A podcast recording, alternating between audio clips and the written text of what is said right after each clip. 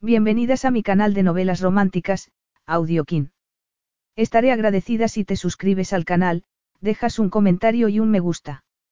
Comencemos con la narración de la novela cuyo título es Legado por sorpresa. Argumento.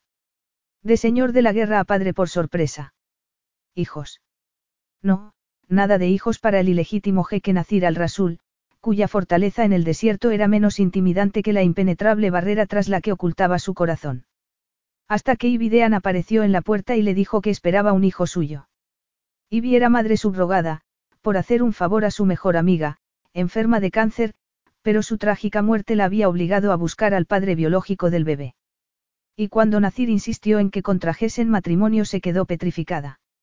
Abandonada de niña, la inocente Ivy no veía una familia en su futuro, y mucho menos con un hombre de corazón helado que, sin embargo, la hacía arder de pasión. Capítulo 1. Ella sigue esperando, señor. El jeque Nacir al-Rasul, propietario de uno de los más poderosos e impenetrables ejércitos privados del mundo, y guerrero hasta los huesos, fulminó al guardia con la mirada. Era muy joven, pero llevaba el uniforme negro y dorado con orgullo, el gesto decidido y los hombros erguidos. Admirable, pero Nacir había dado instrucciones de no ser molestado. Acababa de regresar a Inaris tras una operación particularmente delicada para aplastar un golpe de Estado en uno de los países bálticos y, después de dos días sin dormir, no estaba de humor para que un guardia novato desobedeciera sus órdenes. Nacir levantó la barbilla ligeramente, siempre una señal de alarma para sus soldados. No he dicho que no quería ser molestado. No levantó la voz, no tenía que hacerlo. El joven palideció. Sí, señor. Entonces, explica tu presencia. Inmediatamente. El guardia cambió el peso del cuerpo de un pie a otro. Dijo que le advirtiésemos si ocurría algo extraño. Hablaba de la mujer que había aparecido en las puertas de la fortaleza. Algunos incautos, no muchos, se atrevían a atravesar el desierto a pesar de los terribles rumores que él había hecho correr para desanimar a los que querían unirse a su ejército, pedir ayuda o buscar su tutela. Él era un maestro en el arte de la guerra, especialmente en el combate físico, y su experiencia era conocida por todos, pero eso no evitaba que algunos infelices hiciesen el largo camino hasta allí. Pero solían ser hombres. En aquella ocasión, sin embargo, se trataba de una mujer. Había llegado varias horas antes junto a un guía local, que debería haberle advertido que estaba perdiendo el tiempo. Nadie podía entrar en la fortaleza y, normalmente, las indeseadas visitas se marchaban después de un par de horas esperando. El brutal sol del desierto era más efectivo que cualquier amenaza. Nacir apretó los dientes, irritado. Un buen comandante nunca dejaba que el cansancio, el sueño o la irritación lo afectasen y él era un buen comandante. ¿Y qué es eso que tanto te preocupa? El guardia vaciló durante unos segundos. Pues parece que está embarazada, señor. Nacir torció el gesto. Embarazada. ¿Cómo que está embarazada? Ha pedido agua y una sombrilla. ¿Por qué está embarazada? ha dicho. Está mintiendo. No hagáis nada. Nacir llevaba dos noches sin dormir. Había supervisado una operación delicada fuera del país y necesitaba dormir urgentemente, no tener que lidiar con una idiota que querría saber qué. Especialmente una idiota embarazada. Pero señor. No hagáis nada, repitió Nacir. Dejarla entrar solo animaría a otros tontos. Además, es fácil fingir un embarazo. Pero preguntó por usted directamente. Todos lo hacen. Claro que no solían ser mujeres embarazadas. Pero la posibilidad de que él hubiera engendrado un hijo era nula ya que era muy precavido cuando se trataba del sexo y, además, no se dejaba llevar a menudo. Dejarse llevar por sus más bajos instintos ablandaba a un hombre. Nacir oyó carreras por el pasillo y otro joven guardia apareció con gesto ansioso en la habitación. Señor, la mujer se ha desmayado.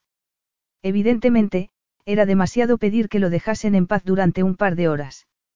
Sus soldados no solían disfrutar de compañía femenina, pero si solo hacía falta que una mujer apareciese en las puertas de la fortaleza para generar tanta emoción, entonces sus hombres necesitaban sesiones más duras de entrenamientos. O tendría que empezar a dar permisos. Pero estaba claro que no iba a poder dormir hasta que resolviese aquel asunto. Llevadla al puesto de guardia, ordenó Nacir. Hablaré con ella allí. Los dos guardias desaparecieron por el corredor mientras él, murmurando una palabrota, se ponía una chilaba negra antes de salir de la habitación. Aquello era lo último que necesitaba en ese momento. Siempre había gente en las puertas de la fortaleza, pero nunca los dejaba entrar y no pensaba empezar a hacerlo ahora. Especialmente a una mujer que primero pedía una sombrilla y después se desmayaba. Seguramente sería una turista idiota, impresionada por los rumores que él había cultivado sobre el brutal señor de la guerra y su ejército de asesinos, que llevaba una vida nómada en el desierto para no ser detectado y que no entendía el concepto de compasión. Los rumores contenían algún grano de verdad. Él era un caudillo del desierto y no veía para qué servía la compasión. Los asesinos y la vida nómada eran cortinas de humo, naturalmente, pero conseguían desanimar a la mayoría de los idiotas. Pero, al parecer, aquella mujer no se desanimaba fácilmente. Una cosa era segura, no estaba embarazada. Y si lo estaba, entonces era más tonta de lo que pensaba. ¿Qué mujer se adentraría en el desierto para buscarlo, a pesar de los terribles rumores que corrían sobre él, y pasaría un par de horas esperando bajo el sol estando embarazada? Nacir recorrió los pasillos del fortín que él llamaba su hogar y salió al polvoriento patio para dirigirse al puesto de guardia frente a las puertas de acero reforzado. Era una robusta caseta de piedra provista de un equipo de alta tecnología que controlaba todo el recinto, pero allí había aire acondicionado. No hacía falta en la fortaleza porque era una construcción medieval con gruesos muros de piedra que la protegían del frío y el calor. Los dos soldados que guardaban la puerta se pusieron firmes al verlo y Nacir los miró, pensativo. Los guardias que hacían servicio durante las horas más calurosas del día eran relevados cada cierto tiempo y, a juzgar por el color de aquellos dos, parecían a punto del desmayo. Eran nuevos reclutas, jóvenes dispuestos a demostrar su valía y eso solía acarrear complicaciones. Aseguraos de beber agua cuando acabe vuestro turno, dijo con tono seco. Un soldado que no sabe cuidar de sí mismo no me sirve de nada. Sí, señor, respondieron los dos guardias al unísono. Nacir empujó la pesada puerta de hierro y entró en la garita. Había otro guardia tras la puerta y un segundo sentado frente a los ordenadores que controlaban constantemente la fortaleza. El inconveniente de ser comandante de uno de los ejércitos privados más buscados del mundo era que uno hacía muchos enemigos. Mucha gente querría verlo desaparecer, para siempre si fuera posible. La fortaleza no aparecía en ningún mapa y todas sus comunicaciones eran encriptadas. Algunos guías locales sabían cómo llegar hasta allí, pero nunca lo harían público. Para el resto del mundo, sencillamente no existía. Muchos intentaban localizar la fortaleza para localizarlo a él, pero siempre fracasaban. El desierto hacía el trabajo por él cuando se trataba de controlar a sus enemigos, pero algunos, los más decididos, no dejaban que la arena o el terrible calor los detuviese. Como la mujer que estaba tumbada sobre una improvisada camilla en el suelo.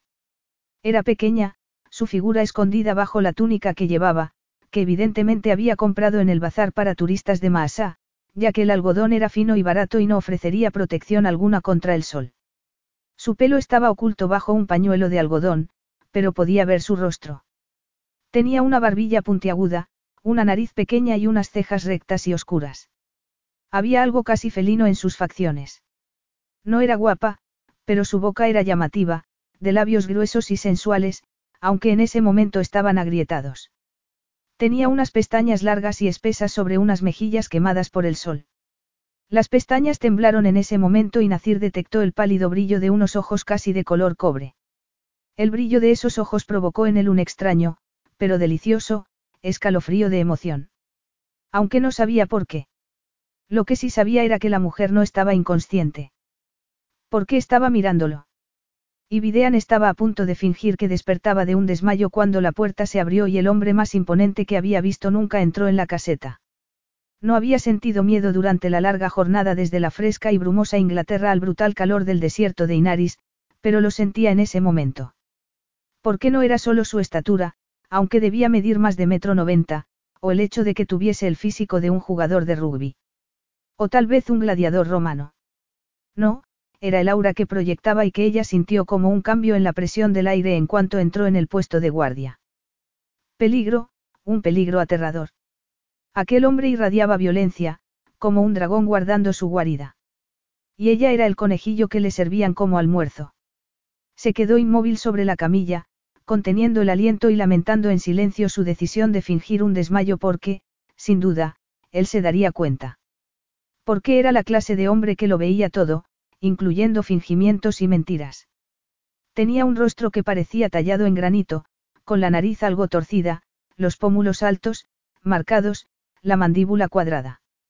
Su esculpida boca era tan dura como el resto de sus facciones. Era un rostro severo, intensamente masculino, pero fueron sus ojos lo que de verdad la asustó. Eran de un color asombroso, un brillante azul turquesa. Había visto esos ojos tan hermosos e inusuales en los rostros de los descendientes de las antiguas tribus nómadas del desierto cuando visitó el bazar de Maasa. Pero los ojos de aquel hombre eran tan helados como la tundra del norte. No había compasión en ellos, ni generosidad, ni calor. Había muerte en esos ojos. Aquel era el despiadado señor de la guerra del que hablaban los rumores. El cruel y aterrador jeque que vivía en el desierto con un ejército de asesinos. No se adentre en el desierto, le habían advertido en la oficina de turismo. Pero ellos no entendían. Tenía que adentrarse en el desierto porque debía encontrar al jeque Nacir al-Rasul. Aunque no quisiera hacerlo, aunque tuviese miedo. Al menos tenía que intentarlo, por Connie. El gesto del hombre era tan frío e implacable que Ivy tuvo que tragar saliva. Sin darse cuenta, se llevó una mano protectora al abdomen y él siguió el movimiento con la mirada. Puede dejar de fingir, le espetó en su idioma, sin la menor traza de acento. Sé que está despierta. Su voz era tan osca como sus facciones e Ivy sabía que no era una observación sino una orden. Era un hombre acostumbrado a dar órdenes, evidentemente. Irradiaba una autoridad innata. Ivy se sentó en la camilla.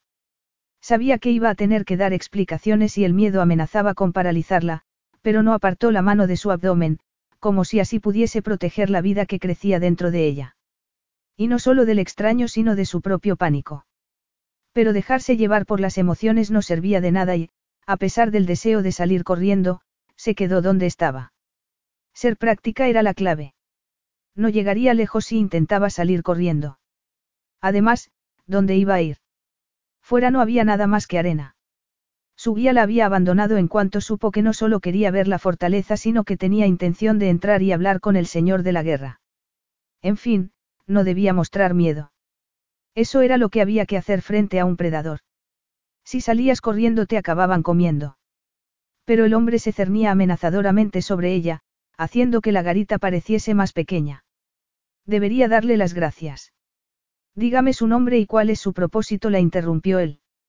Muy bien, si era el jeque Nacir al-Rasul, el infame señor de la guerra, y tenía la sospecha de que así era, debía ir con cuidado, pero no iba a dejarse intimidar. En Inglaterra dirigía una casa llena de niños abandonados, algunos con serios problemas de comportamiento o de salud mental, y no tenía la menor dificultad para mantener el orden. Un hombre, por aterrador que fuese, no iba a hacer que se acobardase. Mi nombre es Ibidean. He registrado mi paradero en el consulado británico de Maasá, así que saben dónde estoy, empezó a decir, haciendo un esfuerzo para mirar al extraño a los ojos. Y si no vuelvo en unos días, sabrán por qué. Él no dijo nada. Seguía mirándola fijamente, sin expresión alguna. Estoy aquí porque tengo que hablar con el jeque Nacir al-Rasul, siguió Ibi, sosteniendo su mirada. Se trata de un asunto privado. El hombre estaba tan inmóvil que podría ser una estatua. ¿Qué asunto privado? Eso es entre el señor Al-Rasul y yo. Dígame qué asunto es ese, insistió él con tono seco. Era una orden que debía ser obedecida inmediatamente, estaba claro. Ivy debería estar acobardada. Cualquier otra mujer en su sano juicio lo estaría, especialmente después de esperar horas bajo el salvaje sol del desierto para hablar con un hombre del que había oído cosas tan aterradoras. Pero no había pasado dos semanas en Maasá intentando encontrar un guía que la llevase a la fortaleza para nada. Se había gastado todos sus ahorros intentando encontrar a ese hombre y no iba a rendirse ahora, cuando estaba tan cerca de su objetivo. De hecho, si sus sospechas eran correctas, su objetivo estaba delante de ella. Pero tenía que asegurarse del todo porque si no lo era aquello podría terminar muy mal y no solo para ella sino para el bebé que esperaba. Ivy colocó las manos sobre su regazo con aparente calma, empleando la máscara que solía usar con los niños más recalcitrantes. Solo hablaré con el señor Al-Rasul, le dijo, con una seguridad que no sentía. Como he dicho, Se trata de un asunto privado. Los dos guardias la miraban con gesto horrorizado. Al parecer, no era habitual desobedecer a aquel hombre e Ivy experimentó una sacudida de miedo. Pero también otra emoción, algo que no le resultaba familiar. Algo que no tenía sentido. Estaba sola en una fortaleza llena de hombres que podrían matarla. Y por mucha confianza que fingiera sentir, el consulado británico no podría ayudarla si algo iba mal. Y si los rumores que había oído eran ciertos, muchas cosas podrían ir mal, así que no había razón para sentir un escalofrío de anticipación. Emoción por una lucha de voluntades con alguien tan decidido como ella. Tal vez era el embarazo lo que le hacía sentir cosas extrañas, pensó. Unas semanas antes había hablado con Connie sobre. Connie. Se le encogió el corazón al pensar en ella, pero no era el momento. El último deseo de Connie había sido que hablase con el jeque al Rasul y eso era lo que iba a hacer. Podría llorar a su amiga cuando todo aquello hubiese terminado. Tal vez no me ha entendido, dijo el hombre con tono helado. Dígamelo a mí. Ahora mismo. Y vino iba a dejarse acobardar. Esto es algo de lo que solo puedo hablar con el señor Al-Rasul. Yo soy Nacir Al-Rasul, anunció él, con un brillo acerado en los ojos. Por supuesto que sí. Lo había sabido en cuanto entró en la caseta, pero tenía que estar absolutamente segura. Demuéstrelo, le dijo. Los dos guardias la miraron con gesto de terror y ella tuvo que tragar saliva. ¿Por qué lo desafías de ese modo? se preguntó a sí misma. ¿Estás loca? Sí, podría ser. Tal vez el sol le había derretido el cerebro o estaba a punto de morir por deshidratación. Tal vez los últimos días en Maasá, buscando desesperadamente a alguien que la llevase hasta el jeque, le habían afectado más de lo que pensaba. O tal vez estaba alucinando, pero no podía dar marcha atrás cuando el bebé que esperaba dependía de ella. Y si podía controlar a un montón de adolescentes enfurruñados sin decir una palabra, también podía aguantar la mirada del infame caudillo del desierto. Unos adolescentes enfurruñados no van a matarte. Daba igual, era demasiado tarde. El hombre inclinó la cabeza ligeramente y el guardia que estaba a su izquierda se dirigió a ella en su idioma. Está hablando con el jeque Nacir al-Rasul. Esa es la prueba. Uno de sus guardias. Esa es toda la prueba que va a conseguir, respondió Nacir. No estoy acostumbrado a tener que repetir una orden, pero veo que a usted le cuesta entenderme. Ivy contuvo el aliento cuando se deshizo de la máscara inexpresiva y vio lo que había tras ella. Muerte, caos, violencia, peligro. Aquel hombre era un asesino. Va a decirme ahora mismo cuál es su propósito al venir aquí o la enviaré de vuelta al desierto, le advirtió el jeque. Era una sentencia de muerte y los dos lo sabían. Muy bien, dijo ella por fin. Pero como he dicho, se trata de un asunto privado. No se preocupe por mis guardias. Hable de una vez. Tomando aliento, Ivy hizo un esfuerzo para sostener la fiera mirada. Estoy embarazada. Y he venido hasta aquí para decirle que el bebé que espero es hijo suyo. Capítulo 2. Nacir la miró, atónito durante unos segundos. Estaba mintiendo, por supuesto. No sabía por qué, pero estaba mintiendo. Cuando él decidía satisfacer su deseo con alguna mujer siempre usaba protección. No había sitio para hijos en su mundo. No los quería. Había sido educado como soldado y no había sitio para la domesticidad de una esposa e hijos en esa vida.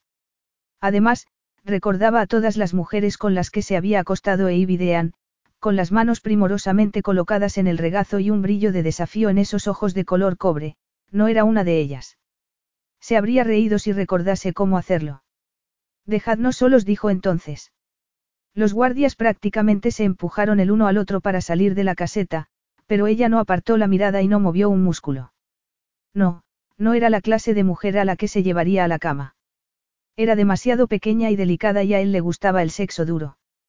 Prefería mujeres guerreras para no tener que preocuparse de hacerles daño accidentalmente, mujeres capaces de llevar la iniciativa en la cama y fuera de ella. Sin embargo, no podía negar que había algo casi intrigante en su negativa a obedecerlo. O en cómo lo miraba, con la barbilla levantada a modo de protesta. No estaba acostumbrado a que desobedeciesen sus órdenes, pero, tristemente para ella, daba igual lo obstinada que fuese. Él era quien daba las órdenes allí. No era una amenaza física para nadie, pero podría serlo en otros sentidos. Él tenía muchos enemigos, países enteros, y alguien podría estar intentando usarla para llegar hasta él. Aquella situación era altamente sospechosa y eso significaba que debía descubrir la verdadera razón por la que estaba allí. Está mintiendo, le espetó. No dijo ella. Demuéstrelo, dijo Nacir entonces. Ella frunció los labios en un gesto de disgusto. Muy bien. Ivy intentó levantarse de la camilla, pero se tambaleó ligeramente y perdió el equilibrio. Al parecer, estuviese o no fingiendo el desmayo, esperar bajo el sol la había afectado. El chico que había sido una vez se habría mostrado preocupado, pero ya no había sitio en su corazón para preocuparse por nadie, de modo que lo sorprendió cuando, sin pensar, alargó una mano para tomarla del brazo. Ella se quedó inmóvil, como una gacela bajo las garras de un león, y el gemido que escapó de su garganta hizo eco en la caseta. Era una mujer tan delicada, tan suave. Hace años que no tocas nada suave una vida entera. Turbado por ese pensamiento, Nacir la soltó. Era extraño sentirse afectado de ese modo. Él había perfeccionado el autocontrol y no estaba acostumbrado a una reacción física que no pudiese dominar. Tal vez era el cansancio, se dijo. De verdad necesitaba un par de horas de sueño. Ivy se apartó inmediatamente para tomar una vieja mochila de piel apoyada en la mesa. Se inclinó para rebuscar en ella y, un momento después, sacó un fajo de papeles. Esta es la prueba, le dijo. Su tono era amable, pero con un trasfondo de acero. Nacir tomó los papeles. El primero era el informe de una clínica de fertilidad en Inglaterra. Y allí, en blanco y negro, estaban sus datos personales. Además, había una prueba de paternidad y lo que parecía una nota personal escrita a mano. Nacir tragó saliva. Había sido mucho tiempo atrás, durante esos tres años en la Universidad de Cambridge. Lejos de la mano de hierro de su padre, lejos del palacio y sus estrictas reglas. Al principio no había querido ir porque sabía que era un castigo, pero su padre había insistido, de modo que no tuvo más remedio que obedecer. Pero si ir a Cambridge era un castigo, lo pasaría bien haciendo todo lo que no podía hacer en Inaris. Entonces tenía 18 años y era un joven lleno de pasión, decidido a tomar a la vida por el cuello y experimentar todo lo que pudiese. Y eso fue exactamente lo que hizo. Siempre había sabido que nunca sería padre, que tener una familia era algo imposible para él. Como hijo ilegítimo de la sultana, no podía seguir manchando la sangre real con otro hijo. Así que una noche de borrachera, jugando al póker con sus amigos, había perdido una apuesta que consistía en donar esperma. Era un crío estúpido e inconsciente, pero incluso entonces había sentido cierta emoción al saber que en algún sitio habría un hijo suyo, a pesar de las reglas de su padre. Más tarde volvió a Inaris y, después de todo lo que pasó, se había olvidado del asunto. Hasta ese momento. No podía discutir los hechos. La prueba estaba en esos documentos y, aunque hubiese alguna posibilidad de que fuesen falsificados, él sabía la verdad. Nacir dobló los papeles y los guardó en el bolsillo de sus pantalones de combate. La mujer abrió la boca para protestar, pero decidió cerrarla sin decir nada. Una decisión sensata. Siéntese y explíqueme esto, le ordenó. Con todo detalle. Ivy abrió la boca para tomar aire, la rosada punta de su lengua asomando brevemente entre sus labios. Y Nacir se encontró mirándola fijamente sin saber por qué. Antes necesito un vaso de agua. No. Ella enarcó una ceja. Perdone. Me he visto obligada a esperar bajo el sol, sin una sombra, sin una gota de agua. Me da igual. Y estoy embarazada. De su hijo. Estaba retándolo, no había duda. Era un reto de voluntades y, en cierto modo, tenía que admirarla por ello. Solo sus enemigos se atrevían a desafiarlo. O aquellos que tenían ganas de morir.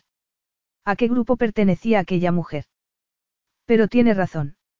Está esperando un hijo tuyo. Nacir miró la ligera curva de su vientre, velada por la polvorienta túnica, y experimentó una sensación primitiva y ardiente que intentó controlar de inmediato. Agua repitió. Sí, por favor, dijo ella, poniendo unos dedos largos y delicados sobre su regazo. Nacir abrió la puerta y habló brevemente con uno de los guardias. Después, la cerró y volvió al lado de aquella mujer pequeña, pero totalmente segura de sí misma. En sus ojos detectó cierta desconfianza, lo cual demostraba que era inteligente porque debía desconfiar. Aquella era una fortaleza que él gobernaba con mano de hierro. Nacir se cruzó de brazos, sosteniendo la mirada de cobre. Y esperó. Antes de explicar nada tengo que beber agua, repitió ella. Ya lo sé. No le servirá de nada intentar intimidarme, señor Al-Rasul. No estoy intentando intimidarla, solo estoy mirándola. Si quisiera intimidarla lo sabría, se lo aseguro. ¿Es una amenaza? No, en absoluto. Ha pensado que lo era. La joven abrió la boca y volvió a cerrarla mientras él seguía mirándola en silencio. Tenía una piel preciosa, aunque algo quemada por el sol. Deberías haberle dado una sombrilla. Al fin y al cabo, está embarazada. De nuevo, experimentó esa sensación ardiente y primitiva y, de nuevo, la apartó de sí. No, había hecho bien al no acceder a sus ridículas demandas. Tenía que proteger su fortaleza y a sus hombres. No podía dejar entrar a cualquiera que apareciese en las puertas con intención de verlo. Además, había sido idea suya atravesar el desierto, nadie la había llamado. Evidentemente, lo había hecho porque él era el padre del bebé que esperaba, pero era totalmente ilógico que hubiera ido hasta allí para buscar a un hombre al que no conocía. Tenía los ojos bonitos, pensó, de un inusual color cobre que casi parecía dorado a la luz de las lámparas. Sería su pelo del mismo color. Sería oscuro. Tendría mechas doradas. O tal vez de color miel. ¿Por qué estás pensando en su pelo? Nacir frunció el ceño al darse cuenta de lo que estaba haciendo. Era el cansancio, se dijo. No había ninguna otra razón para contemplar el color del pelo de una mujer, especialmente una delicada rosa inglesa como aquella. Alguien llamó a la puerta entonces. Entra, dijo él, con los dientes apretados. La puerta se abrió y un empleado de la cocina entró con una bandeja, que dejó sobre la mesa antes de desaparecer sin decir una palabra. En la bandeja había un vaso alto de cristal y una jarra. El vaso contenía un burbujeante líquido de color amarillento, con una delicada ramita de menta como adorno. Eso no es agua, dijo ella. Es limonada, le explicó Nacir. Necesita reponer electrolitos. Estaba claro que ella no quería beberla. Podía verlo en el gesto obstinado de su barbilla, pero tenía los labios agrietados y estaba quemada por el sol. Además, debía pensar en su hijo. Y, evidentemente, la sed era más fuerte que su deseo de llevarle la contraria porque, al fin, tomó el vaso para probar la limonada y un gemido escapó de sus labios. Y, como el gemido que lo había afectado de modo tan extraño cuando la tomó del brazo, aquel hizo eco en el vacío que había en su interior. Un vacío que llevaba con él desde que volvió de Inglaterra años antes, tan seguro de sí mismo y de su posición, pensando que ya era un adulto y podría tomar sus propias decisiones, que no estaría atado por las reglas de su país o su nacimiento y que tendría todo aquello que le habían negado. Y cómo eso había llevado a la desaparición de su madre, al destierro de su padre, y a que él estuviera a punto de ser ejecutado. Había una razón por la que se sentía vacío y tenía que seguir siendo así. No podía dejar que nada llenase ese vacío salvo el propósito de su vida y ese propósito no tenía nada que ver con una joven inglesa y el hijo que esperaba. Aunque fuera hijo suyo. Ivy se olvidó de que estaba en una fortaleza en medio del desierto y de que aún sentía la marca de su mano en el brazo. Se olvidó de que debía plantarle cara a aquel hombre o la aplastaría, a ella y a su hijo. El líquido estaba delicioso, frío y dulce, con un ligero toque ácido. Tomó otro trago y luego otro más, la fría limonada refrescando su garganta seca. Un vaso no sería suficiente. Necesitaba toda la jarra, pero él se lo quitó de la mano y lo dejó sobre la mesa. No protestó ella. Tengo sed. Atónita, Ivy descubrió que sus ojos se habían llenado de lágrimas y parpadeó furiosamente para contenerlas. Ella no solía llorar y no quería hacerlo delante de aquel gigantesco predador. Cuando estás deshidratado es mejor beber a pequeños sorbitos, le informó él. Beber demasiado o muy deprisa sobrecarga los riñones. Ivy se miró las manos. Sería una estupidez discutir con él sobre la limonada. Además, seguramente él sabía más que ella sobre los estragos del desierto. Estoy esperando, dijo al Rasul entonces. Estaba frente a ella, con los musculosos brazos cruzados sobre el ancho torso. La chilaba negra que llevaba se había abierto en el cuello, dejando entrever la bronceada piel de su garganta y parte del torso, que Ivy se encontró mirando por alguna razón inexplicable. Parecía suave, casi aterciopelada, cubierta por una suave mata de vello oscuro. Ivy se encontró preguntándose cómo sería al tacto. ¿Por qué estás pensando en tocarlo? No tenía ni idea. Ella no solía fijarse de ese modo en los hombres y el pensamiento la perturbó profundamente. Aunque mirar su rostro, con esos ojos tan fríos y cortantes, no era nada tranquilizador. Se le quedó la boca seca, más árida que el desierto tras los muros de la caseta, pero contuvo el deseo de volver a tomar el vaso. Muy bien empezó a decir, intentando calmarse. En fin, yo tengo tenía una gran amiga que quería ser madre desesperadamente. No estaba casada y no tenía pareja, así que pensó concebir un hijo por inseminación artificial, pero tenía cáncer y estaba recibiendo tratamiento, de modo que le sería difícil concebir y soportar un embarazo y tomó aire. Inicialmente tenía buen pronóstico, o eso decían los médicos, así que me ofrecí como madre subrogada. Yo no pensaba tener hijos propios y decidí que era lo mínimo que podía hacer por ella. Decidió tener un hijo por su amiga, repitió él, sin expresión. Así es. Y Connie estuvo de acuerdo, respondió Ivy. Tenía algunos óvulos congelados, pero al final no eran viables, así que eligió un donante y usamos los míos. Todo iba bien, pero entonces. Ivy tuvo que tragar saliva, el cáncer se volvió más agresivo. Los tratamientos fallaron y descubrí que estaba embarazada mientras ella perdía la batalla. Yo no había planeado tener hijos porque mi trabajo lo hace imposible y ella lo sabía, pero acordamos seguir adelante con el embarazo. Poco antes de morir, Connie me pidió que me pusiera en contacto con el donante para hacerle saber que iba a ser padre. Ninguna de las dos quería que el niño acabase en una casa de acogida, pero... Pobre Connie. Su amiga ansiaba tener un hijo y ella había querido ayudarla. Aunque era un riesgo debido a su enfermedad, habían decidido ser optimistas. Pero no pudo ser. Ahora Ivy iba a tener un hijo que no había planeado, un bebé al que no quería ver como hijo suyo porque no lo era. Era hijo de Connie, aunque fuese genéticamente suyo. Cumplir el deseo de Connie de encontrar al padre del bebé la había consumido desde que murió. Poner al hijo de su amiga en manos de los servicios sociales era una opción, pero no quería contemplarla por el momento. Ella sabía cómo afectaban las casas de acogida a los niños y, aunque intentaba mitigar los problemas, a veces era imposible luchar contra un sistema tan rígido. El hombre no se movió y su expresión no cambió en absoluto.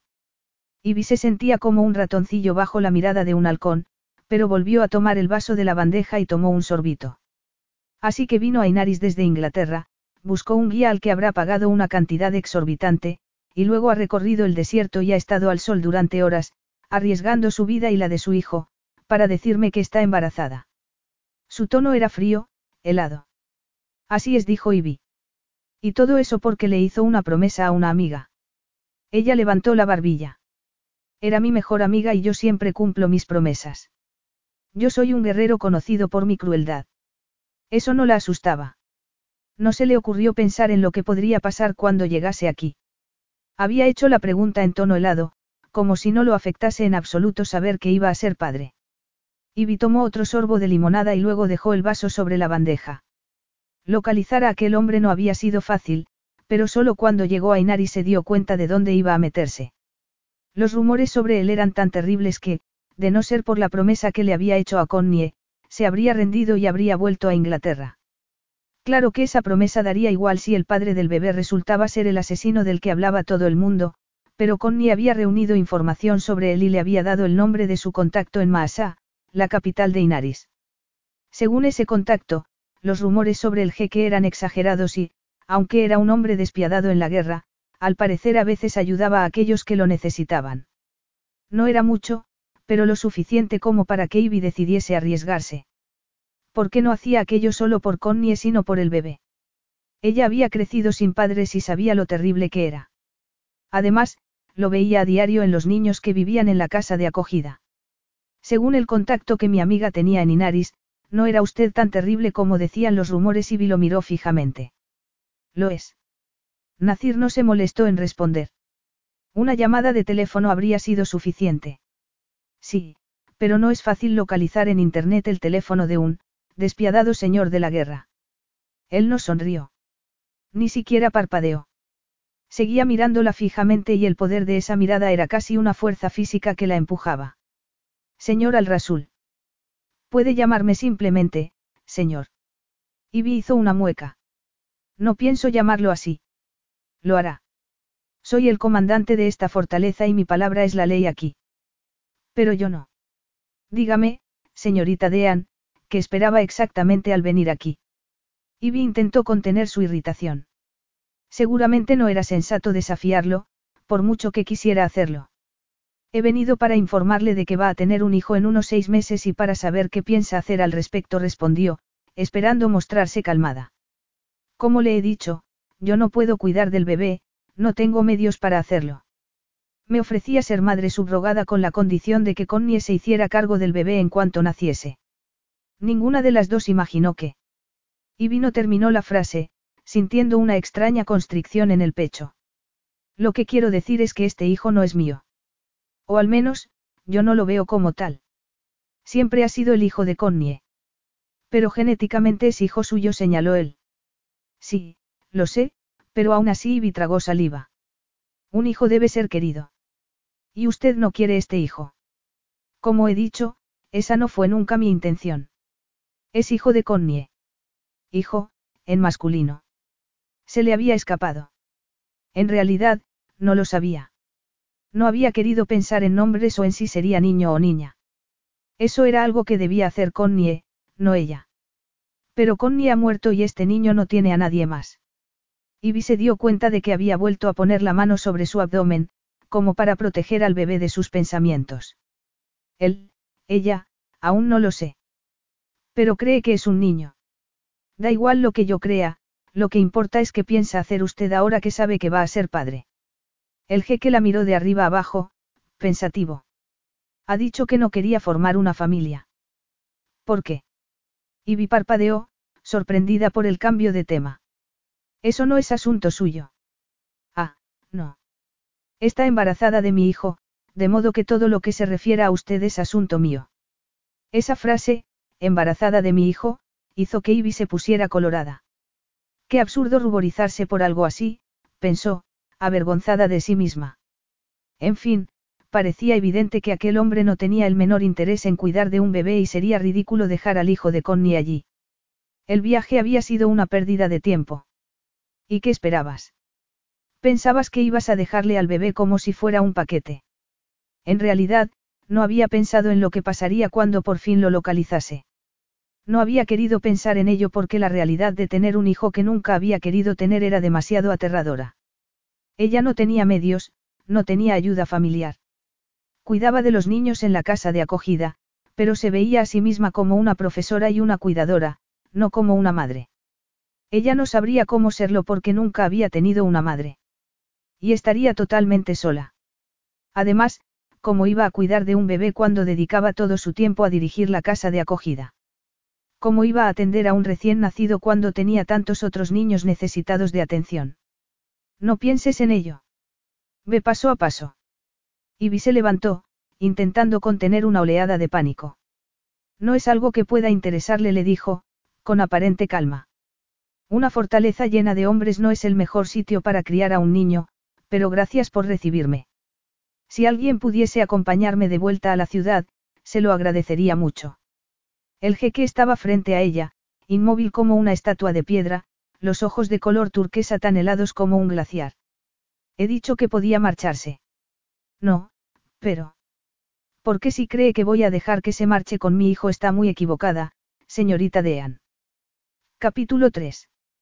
Y Videan no recibió esa noticia con agrado. Estaba claramente furiosa, fulminándolo con esos fascinantes ojos de color cobre dorado como el buen whisky escocés con el que a veces se daba un capricho después de una operación particularmente difícil. Por supuesto, no estaba contenta con la situación y él no esperaba que lo estuviese, pero sus sentimientos no tenían importancia. Ella había decidido ir a buscarlo, una tarea difícil para muchos hombres más experimentados que ella, y si pensaba que no iba a tener interés en el embarazo estaba equivocada. Al ver cómo se llevaba una mano al vientre sin darse cuenta mientras le explicaba por qué había quedado embarazada para su amiga, Nacir se había sentido invadido por un extraño sentimiento posesivo. Su padre había sido muy claro, no podía tener hijos. Y sí, cuando era joven se había sentido resentido por tantas reglas, tantas órdenes. Solo más tarde, cuando lo estropeó todo, entendió que su padre no había impuesto reglas arbitrarias por capricho. No era solo tradición que un hijo ilegítimo de la Casa Real no pudiera tener más hijos, también lo hacía mejor soldado. Los lazos emocionales eran debilidades que un comandante no podía permitirse y era mejor limitarlos. Así que Nacir había aceptado su destino. Aunque no había restricciones sobre el matrimonio, nunca podría tener un hijo propio. Y, al final, había decidido que el matrimonio tampoco era para él. Su padre, que una vez había sido comandante en jefe del ejército del sultán, le había mostrado el camino que debía seguir y él lo había seguido, poniendo toda la energía en su vida de soldado.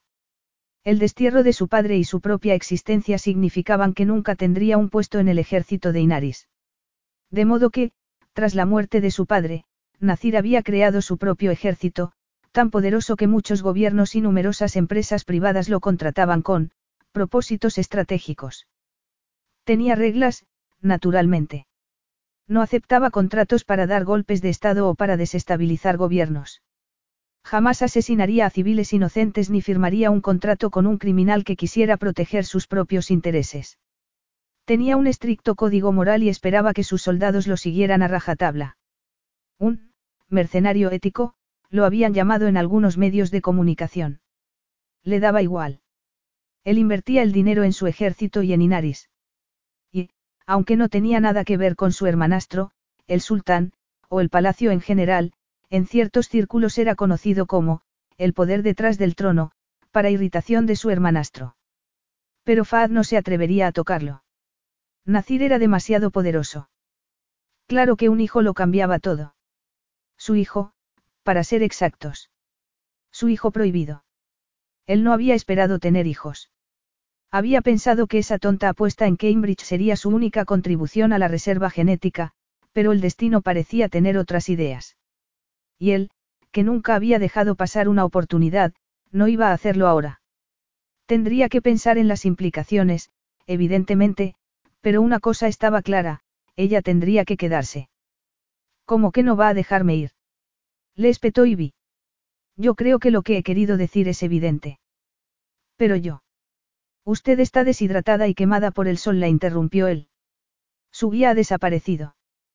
¿Cómo piensa volver a Maasa, a pie? Usted podría pedirle a alguien que me llevase. No voy a pedirle a uno de mis hombres que la lleve a la ciudad. Pero. Además, ha venido para saber si yo estaría interesado en ese hijo, no. Pues tendré que pensarlo durante un tiempo ya que no es algo que hubiese anticipado. Pero yo no puedo. Y usted se quedará aquí hasta que lo haya decidido. Déjeme hablar. Lo interrumpió ella, furiosa. De repente, el sentimiento posesivo se convirtió en otra cosa, en algo turbadoramente primitivo. Él era un soldado y le gustaba pelear, le gustaban los retos. Era algo que también disfrutaba en el dormitorio, por eso le gustaban las mujeres fuertes. Sobre todo, las que lo desafiaban. Tenía la sensación de que, aunque la señorita Dean parecía una delicada rosa, en realidad tenía una voluntad de hierro y un carácter que intimidaría a muchos hombres. ¿Te gustaría poner a prueba ese carácter? Ah, sí, claro que le gustaría, pero no era ni el sitio ni el momento. Y ella, definitivamente, no era la mujer apropiada. Tal vez desahogaría sus deseos más tarde, con otra mujer. Tenía un par de, amigas, a las que podía llamar con ese propósito y siempre se mostraban encantadas de verlo. Nacir miró a la furia que tenía delante, preguntándose si debía dejar pasar la interrupción. No lo haría si fuese un hombre. Pero no es un hombre, es la madre de tu hijo. El sentimiento posesivo se volvió más poderoso, una sensación ardiente que no le gustaba nada, de modo que la aplastó. Las emociones eran el enemigo de una cabeza despejada. Su padre le había enseñado que un soldado debía divorciarse de sus emociones, aunque las suyas propias hubieran sido, al final, un terrible error. Obedecer órdenes no requería pensar o sentir y dirigir hombres solo requería un frío intelecto. Un buen líder dirigía con la cabeza, no con el corazón. Esa era una lección que Nacir había aprendido desde muy joven.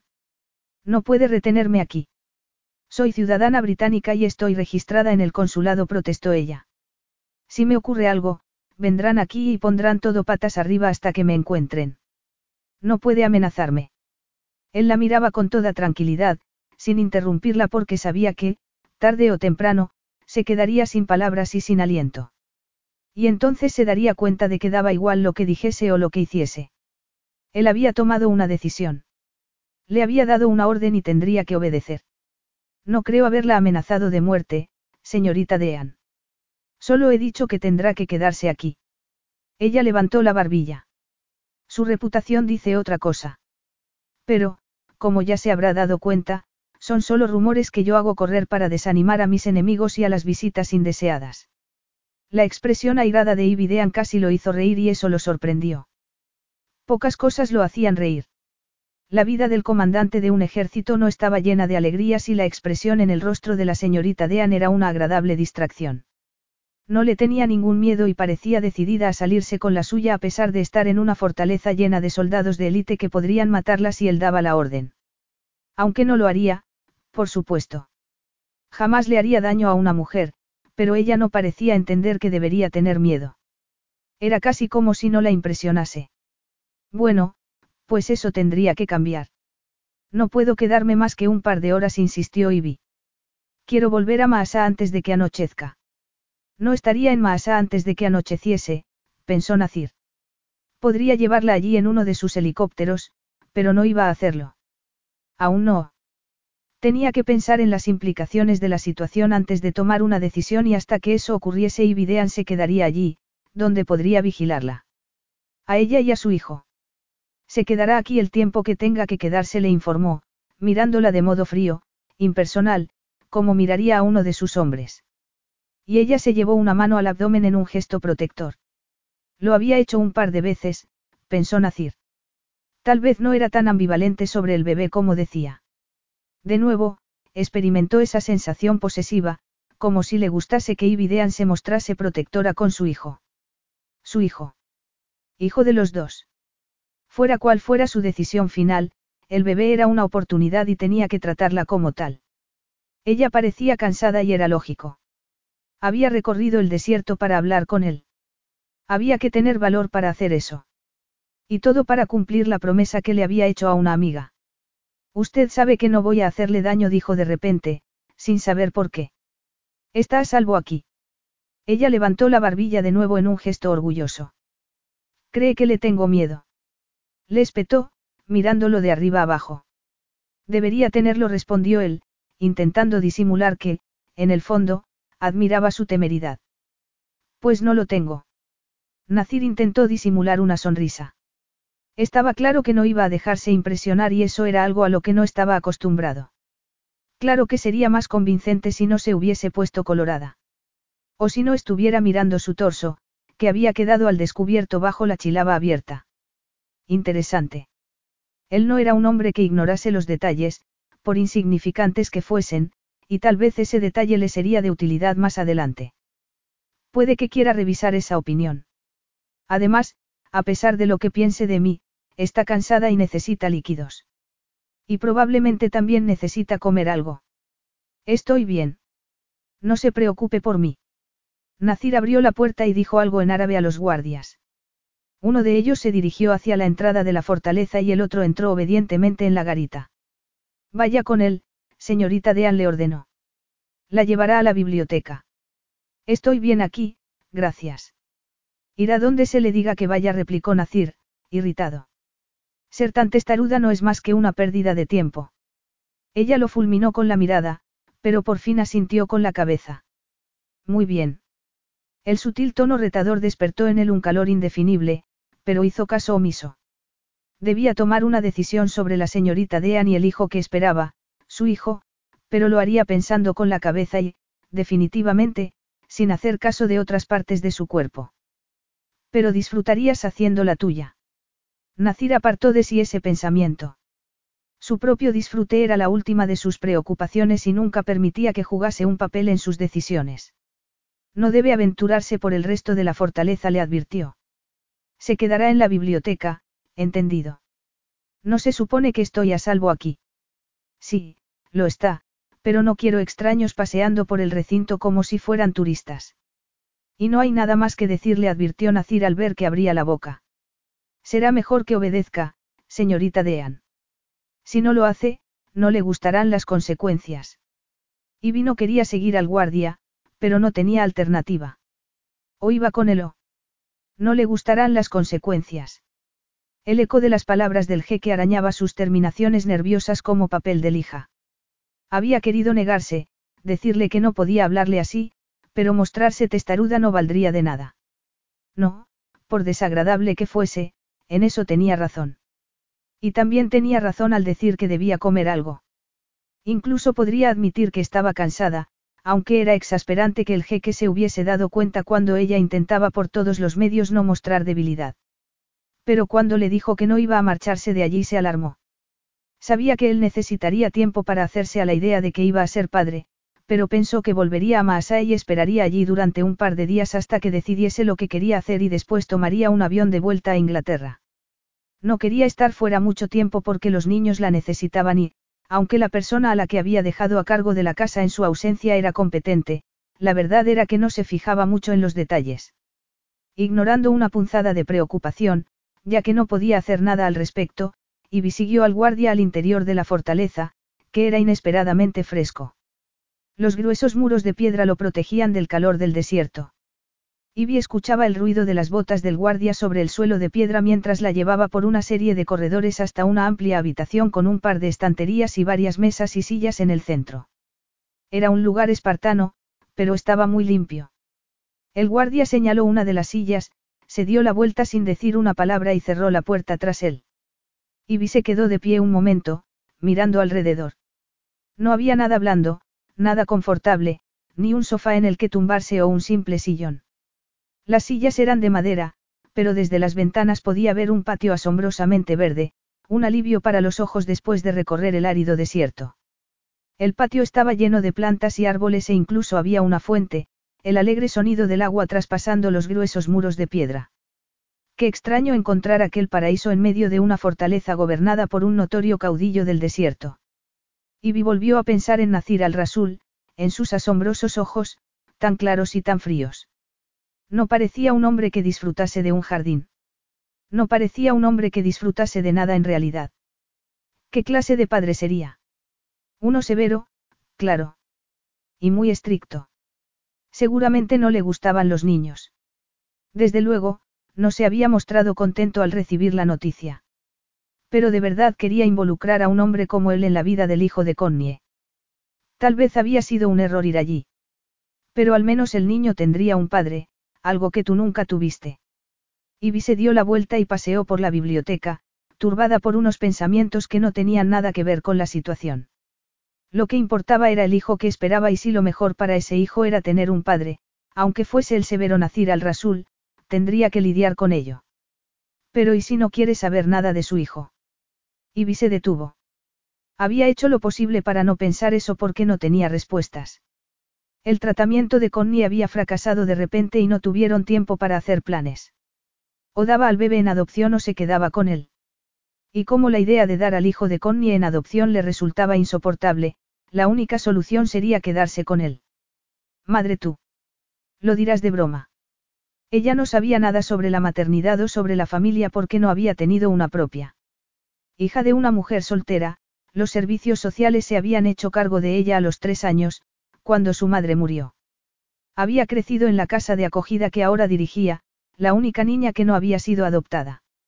Habían sido unos años muy difíciles, pero al final todo terminó bien ya que el responsable oficial de la casa valoraba su organización, por eso le había dado el empleo. Pero ser organizada no la convertía en una buena madre.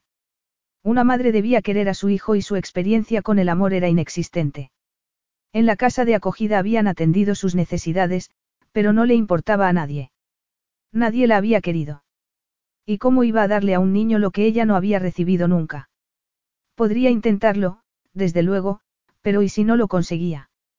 Le había prometido a Connie que cuidaría de su hijo. Una mujer vestida con un uniforme negro entró entonces con dos bandejas en las manos. Después de saludarla con la cabeza, dejó las bandejas sobre una de las mesas y luego volvió a salir sin decir una palabra. Ivy miró las bandejas, asombrada. Había esperado un sencillo sándwich y un vaso de limonada, pero aquello era un banquete. Había sándwiches con diferentes rellenos, cortados con todo cuidado y perfectamente colocados sobre una de las bandejas. En la otra, un plato de delicadas magdalenas que parecían recién hechas y una jarra de limonada con una ramita de menta. Y frunció el ceño. Parecía algo que servirían en un hotel de cinco estrellas, no una comida preparada en una fortaleza en medio del desierto.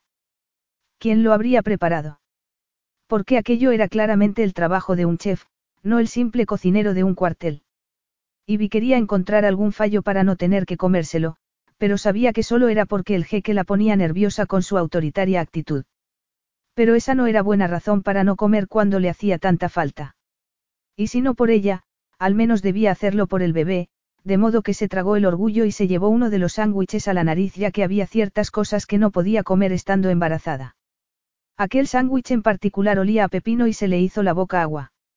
Cuando por fin le dio un mordisco tuvo que admitir que estaba delicioso. Cinco minutos después se había comido todos los sándwiches y todas las magdalenas, que eran ligeras como el aire. También se bebió la limonada, más que irritada al escuchar la voz del jeque en su cabeza advirtiéndole que bebiese despacio cuando ella querría bebérsela de un trago. Pero eso sería un error. Dejarse llevar por su carácter siempre era un error. Mientras bebía, se acercó a las estanterías para mirar los títulos. Eran clásicos y parecían no haber sido abiertos nunca. En realidad, era una biblioteca muy pobre. Como no encontró nada de interés, paseó distraídamente por la habitación.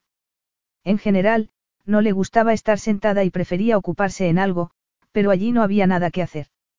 Tenía el móvil en la mochila, pero estaba descargado y no veía enchufes en la habitación. Suspirando, empujó la puerta, convencida de que estaría cerrada con llave, pero no era así. El largo corredor estaba completamente silencioso, pero podía oír voces a lo lejos y también ruido de máquinas. El jeque le había dicho que no se moviese de la biblioteca, pero no podía esperar que se quedase allí sin hacer nada.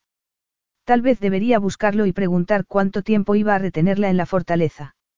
Además, cómo iba a descansar cuando no había más que duras sillas de madera. El problema no son las sillas. Ivy no quería pensar que estaba sola en medio del desierto, en una fortaleza llena de hombres. O en el autoritario jeque. En realidad, su aprensión tenía más que ver con una presencia diminuta que, sin embargo, la afectaba poderosamente. Una presencia a la que había intentado resistirse con todas sus fuerzas mientras enredaba sus diminutos tentáculos en su corazón. Podía decirse a sí misma que era hijo de Connie y no tenía nada que ver con ella, pero su amiga había muerto y ese bebé no tenía a nadie más. Y ella tenía miedo porque temía defraudarlo, temía no ser la clase de madre que el bebé merecía. Connie debería haber sido su madre. Connie ha muerto. Solo quedas tú. Ivy tomó aire, llevándose las manos al vientre sin darse cuenta. Aquello era por Connie y por el bebé. Tenía que descubrir qué estaba pasando y no podría descansar hasta que lo hiciese. Armándose de valor, salió al estrecho pasillo y se detuvo un momento, aguzando el oído. Decidió ir hacia la derecha, siguiendo el sonido de las voces, con el corazón acelerado. La biblioteca no está en esa dirección, señorita Dean dijo una voz a su espalda. Ivy se detuvo, conteniendo el aliento. ¿De dónde había salido el jeque? No lo había visto, no lo había oído. Había aparecido como un fantasma. Los anchos hombros de Nacir al-Rasul bloqueaban el estrecho pasillo. Seguía llevando la chilaba negra y su torso bronceado era visible entre los bordes de la tela. Y, al parecer, su respuesta en la garita no había sido una aberración momentánea porque sintió la misma oleada de calor que había sentido entonces. Era ridículo. ¿Qué le pasaba? Había visto más de un torso desnudo, si no en la vida real, al menos en la televisión y en el cine. Y ningún torso desnudo había hecho que se ruborizase. Se irguió todo lo que pudo, que no era mucho ya que era más bien bajita. La altura y anchura de aquel hombre hacía que el pasillo pareciese aún más estrecho, oscuro e impenetrable. De repente, Ivy experimentó una sensación de claustrofobia. Sus ojos de verdad eran de un color extraordinario, clarísimos, enmarcados por unas pestañas largas y espesas, pero tan fríos como la luz de un reflector barriendo las esquinas de su alma, dejando al descubierto todos sus secretos. No iba a la biblioteca. Si puede llamarse biblioteca a ese sitio, respondió por fin con voz temblorosa. Iba a buscarlo. Le ordené que no se moviese de allí. Y tragó saliva. Dijo que no quería que pasease por aquí como si fuera una turista, pero no estoy paseando. Iba a buscarlo. Quería saber qué está pasando. Ha desobedecido una orden. Ella suspiró. Yo no soy uno de sus soldados, señor Al-Rasul. No estoy a sus órdenes, así que no he desobedecido. Si la respuesta lo había enfadado no dio señales de ello. Su expresión seguía siendo helada e Ivy sintió el absurdo deseo de hacer algo que lo enfadase, que lo hiciese reaccionar. Algo que provocase un brillo en esos helados ojos azules, algo que turbase de algún modo esa máscara inexpresiva.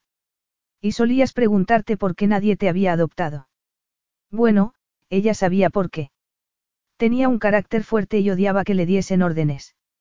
Al parecer, eso era indeseable en una niña, pero eran rasgos muy útiles para una adulta e Ivy había aprendido a usarlos a su favor, especialmente cuando se trataba de proteger a los niños de los que era responsable. Pero lidiar con trabajadores sociales y funcionarios era muy diferente a lidiar con un hermético jeque, que en ese momento se volvió hacia uno de sus guardias. Acompaña a la señorita Dean a la biblioteca, le ordenó. Y luego cierra la puerta con llave. Capítulo 4. Nacir vio rabia y miedo en las delicadas facciones de Ivy Dean. Y también en las chispitas doradas que destellaban en las pupilas de color cobre. Pero le daba igual. No podía permitir que alguien desobedeciese sus órdenes, fuese quien fuese, y menos delante de sus hombres. Especialmente aquella mujer. Sus guardias sabían lo que debían hacer y antes de que la pequeña furia abriese la boca para protestar, se la llevaron por el pasillo. No era un sitio confortable para ella y Nacir lo sabía, pero en esa zona de la fortaleza no había grandes comodidades para una mujer embarazada. Después la llevarían a una habitación más agradable y, además, le había ofrecido comida y bebida.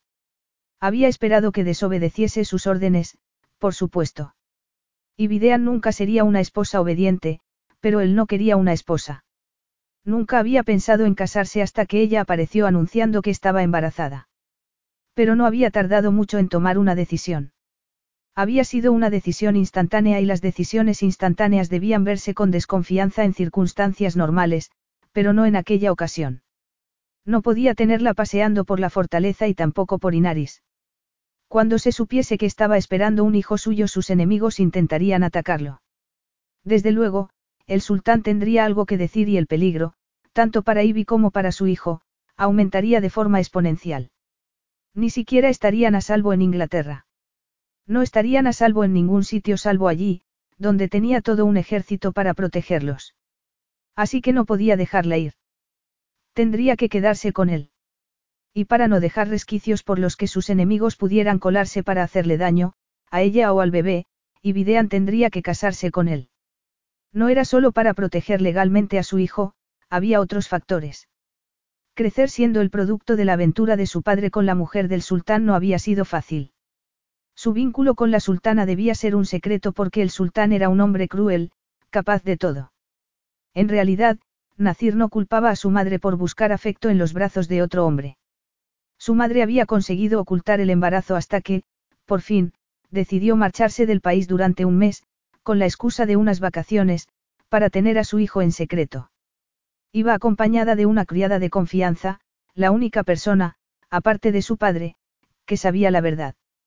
Su nacimiento había sido un error y Nacir siempre había sentido esa carga. Él era el recordatorio constante de la infidelidad de su madre, una amenaza para su sitio en el palacio. Esa era una presión que no desearía para ningún niño, especialmente un hijo suyo. Y, aunque las circunstancias ahora eran muy diferentes, no iba a dejar nada al azar.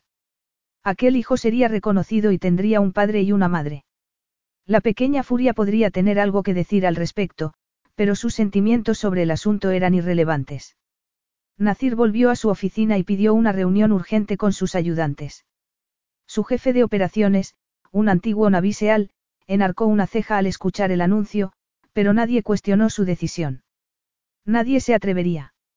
Además, aquel era un asunto privado. Una vez que los necesarios planes se pusieron en marcha, Nacir ordenó que llevasen a Ibidean a su oficina. No sería fácil darle la noticia, pero como no iba a hacerle la menor gracia en cualquier caso, lo mejor sería ir directo al grano. Necesitaría tiempo para hacerse a la idea y se lo daría, aunque no aceptaría una negativa porque había demasiado en juego. Y tampoco dejaría que se fuese de allí. Aquello era necesario y cuanto antes lo entendiese, mejor para todos. Cinco minutos después, la puerta de su oficina se abrió y uno de los guardias entró con una irritadísima Ibidean, que lo fulminó con la mirada. El cansancio era ahora más aparente. Tenía sombras oscuras bajo los ojos y las rodillas no parecían capaces de sostenerla. No era el mejor momento para darle la noticia, pero no había tiempo que perder. Tiene que decirme qué está pasando aquí y tiene que decírmelo ahora mismo, dijo ella, con gesto airado. Nacir le hizo un gesto al guardia, que salió de la oficina inmediatamente y cerró la puerta. Siéntese le ordenó, señalando una silla frente al pesado escritorio de madera. Ivy levantó la barbilla. Gracias, pero prefiero quedarme de pie. ¡Qué mujer tan obstinada! Nacir se levantó y dio la vuelta al escritorio para colocarse frente a ella. Estaba claro que su presencia la incomodaba y eso era interesante. Puede que prefiera sentarse. Llevo horas sentada, replicó ella, agitada. Necesitaba liberar toda esa agitación, pensó Nacir. Cuando sus soldados estaban exageradamente excitados había que canalizar esa energía con intensos ejercicios de entrenamiento. Eso era bueno para relajar la tensión. Pero, evidentemente, no podía enviar a Ivy a hacer ejercicios de entrenamiento. Hay otras formas de relajar la tensión. Y tampoco haría eso, pensó Nacir, por interesado que estuviese. Se casaría con ella, pero sería un matrimonio de conveniencia. No sería fácil convencerla de que debía casarse con él, así que hablar de asuntos de dormitorio era un puente demasiado lejano en ese momento. La emoción que sintió al pensar en ello le recordaba que había descuidado sus necesidades físicas durante demasiado tiempo. Bueno, tendría que ponerle remedio. Como quiera, dijo por fin. Pero necesita comer y beber más. No, lo que necesito es que me diga qué está pasando aquí, lo interrumpió ella. He tomado una decisión sobre mi hijo, anunció Nacir. Eso es lo que está pasando. ¿Y cuál es esa decisión? Dígamelo de una vez. Tengo que volver a Maasa esta noche porque. No volverá a Maasa. Ni esta noche ni mañana. Y parpadeó. Perdone. Va a quedarse aquí, en la fortaleza, donde yo pueda proteger a mi hijo. Perdone, pero no le entiendo. ¿Cómo que debo quedarme aquí? ¿Y proteger a su hijo de qué? ¿De quién, señorita Dean? En cuanto a lo que de quedarse en la fortaleza, creo que me he explicado con claridad. No puedo permitir que se vaya. ¿Por qué no? Nacir había aprendido a estudiar las reacciones de sus hombres para saber cuándo podía presionar y cuándo no hacerlo. Cuándo debían descansar y cuándo estaban aburridos y necesitaban un reto. O cuando estaban inseguros y necesitaban una inyección de confianza. Y ella parecía agotada y asustada, y tal vez darle la noticia sería contraproducente en ese momento. Él no era un hombre delicado o considerado porque tenía el corazón de un soldado, pero podía serlo si la situación lo exigía y, evidentemente, la situación exigía que fuese con cuidado. Tengo muchos enemigos, señorita Dean, y su presencia aquí habrá sido detectada. Por aquí no vienen muchas mujeres y menos mujeres embarazadas, de modo que alguien sacará las lógicas conclusiones. Ella seguía mirándolo con el ceño fruncido. ¿Qué está diciendo? Que si vuelve a Maasa podría estar en peligro porque habrá gente que quiera utilizarla contra mí. Y parpadeó de nuevo. No puede hablar en serio. Soy un hombre peligroso para mucha gente poderosa, para muchos gobiernos. ¿Y si descubren que está esperando un hijo mío? Nacir no terminó la frase, pero no tenía que hacerlo. Ivy lo había entendido. Así que es usted un despiadado señor de la guerra después de todo. Esa es una conversación para otro momento. La realidad es que al venir a Inaris ha puesto en peligro su vida y la de mi hijo. Y es imperativo que siga aquí, donde yo puedo protegerlos. Ivy palideció y tuvo que agarrarse al respaldo de la silla. No era mi intención. Lo he hecho por Connie. Yo nunca. Nacir se irguió, preocupado al verla tan pálida. Aunque no le gustaba esa preocupación. Una cosa era preocuparse por sus soldados, que dependían de él, pero no por una mujer, aunque esperase un hijo suyo. Siéntese, le ordenó. Parece a punto de desmayarse. No quiero sentarme, replicó ella. ¿Cuánto tiempo tendré que quedarme aquí? Porque yo tengo una vida en Inglaterra y debo volver allí. Y mi habitación del hotel de Masa. Todas mis cosas están allí y mi pasaporte está en la caja fuerte. Si hay algún peligro, lo mejor será que vuelva a Inglaterra de inmediato. Allí estaría a salvo. Nacir esperó hasta que terminó de hablar, sintiendo cierta admiración por su obstinación y su amor propio. Debía estar agotada y conmocionada, pero seguía discutiendo sus órdenes. No, me temo que no estaría segura en ningún sitio salvo en esta fortaleza. En cuanto a sus cosas, he enviado a alguien a buscarlas y las traerán en unas horas. ¿Durante cuánto tiempo? Tengo una semana de vacaciones, pero luego debo volver a Inglaterra. Nacir se acercó ella y, sin decir una palabra, la tomó por los brazos para sentarla en la silla. Debía estar conmocionada porque no se resistió, aunque lo miró con gesto aprensivo. Y sí, definitivamente, había miedo en sus ojos. Después puso las manos sobre los brazos de la silla, acorralándola para asegurarse de que prestaba atención. Además, debería estar sentada cuando le diese la noticia. Su piel era tan delicada. No estaba hecha para el calor del desierto. Afortunadamente para aquella rosa inglesa, en la fortaleza había el equivalente a un invernadero. Tendrá que quedarse aquí al menos hasta que nazca el bebé. Después de eso, podremos negociar. ¿Qué? Antes ha dicho que todos los hijos deberían ser queridos y yo estoy de acuerdo. Yo quiero a este hijo, pero si voy a reclamarlo como mío hay un par de cosas que debe entender. Mi apellido es a la vez un riesgo y una protección, pero quiero que mi hijo lo lleve y quiero que la madre de mi hijo lo lleve también. Ivy lo miraba sin entender. Su apellido. Nacir se dio cuenta de que iba a tener que ser más específico. Voy a casarme con usted, anunció. Y me temo que debo insistir. Al principio, Ivy no entendía lo que decía. No podía entender lo que estaba pasando. Odiaba que otras personas tomasen decisiones importantes por ella y, sin embargo, en aquel momento no podía hacer nada al respecto. No podía volver a casa, le había dicho. Tenía que quedarse allí. Tanto ella como el hijo que esperaba estaban en peligro. Intentó levantarse, pero el jeque se lo impidió. Era tan grande, tan fuerte que la hacía sentir pequeña, frágil y turbadoramente femenina. Luego había dicho que tenía que casarse con ella, pero no podía ser verdad. Tenía que haber oído mal. No se conocían. Eran extraños y nadie se casaba con un extraño, a menos que estuvieran en un absurdo programa de telerrealidad. Ivy lo miró a los ojos. De verdad eran de un color extraordinario, cristalinos como la nieve de un glaciar. Tal frío en medio del ardiente desierto. Él, en cambio, irradiaba calor, pero era un calor peligroso e Ivy sabía que podría quemarla si no tenía cuidado. No consiguió decir por fin. Eso es una locura. Yo no puedo casarme con usted. ¿De qué está hablando? Él no se movió. Parecía inamovible, inflexible como el granito.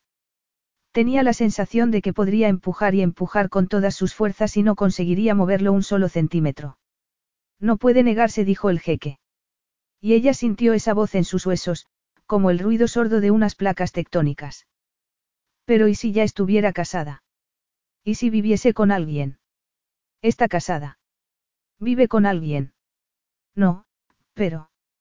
Entonces todo eso es irrelevante. ¿Por qué tengo que casarme con usted? Estar casada conmigo le ofrecerá protección legal, respondió él.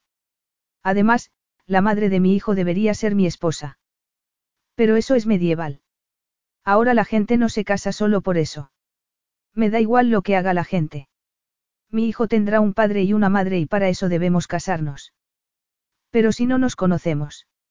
Somos dos extraños, protestó Ivy. No nos queremos. ¿Qué tiene que ver el amor? Dos personas se casan cuando están enamoradas, respondió ella, asustada. De hecho, empezaba a experimentar una oleada de pánico. Normalmente, ella era buena en los momentos de crisis y siempre sabía qué hacer. Nunca se dejaba llevar por las emociones. Entonces, ¿por qué sentía como si estuviera a punto de derrumbarse? Las hormonas del embarazo seguramente. Las hormonas y aquel arrogante e insufrible jeque. No sé en qué mundo de cuento de hadas vive usted, señorita Dean, pero esto no es un cuento de hadas, dijo Nacir, con el ceño fruncido. No se trataría de un matrimonio de verdad, sino uno de conveniencia.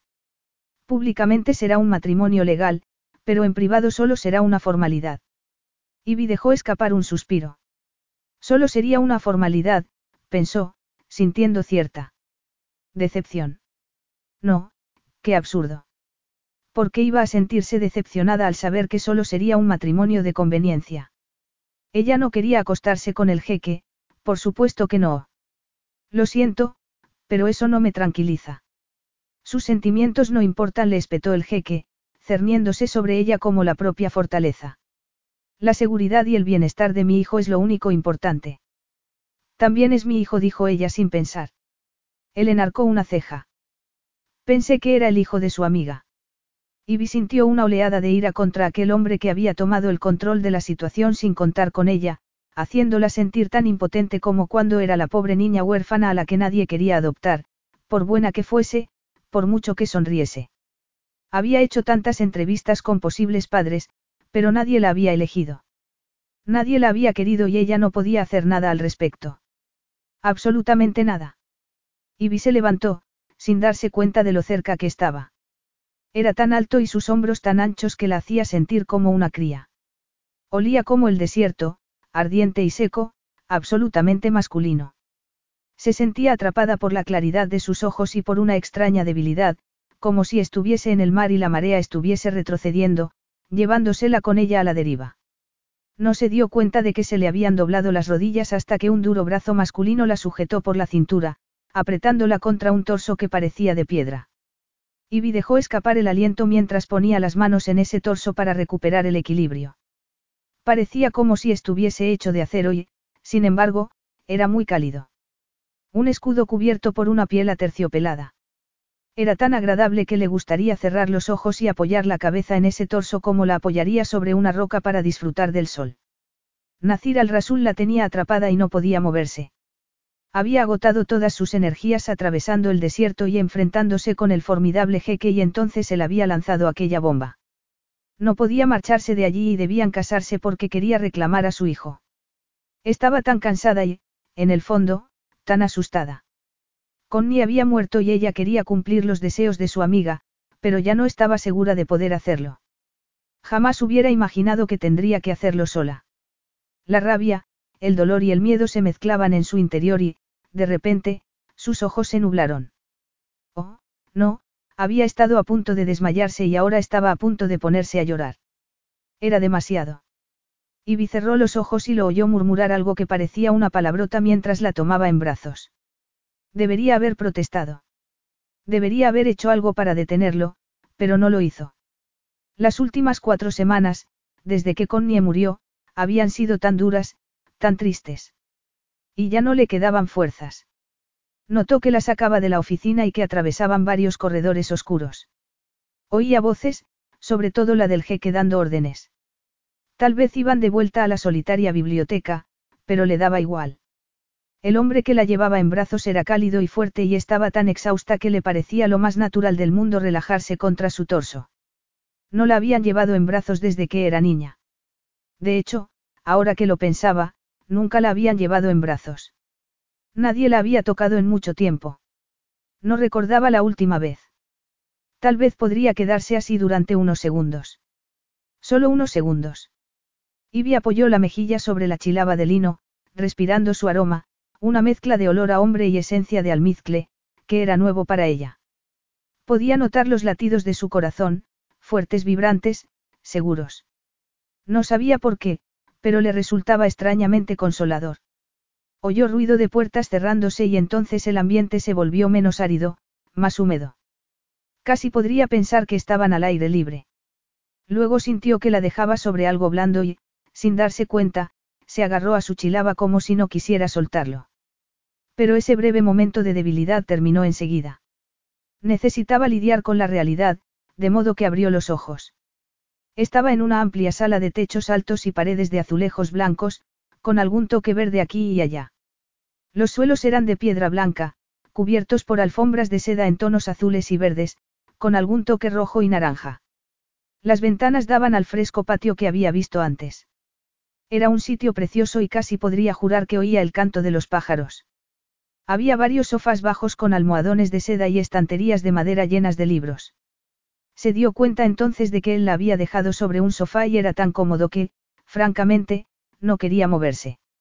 La habitación era encantadora y lo único que quería era dormir durante unas horas y olvidar lo que estaba pasando, pero el jeque se puso en cuclillas frente a ella, mirándola con ojo crítico, como un médico examinando a un paciente. Esa mirada la hacía sentir tan expuesta y vulnerable que sintió la tentación de volver a cerrar los ojos, olvidarse de él y fingir que no existía. Pero eso no iba a ayudarla. El jeque al-Rasul existía y era el padre del hijo que esperaba. Un hijo que quería reclamar como suyo y, al parecer, a ella también. Ivy nunca había sido cobarde y no podía esconder la cabeza en la arena, por mucho que quisiera hacerlo. Lo siento, no quería desmayarme, se disculpó.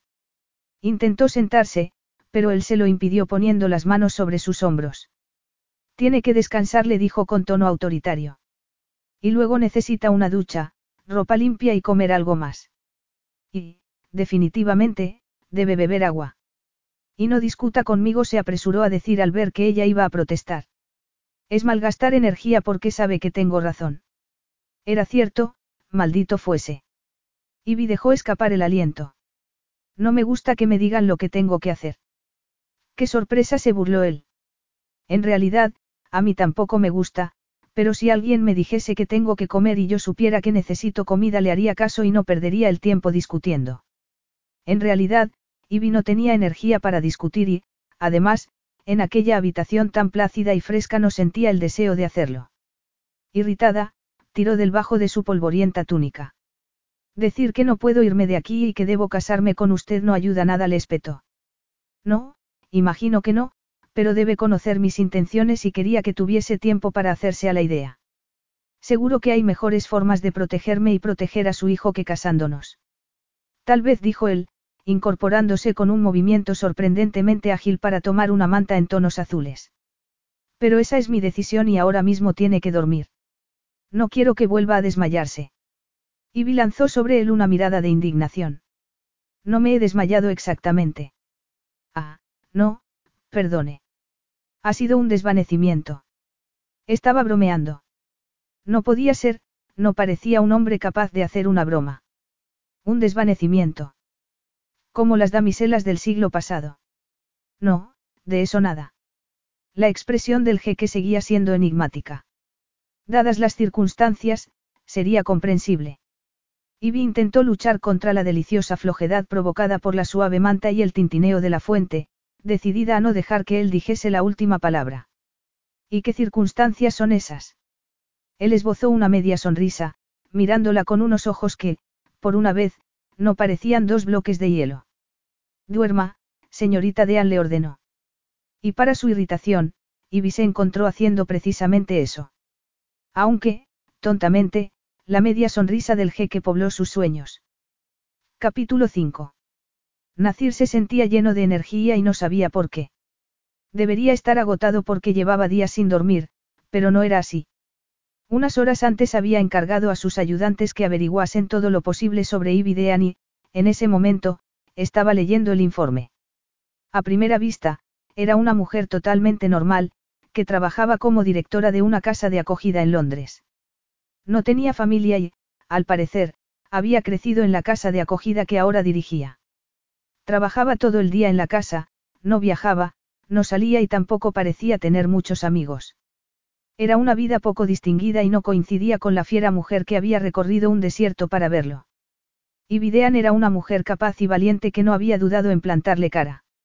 Le había dicho que no consideraba hijo suyo al bebé que esperaba, pero se llevaba una mano al vientre en un gesto protector cada vez que se sentía amenazada. Una mujer con la cabeza sobre los hombros, pero que escondía un volcán bajo la superficie. Una mujer de contrastes. Estaba furiosa con él, pero cuando le fallaron las fuerzas y tuvo que llevarla en brazos no protestó. Al contrario, se había relajado sobre su torso, cálida, suave y delicadamente femenina. Eso lo había sorprendido, aunque no sabía por qué. Tal vez había esperado que fuese tan espinosa y punzante como su personalidad, pero no. Sus curvas eran deliciosas y olía a una sutil mezcla de almizcle y algo dulce que le recordaba el jazmín que crecía en los jardines de la sultana. No sabía que lo había poseído para tomarla en brazos y llevarla a la zona de la fortaleza que una vez, siglos atrás, había sido el harem. Su padre había reformado esas habitaciones para sus encuentros prohibidos con la sultana y, aunque era tentador llevar allí a sus amantes, Nacir no lo había hecho nunca. No quería arriesgarse a revelar el enclave de la fortaleza solo por un par de noches de placer. Pero no lo había pensado dos veces cuando llevó allí a Ivy. Le había parecido lo mejor. Además, era el sitio más cómodo de la fortaleza. Que estuviese cómoda o no debería ser tan irrelevante como sus sentimientos, pero ambas cosas le preocupaban y eso era turbador porque él no podía permitirse distracciones. Y eso sin pensar en el enfado del sultán, que quería desmantelar su ejército, casi tan poderoso como el de Inaris. Nacir, pensativo, sacudió la cabeza. La obsesión por la sultana había arruinado la vida de su padre, el destierro convirtiéndolo en un hombre amargado. Pero a él no le pasaría lo mismo. Nacir desahogaba la pasión física, pero se aseguraba de que nadie entrase en su corazón. Aunque una vez había sido diferente. Cuando era niño, la árida educación en casa de su padre había sido animada por los infrecuentes encuentros con su madre. Vivía para esos momentos, en los que encontraba cariño y comprensión. Momentos en los que alguien le quería, pero que nunca duraban mucho y siempre lo dejaban con una sensación de vacío. Ese había sido siempre el problema, que quería más. Con el tiempo, había aprendido a conformarse con lo que tenía, pero para sus padres era demasiado tarde. Todo había sido culpa suya y Nacir lo sabía, de modo que a partir de entonces nunca anheló nada. Pero ¿dónde te deja este matrimonio, dispuesto a una vida de celibato? Nacir se echó hacia atrás en la silla, con el ceño fruncido. Su padre había sido un hombre débil cuando se trataba de los apetitos de la carne y Nacir despreciaba su deseo por la mujer de otro hombre, aunque su propia existencia se debiera a esa debilidad. Él nunca haría eso. Él era capaz de controlarse como debía hacer un buen líder. Pero tampoco podía desoír sus deseos físicos porque eso podría afectar a su tranquilidad. Su cuerpo era una máquina y cuidar bien de ella le permitía operar a un nivel óptimo, de modo que no podía negarse un necesario desahogo. Y eso hacía que la cuestión del sexo fuese pertinente. Si se casaba con Ivy tendría que desahogarse en algún sitio, y no le gustaba la idea de hacerlo con otra mujer. Podría ser discreto, ese no era el problema. Podría asegurarse de que todos creyeran que le era fiel a su esposa, pero él sabría que no lo era. Si eso le importaba a Ivy o no, y seguramente no le importaría, daba igual. Él era el producto de una aventura extramatrimonial que había terminado mal para todos, una aventura que le había robado a su madre, que no podía mostrarle abiertamente su cariño, mientras se lo daba todo a su hijo legítimo. No había podido reconocer a Nacir sin arriesgarse a la ira del sultán y eso les había hecho un daño inmenso a los dos. Nacir no desearía eso para su hijo, de modo que su matrimonio tendría que ser auténtico. Tú sabes lo que eso significa, no. Extrañamente inquieto, se levantó de la silla y se acercó a la ventana para mirar el bonito patio que era un descanso para los ojos. Las plantas y la fuente siempre lo ayudaban a relajarse, permitiéndole pensar con claridad. Sin embargo, en aquel momento mirar las plantas y los árboles no lo ayudaba en absoluto. Se sentía impaciente, turbado por una mujer a la que había conocido unas horas antes. El matrimonio era la única opción. Tenía que reconocer a su hijo y, aunque eso sería arriesgado tanto para Ivy como para el bebé, también sería una protección para ellos. Inicialmente había pensado que solo sería un matrimonio de conveniencia, pero no sería conveniente para él estar sin una mujer. Y como no quería buscar placer fuera del matrimonio, solo le quedaba una opción. ¿Y ella? ¿Y los sentimientos de Ivy? Sus sentimientos, como ya le había dicho, eran irrelevantes, pero no podía forzarla a casarse con él. Dean tendría que aceptar su proposición.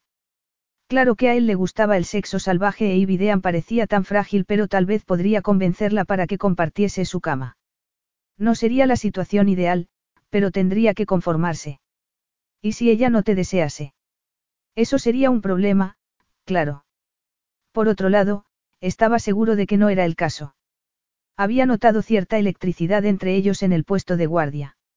Ivy no podía apartar la mirada de la suya y, además, había notado que miraba fijamente la porción de torso que asomaba por la chilaba abierta.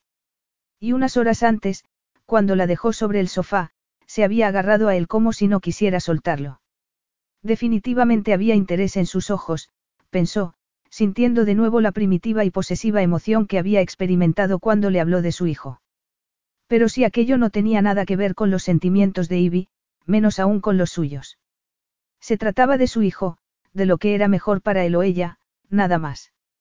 Alguien llamó a la puerta entonces. Entra. Uno de sus guardias entró para informarle de que habían llegado las cosas de la señorita Dean y también de que ella estaba despierta y la habían llevado a sus habitaciones. Encarga una cena para dos en el comedor, le ordenó. Y asegúrate de que sea una comida adecuada para una mujer embarazada. Dos horas después, Nacir entraba en el comedor, con una camiseta negra y pantalones de combate. Tal vez no era el atuendo adecuado para hablar de una proposición de matrimonio, pero no veía razón para ser más de lo que era, un soldado, un comandante.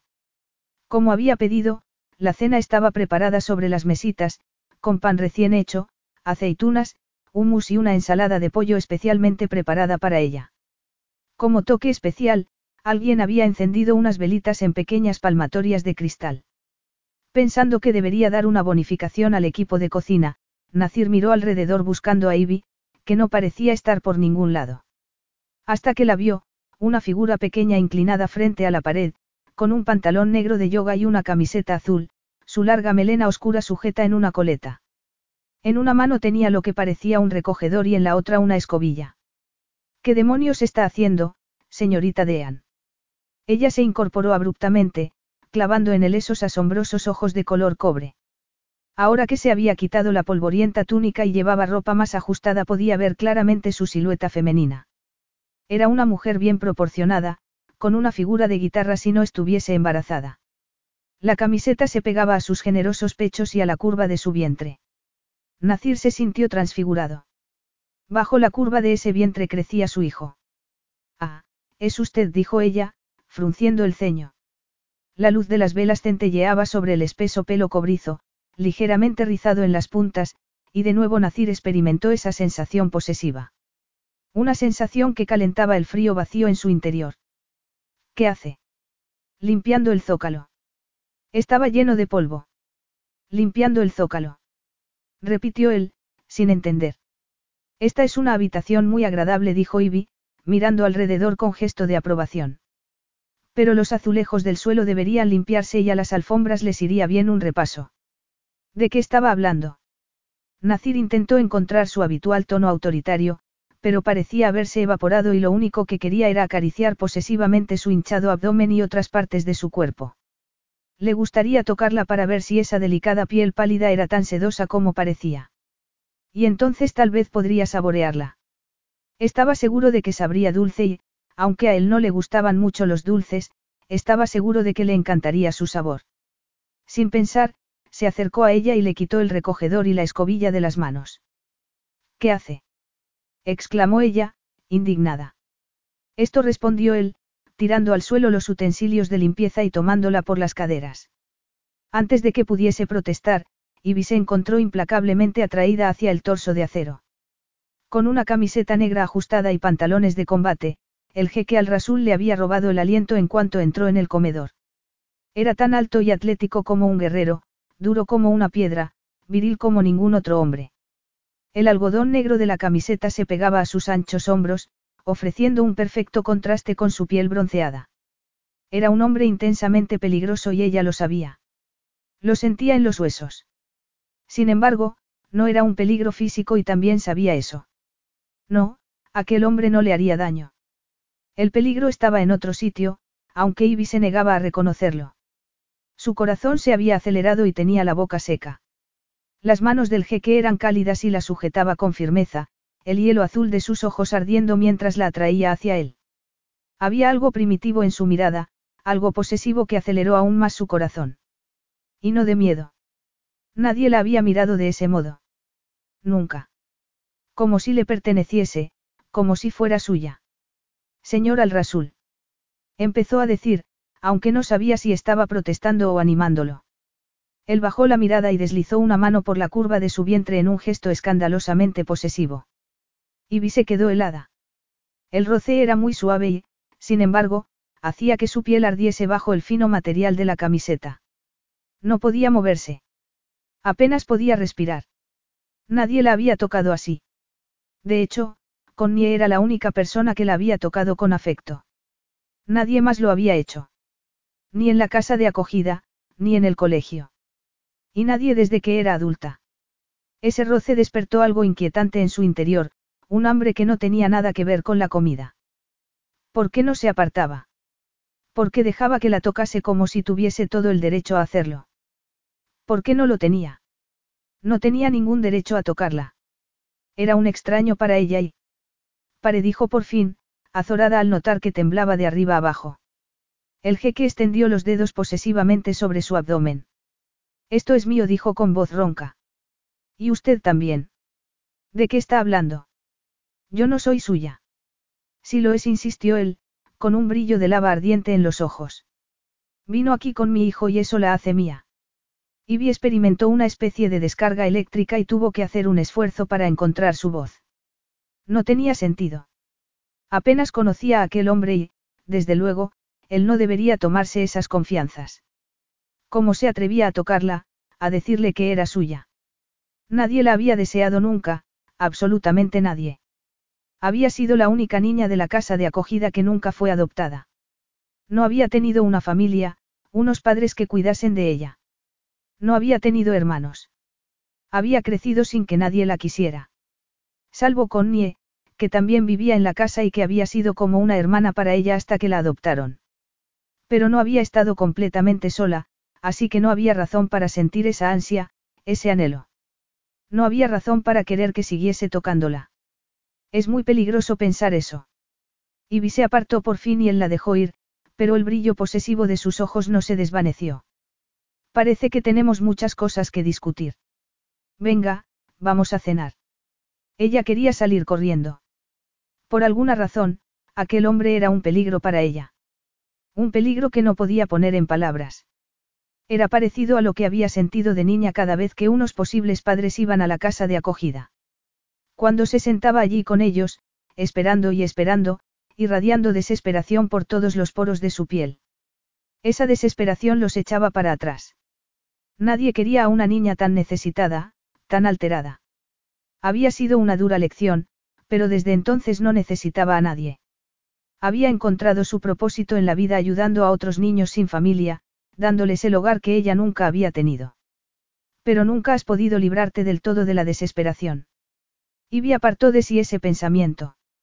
Ya no estaba desesperada y no volvería a estarlo nunca. Y el irritante jeque tenía razón sobre una cosa, sus sentimientos no eran lo que estaba en juego.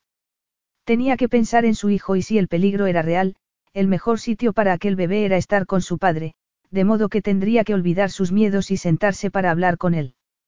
No iba a pasar nada. Se sentía mucho mejor después de haber comido y dormido un rato. Cuando despertó, un guardia la había llevado a una especie de apartamento con un dormitorio, un baño y un saloncito, todo con vistas al precioso patio. Las paredes eran de azulejos blancos y las ventanas estaban adornadas con cortinas de lino.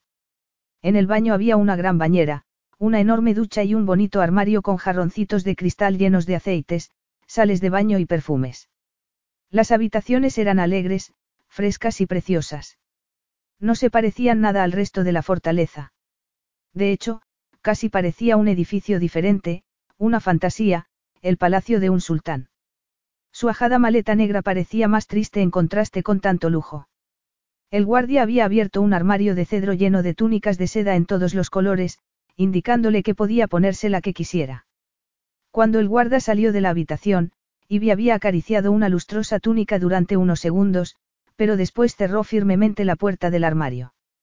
Ella no necesitaba túnicas ni sábanas de seda y, después de ducharse, se había puesto su propia ropa, esperando sentirse más segura de sí misma porque necesitaba controlar aquella ridícula situación. Eso era lo que tenía que hacer, de modo que había ido al comedor a esperar al jeque, decidida a interrogarlo sobre el peligro que había mencionado antes y cómo iba a funcionar exactamente ese matrimonio que proponía. Había llegado temprano y, sin nada que hacer, le había pedido a un empleado que le diese algo para quitar el polvo del zócalo. Al menos tendría algo que hacer mientras esperaba. Y entonces el jeque había entrado en el comedor. Ivy volvió a llevarse la mano al vientre, notando el calor que había dejado la marca de su mano, y pensó que jamás podría librarse de esa marca. Se había instalado bajo su piel, convirtiéndose en parte de ella. Nacir siguió el gesto con la mirada y ella se puso colorada, como si hubiera revelado un secreto. Irritada, apartó la mano y se sentó sobre los almohadones que había en el suelo, sintiendo un aleteo en el estómago cuando el jeque hizo lo propio. Yo le serviré, murmuró, tomando su plato. Puedo servirme sola, gracias. Aún así, deje que lo haga. No hace falta. Le gusta mucho discutir, no. Nacir puso el plato frente a ella y le sirvió un vaso de agua. Y usted es un hombre muy irritante, replicó Ivy. Pero el pan recién hecho olía de maravilla, las aceitunas negras eran brillantes y gruesas y el pollo estaba cocinado a la perfección. Qué exasperante. Pero tiene sentido estar exasperada. Terminarás haciéndole enfadar y eso no sería bueno para el bebé. Ivy dejó escapar un suspiro. Era cierto, seguir discutiendo con él era absurdo. Ella no tenía ningún poder allí. Estaba acostumbrada a llevar el control de su vida, pero por el momento no tenía alternativa. Gracias por la comida y por la habitación, se obligó a decir. Pero yo no necesito lujos, no tiene que molestarse tanto por mí. No es ninguna molestia. Hace años que no se usan esas habitaciones, aunque mis empleados lo mantienen todo en orden. Aparte del polvo en el zócalo, claro, dijo él, irónico. Ivy se puso colorada. No hay nada malo en intentar tenerlo todo ordenado. No, desde luego que no. Debería irritarle que se burlase de ella y, sin embargo, no era así. Al contrario, hacerlo sonreír era una pequeña victoria. Ella no solía hacer sonreír a la gente y, aunque nunca le había preocupado, se alegraba de haber hecho sonreír al jeque. El dormitorio parece hecho para una princesa, murmuró, poniendo humus en un trozo de pan. No se equivoca, dijo él. Esta fortaleza era uno de los palacios del desierto del sultán y esas habitaciones solían ser las del harem. Ivy sintió un escalofrío, aunque debía confesar que no era del todo desagradable. Ya veo. Él enarcó una oscura ceja, mirándola con expresión enigmática. El término, harem, se refiere a los aposentos de las mujeres, no se trata de un club de orgías. No, claro. Yo no quería decir. No pasa nada, solo quería explicarle lo que es para que no haya malentendidos. Nacir tomó la jarra de agua y se sirvió un vaso. Esas habitaciones eran de la sultana. Y, más recientemente, de mi madre. De su madre. No lo sabía. Soy el hijo ilegítimo del antiguo sultán. Su tono era aparentemente despreocupado, pero Ivy detectó un brillo en sus ojos que sugería otra cosa.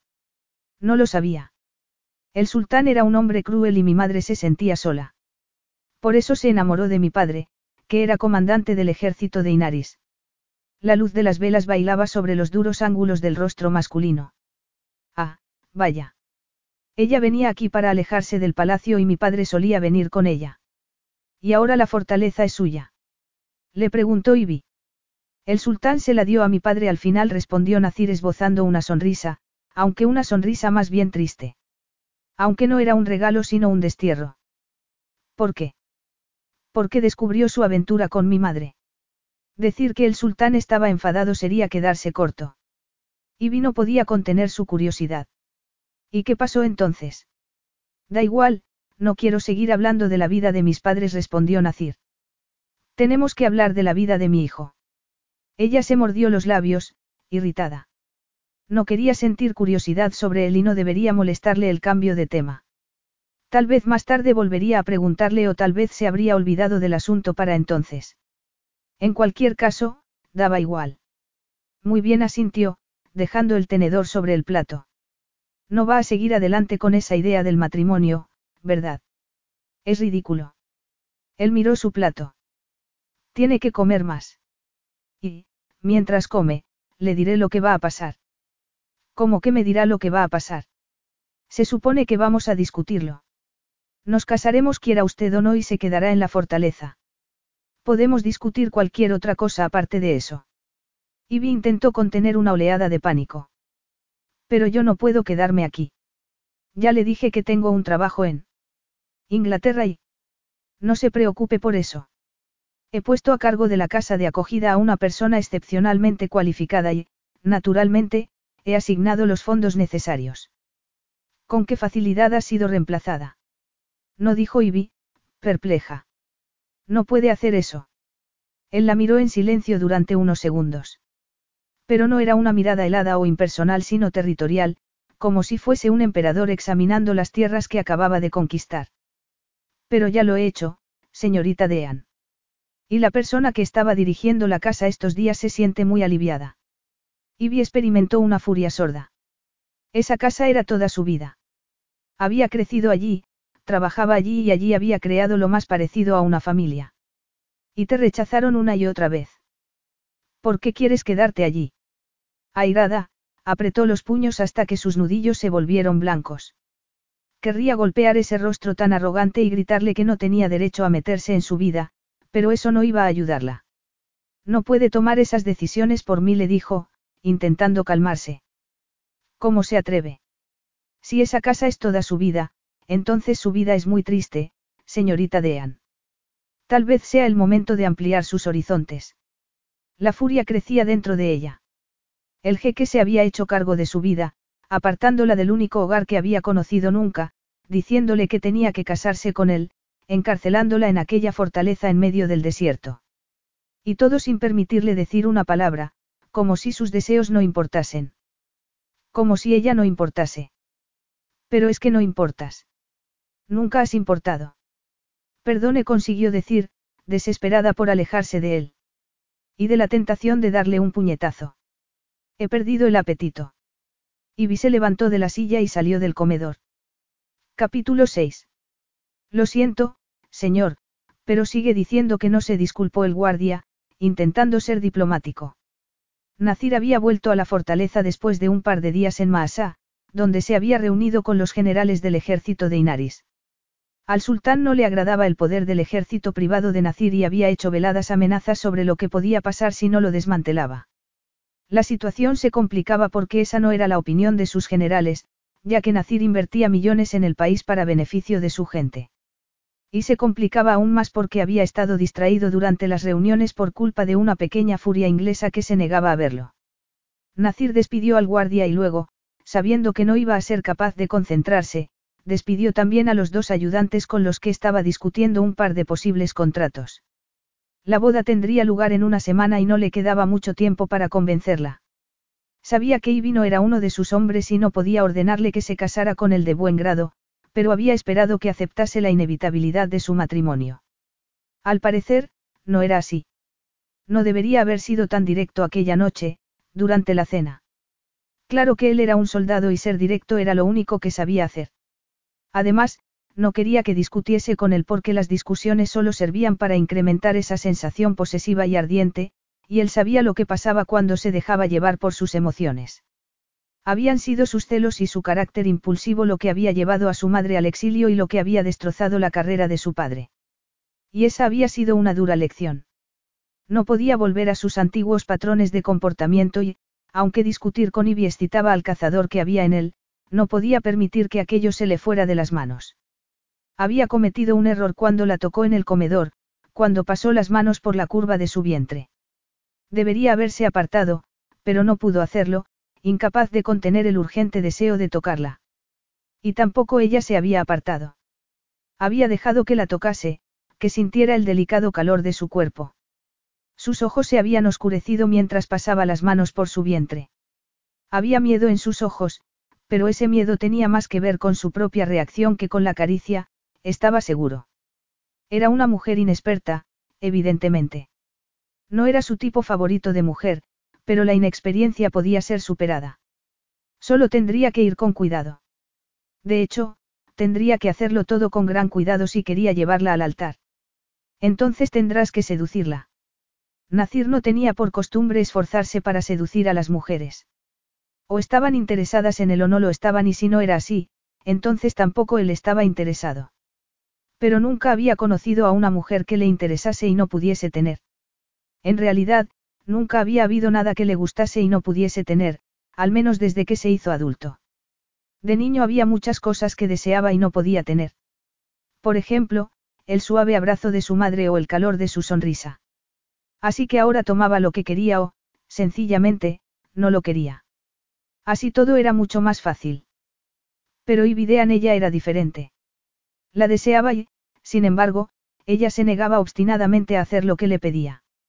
En circunstancias normales eso haría que dejase de interesarlo, pero Ivy esperaba un hijo suyo y, en lugar de perder interés, su negativa solo hacía que la desease más. Nacir se levantó y paseó por la oficina, pensativo. No, no iba a obligarla a casarse con él ya que eso no la haría receptiva a compartir su cama, de modo que tendría que seducirla. Eso era algo que podía hacer. Además, le gustaban los retos. Pensar eso provocó una excitación que no había sentido en mucho tiempo. Tal vez no era buena señal, pero él tenía un autocontrol excepcional. Además, podía permitirse un poco de emoción. Claro que para seducirla tendría que conseguir que la pequeña furia aceptase verlo y eso iba a ser complicado. Dada su naturaleza obstinada, seguramente se quedaría encerrada en su habitación indefinidamente. Le daría un par de días, pero su paciencia tenía un límite. Tal vez tendría que insistir. Nacir salió de la oficina para dirigirse al antiguo harem. Había guardias en la puerta las 24 horas del día, además de otras medidas de seguridad, y tras una breve conversación con los jóvenes soldados, entró en el corredor. El tintineo de la fuente le recordaba a su madre, aunque él no había nacido cuando ella se alojaba allí. Tal vez no debería haberle hablado a Ivy de ella, aunque no había ninguna razón para no hacerlo. Su lazo con la sultana no era un secreto para nadie. Todo el mundo sabía quién era y, aunque su padre se había sentido avergonzado porque la existencia de ese hijo era la personificación de sus debilidades, él no se avergonzaba de ser quien era. Había pasado su infancia escondido entre las sombras del palacio, viendo cómo su hermanastro se llevaba todo el cariño y la atención de su madre mientras él no tenía nada. Lo habían criado una serie de niñeras contratadas por su padre, con estrictas reglas de cómo debía ser tratado. No podían darle caprichos de ningún tipo. Las emociones eran el enemigo y el autocontrol era fundamental. Había tenido que aprender a dominar su amor, su odio, sus celos y su rabia, a guardar todo eso en su interior porque si no tenía cuidado podía poner muchas vidas en peligro. Pero al final las había destrozado. Nacir entró en el comedor y comprobó que no había ninguna figura inclinada sobre el zócalo, pero oyó la voz de una mujer en el patio. En el centro, sentada en el pretil de la fuente, y charlaba con uno de los jardineros mientras el hombre podaba un árbol de jacarandá. El jardinero no hablaba su idioma, pero eso no parecía ser un problema y se comunicaban con gestos. Nacir se detuvo a la sombra de una columna, observándola.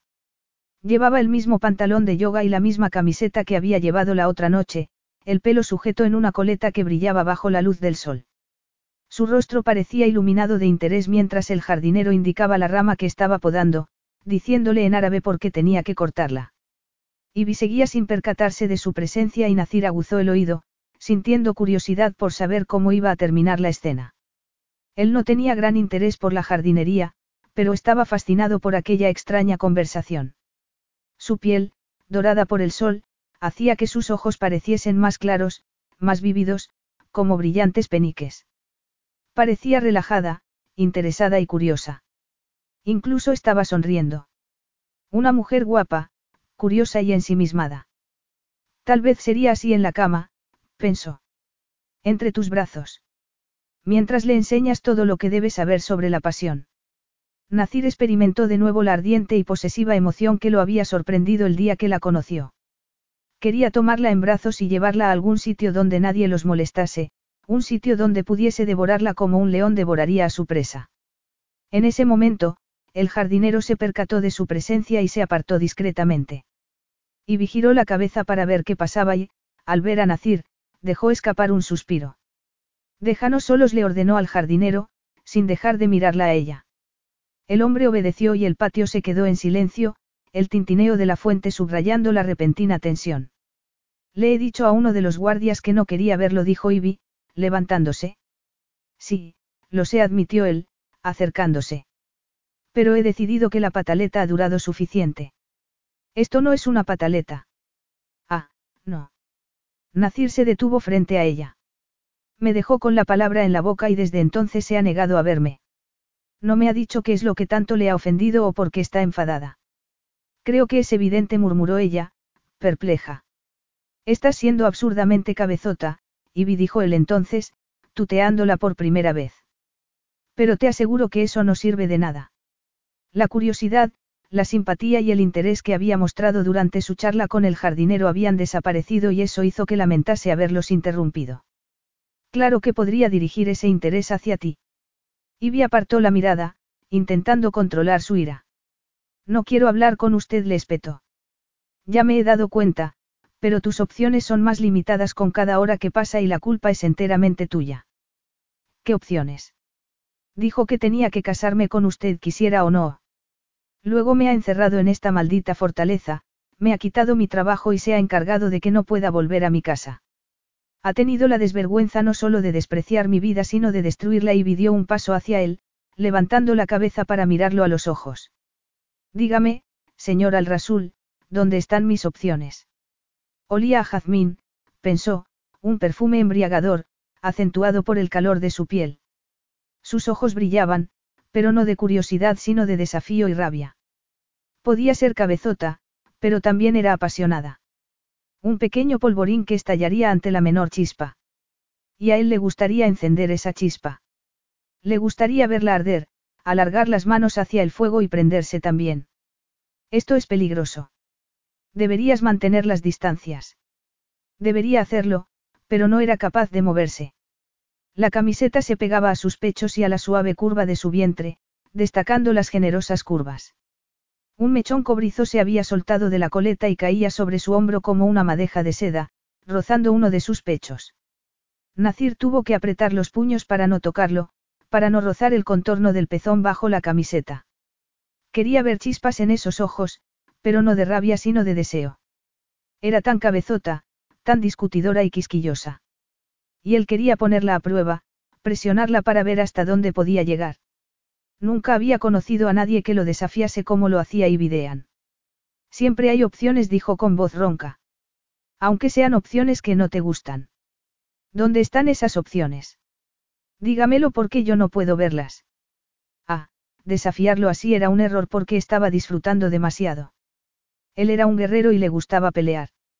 Y también era un hombre posesivo, celoso y apasionado. Por eso debía tener cuidado, pero en ese momento no podía recordar por qué. Tus opciones. Nacir dio un paso adelante. Podrías, por ejemplo, no haberte acercado a mí. Ella hizo un gesto despectivo. No parecía alarmada, aunque tal vez debería estarlo. Sí, definitivamente debería estar alarmada. Ah, sí.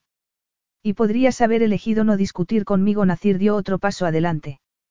Podrías no dejar que te tocase, añadió, poniendo las manos sobre sus caderas y viendo cómo abría los ojos de par en par. Y probablemente no deberías dejar que te besase, pero creo que vas a dejar que lo haga, y videan. Yo no. Nacir no dejó que terminase la frase. Inclinó la cabeza y se apoderó de su boca. Y no sabía qué estaba pasando. Debería empujarlo, debería salir corriendo, pero no estaba haciendo nada de eso. Seguía inmóvil y, aunque sus manos estaban sobre el torso de Nacir, no lo empujaba. No estaba intentando alejarlo de ella. Estaba clavada al suelo, helada, mientras él exploraba su boca con posesiva firmeza. Nunca la habían besado antes, jamás. Nunca había sentido el calor de las manos de un hombre, nunca una caricia había nublado sus sentidos. Pero él estaba haciéndolo y era asombroso. Sus labios eran ardientes y, al mismo tiempo, más suaves de lo que había pensado, moviéndose sobre los suyos perezosamente, como si tuviese todo el tiempo del mundo, trazando el labio inferior con la punta de la lengua y mordiéndolo después. Ivy no podía entender las sensaciones que provocaba el beso. Aquel calor, aquella presión que le robaba el aliento. El olor del desierto, el intenso calor de Nacir y ese aroma almizcle que encontraba inexplicablemente delicioso. Nacir estaba besándola, el jeque, el comandante de aquella fortaleza estaba besándola y su corazón latía enloquecido. Él levantó una mano para sujetar su cabeza y deslizó la lengua en su boca con un gesto posesivo, como si tuviese todo el derecho a hacerlo. Una oleada de emoción la dejó clavada al suelo. Era como una descarga eléctrica que la recorría de arriba abajo. Sabía a chocolate caliente y a coñac, dos cosas que ella adoraba en secreto. Pero le sorprendía que un beso pudiera saber así. Que un hombre pudiera saber así. ¿Qué estás haciendo? ¿Por qué dejas que te bese? Dos buenas preguntas para las que Ivy no tenía respuesta porque su cerebro no parecía funcionar con normalidad. Solo podía pensar sentir la boca de Nacir sobre la suya, la presión de sus labios, el calor de su lengua mientras exploraba el interior de su boca y el roce ardiente de sus manos en la cara. ¿Qué había estado haciendo antes del beso? No lo recordaba. Solo podía pensar en las manos de Nacir, en su boca, en el punto de contacto entre sus cuerpos. Todo lo demás no tenía importancia. Un gemido escapó de su garganta y, sin saber lo que estaba haciendo, se puso de puntillas y levantó las manos para agarrarse a su camiseta, apretándose contra él, anhelando esas caricias. Sentía hambre, como si no hubiera comido en días, semanas, años. Llevaba años hambrienta sin saber de qué y allí estaba aquel hombre, aquel jeque increíblemente soberbio y exasperante, mostrándole lo que necesitaba. A él. Lo necesitaba él. De modo tentativo, rozó su lengua con la punta de la suya y fue recompensada por una especie de rugido animal. Nacir la apretó contra su torso y profundizó el beso de un modo exigente y posesivo que la emocionó como nada en toda su vida. ¿Por qué la deseaba? No. Aquel poderoso jeque, con todo un ejército a su disposición, la deseaba a ella. La emoción se volvió salvaje. Y quería más besos, más caricias. Sentía como si fuera a morirse si dejaba de tocarla y se apretó contra él, embriagada por el duro cuerpo masculino que aplastaba sus pechos y por algo largo y duro que presionaba entre sus muslos, haciéndole sentir un calor insoportable. Ah, la deseaba, sí. La deseaba a ella y le gustaba tanto que la desease. Ivy experimentaba una sensación de poder que jamás había experimentado hasta ese momento. Nacir deslizó las manos por su espalda y apretó suavemente sus nalgas, empujándola contra el duro caballete entre sus piernas. Luego tomó su labio inferior entre los dientes y lo mordió con cuidado, enviando chispas por todo su cuerpo. Ibis estremeció, apretándose contra el tentador caballete. ¿Por qué le gustaba? Nunca había sentido tal placer. Te has vuelto loca. Apenas lo conoces y estás dejando que te bese hasta hacerte perder la cabeza. El sentido común le decía que se apartase, pero el sentido común parecía algo tan lejano y aburrido en ese momento. Siempre había sentido frío, como si estuviera en la calle, bajo la lluvia, y pudiese ver una chimenea encendida en una cálida habitación a través de las ventanas. Él era esa chimenea, él era esa cálida habitación. Y ella, que había estado bajo la lluvia durante toda su vida, por una vez quería disfrutar del calor. Pero entonces Nacir se apartó, dejándola agarrándose al vacío, con los labios hinchados de sus besos, el corazón acelerado y ardiendo de deseo. Y, de nuevo, sintió frío. Más frío que nunca. No susurró, alargando las manos hacia él. Pero Nacir dio un paso atrás. En sus ojos había un brillo fiero, hambriento. El color turquesa ya no era helado sino ardiente. No te muevas, le ordenó con voz ronca. A menos que quieras encontrarte tumbada en el sofá. ¿Y tú querrías eso? Ivy tomó aire.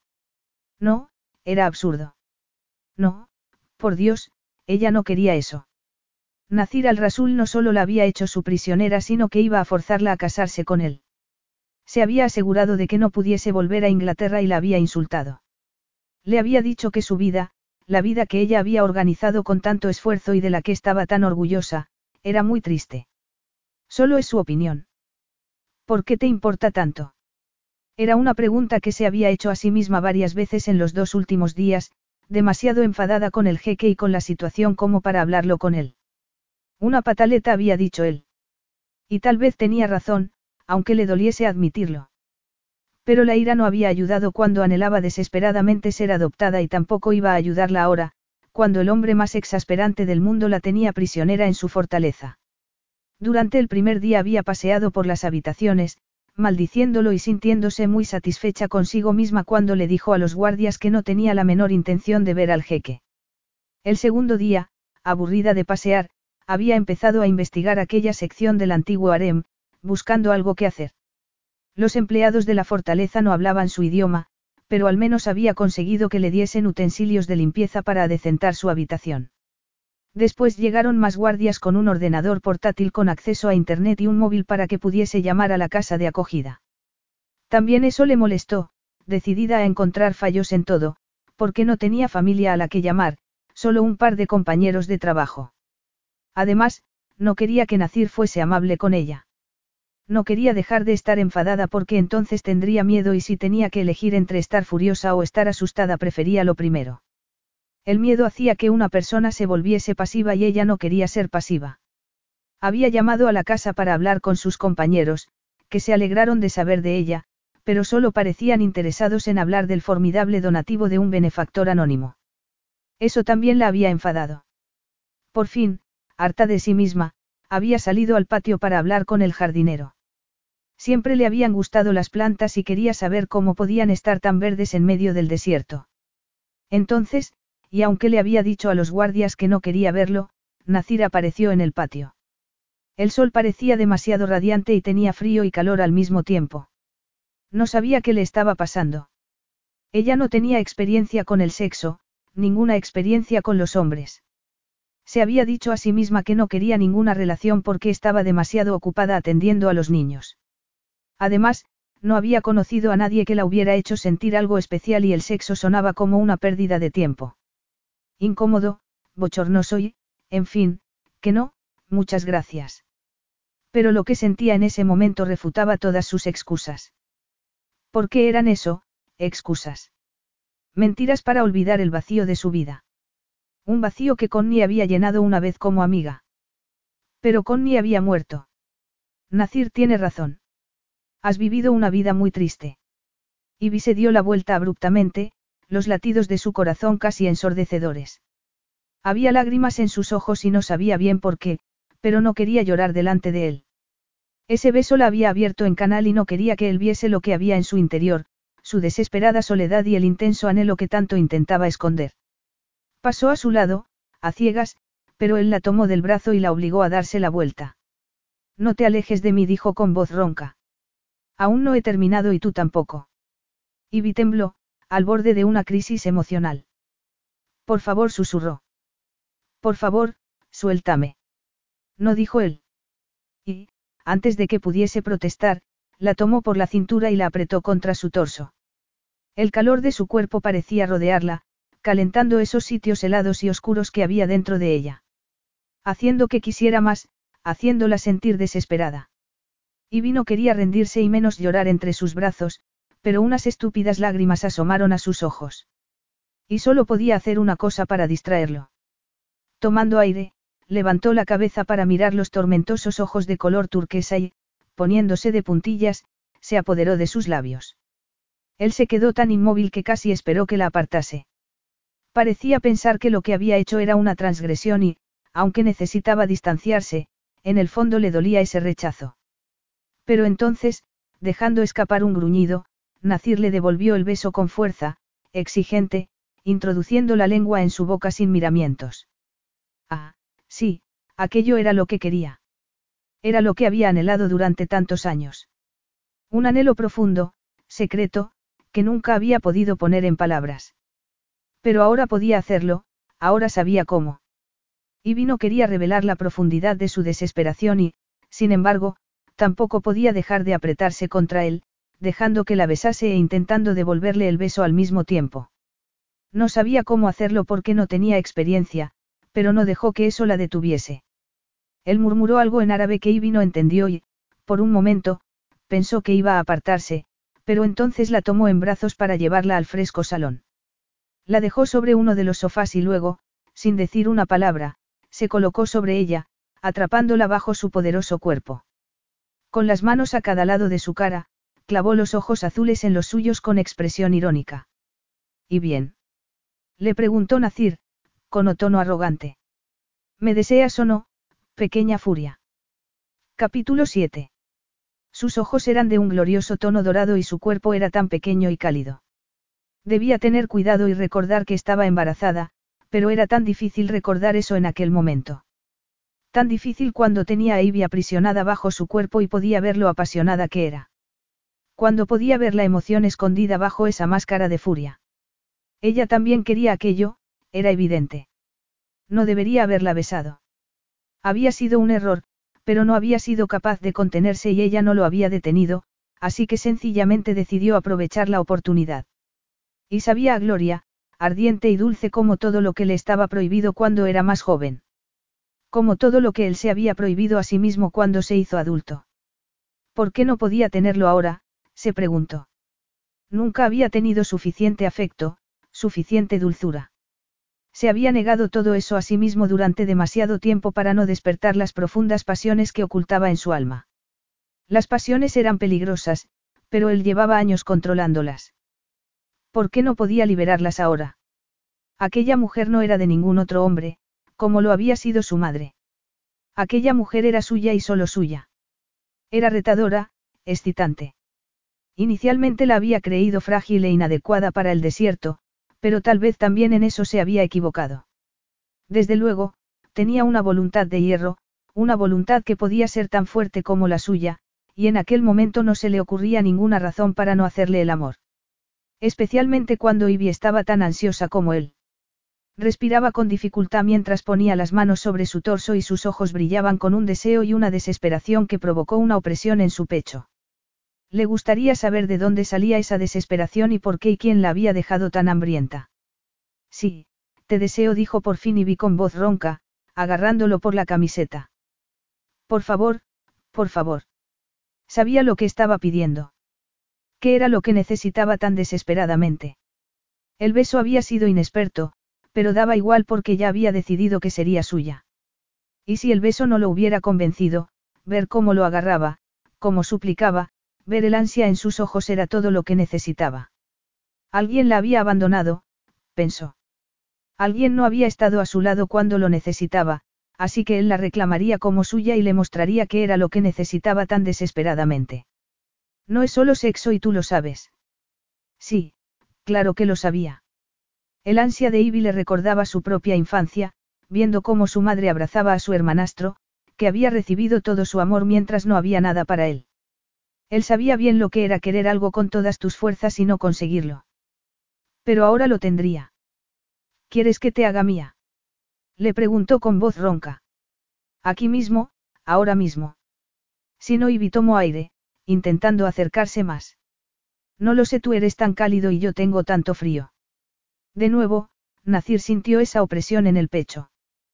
¿Por qué tenía frío? Con el calor que estaban generando, no tenía sentido. Y su piel no estaba fría, al contrario, era como una esquirla del sol del desierto. Mi nombre es Nacir. Dilo. Nacir. El cálido sonido de su voz intensificó el deseo de Nacir, que se inclinó para buscar esa boca tan dulce mientras se colocaba entre sus muslos, empujando el rígido miembro contra su húmedo centro. Ella gimió, levantando las caderas y agarrándose a su camiseta mientras él besaba su barbilla y pasaba la lengua por el hueco de su garganta para sentir el frenético latido de su pulso. Respondía tan bien abría la boca para dejar que la besase, gimiendo de un modo que lo volvía loco. Él nunca había querido pensar en el sabor de una mujer, pero ahora entendía el atractivo. Podría desnudarla y lamer cada centímetro de su cuerpo, pero aún no.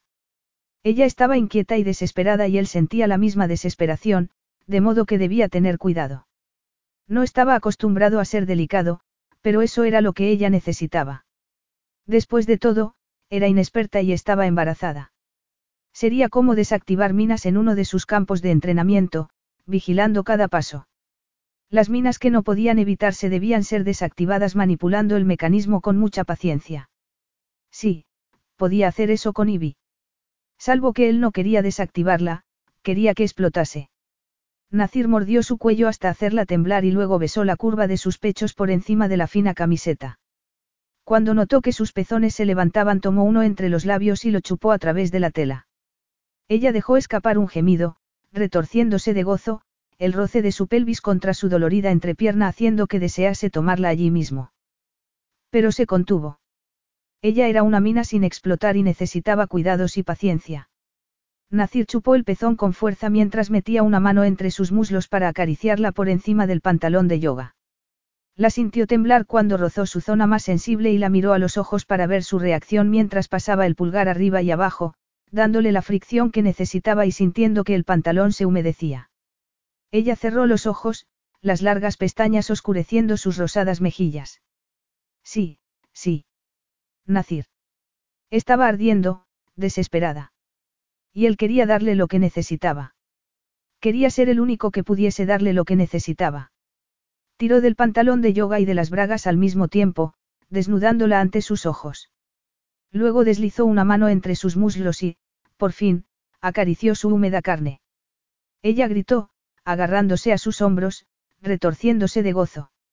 Nacir quería besarla, saborear esos gritos de placer y, sin embargo, también quería mirarla. Quería ver qué clase de pasión liberaba en ella. ¿Por qué había tanta pasión? Y la quería toda para él. De modo que se quedó así, mirándola, acariciándola con dedos expertos, explorando su húmedo calor mientras ella gemía y se retorcía bajo sus caricias. No parecía avergonzada, no estaba escondiéndose, no se contenía. Disfrutaba del placer con abandono y era lo más hipnótico que había visto en toda su vida. Anhelaba sentir el roce de sus manos, la caricia de su boca, pero estaba a punto de perder el control. Eso podría haberlo perturbado, pero decidió no pensar en ello. Nada era más importante en ese momento que darle placer a Ivy. Nada era más trascendental que satisfacer su ansia como nadie más podía hacerlo. Deslizó un dedo dentro de ella, y luego otro, sintiendo que la presión cedía.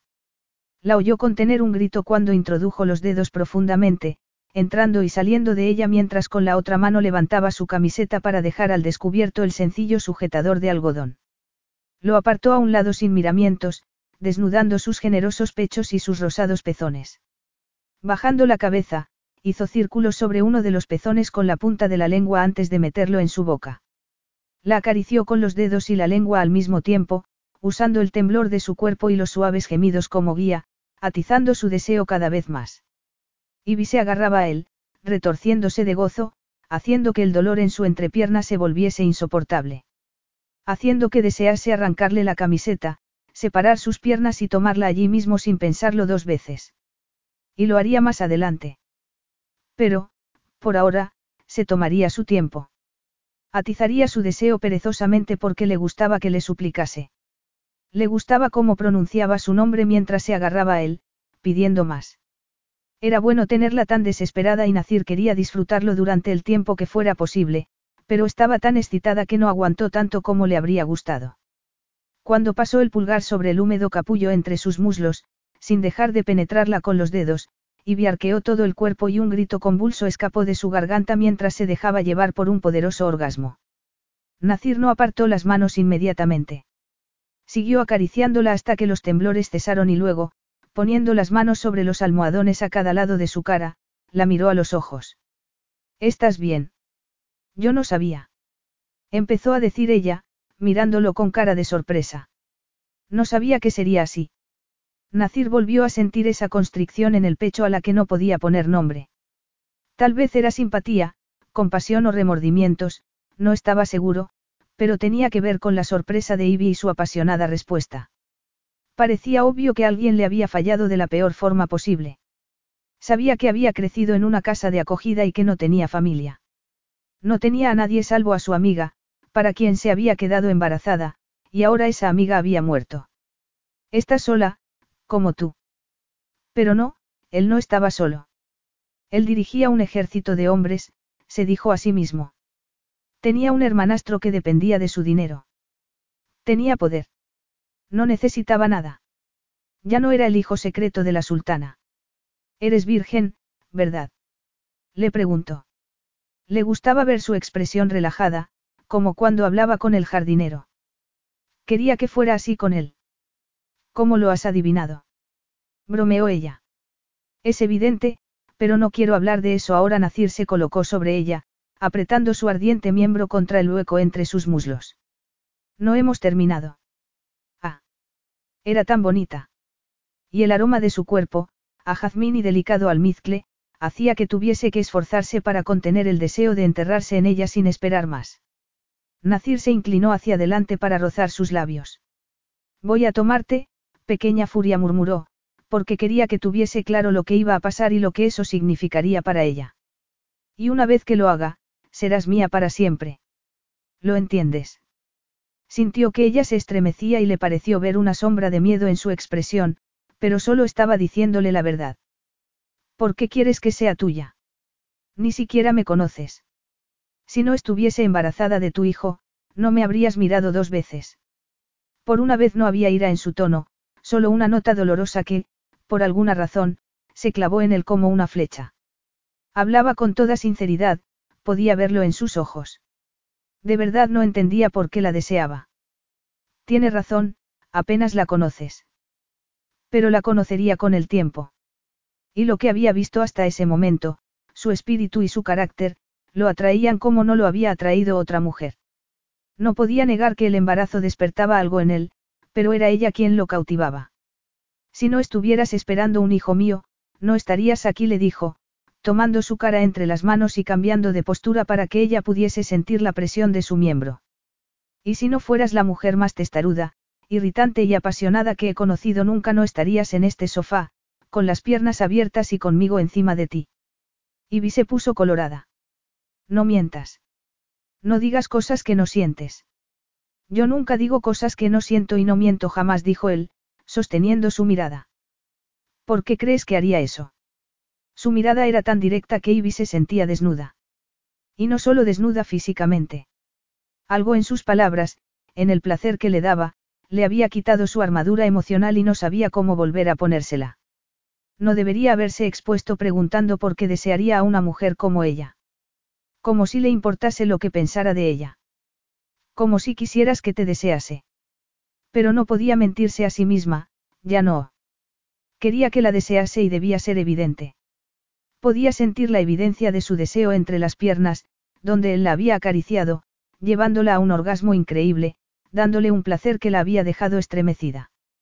Nunca había sentido nada así y lo único que quería era estar cerca de él, todo lo cerca que fuera posible, para revivir ese intenso y enloquecedor momento. Sus besos la cegaban, sus caricias la abrumaban, el roce de sus dedos la ponía fuera de sí. El sexo siempre le había parecido algo raro, incómodo y un poco desagradable. Desde luego nada que pudiera interesarle. Y, sin embargo, el jeque no, Nacir, había hecho que su opinión sobre el sexo cambiase por completo. Pero no le gustaba sentirse tan emotiva por el simple roce de sus dedos mientras le decía cosas que no podían ser ciertas. Testaruda, irritante y apasionada la había llamado. Y, sin embargo, todos esos rasgos no sonaban como defectos. Ser apasionada no podía ser un defecto. Además, Nacir lo había dicho como si fueran rasgos de su personalidad que le gustaban, rasgos que encontraba deseables. Y luego había parecido sorprendido cuando lo acusó de estar mintiendo. No debería haber dicho eso porque darle a entender la verdad, que nadie la había deseado nunca, que solo él la había encontrado deseable, era como quitarse la armadura protectora y abrirle su corazón. No sabía por qué le importaba tanto que Nacir la desease. Nada de aquello debería afectarla de ese modo y, sin embargo, así era. Quería su calor, quería la intensidad de esas sensaciones y el increíble placer que le daba. Lo que no quería era seguir discutiendo. Voy a tomarte, pequeña furia. Y una vez que lo haga, serás mía para siempre. Eso la había asustado, no podía negarlo. Y no porque no quisiera ser suya, sino porque tenía la horrible impresión de que eso era lo que más deseaba en el mundo. Que podía decirse a sí misma que había dado igual que nadie la adoptase, pero la verdad era que, en su corazón, siempre había querido pertenecer a alguien. Que nadie la hubiese elegido era una herida que no había curado nunca. Pero Nacir la había elegido y ella quería rendirse, quería ser suya. Aunque sabía que, en realidad, no la quería a ella sino al hijo que esperaba. Quería protegerla porque estaba embarazada, se sentía posesivo porque era un hombre territorial y la deseaba porque era un hombre. Nada de eso era por ella. ¿De verdad habías pensado que te desearía por ti misma? No, pero tampoco quería seguir pensando en ello y no quería agravar el error respondiendo a su pregunta. No quería hablar en absoluto. No, no creo que mientas, le dijo, levantando las caderas y apretándose contra el tentador bulto entre sus piernas. Él dejó escapar el aliento, echando fuego por los ojos. ¿Qué estás haciendo? La presión del poderoso cuerpo masculino aprisionando el suyo era enloquecedora, pero Ivy se dio cuenta de que, aunque ella estaba medio desnuda, Nacir seguía vestido. Y ella quería tocarlo como la había tocado él, explorar los contornos de ese ancho torso y todo lo demás. Querías hacerme tuya, pues hazme tuya, le dijo, intentando tirar de su camiseta. No quiero perder el tiempo hablando de ello. El fuego que ardía en los ojos azules le hizo sentir un delicioso escalofrío. Nunca habría imaginado que el deseo pudiera ser tan poderoso, que ella pudiera usar su poder femenino sobre un hombre como él, pero estaba claro que así era. Las llamas que brillaban en sus ojos lo delataban tanto como la tensión de sus brazos y, de repente, Ivy sintió el deseo de provocarlo, de ejercer ese poder y ver dónde los llevaba. Pequeña furia dijo Nacir, con los dientes apretados. Si no dejas de hacer eso, no seré responsable de lo que pase. ¿Dejar de hacer qué? Le preguntó Ivy, levantando la camiseta para rozar su estómago plano con la punta de los dedos. Ya me has dicho lo que va a pasar y me parece bien. Nacir murmuró algo que parecía una maldición y luego tomó sus brazos con mano de hierro para levantarlos sobre su cabeza. Sentirse dominada era extrañamente excitante y quería empujar sus pechos hacia él, pero no podía moverse. Y eso también era excitante. No dijo Nacir con voz ronca. No te muevas. ¿Por qué no? El roce del rígido miembro contra su húmeda carne provocaba intensas chispas de placer por todo su cuerpo. No podía creer que siguiera hambrienta después de aquel orgasmo, pero así era. Nacir era duro donde ella era blanda y el contraste la intrigaba. Quería ser abrumada por las sensaciones de nuevo, perderse en el calor y en el aroma del cuerpo masculino. Quería perderse en él. ¿Por qué eres virgen? dijo Nacir, impaciente. Y no quiero hacerte daño. Bueno, el sexo dolía la primera vez, o eso le había dicho Connie. Pero enseguida dejaba de doler, de modo que no podía ser un gran problema. No vas a hacerme daño, le dijo, acalorada. Además, da igual. Siempre duele la primera vez. Como si tú supieras algo de eso, replicó Nacir, exasperado. Deja de moverte, Ivy. Pero esa orden solo sirvió para excitarla más. Sabía que él estaba a punto de perder el control y eso era tan emocionante. Era ella quien le hacía eso, no. Ivy Dean, la chica a la que no había querido nadie, la chica a la que nadie había elegido, estaba haciendo que aquel hombre tan poderoso perdiese la cabeza. Y le encantaba.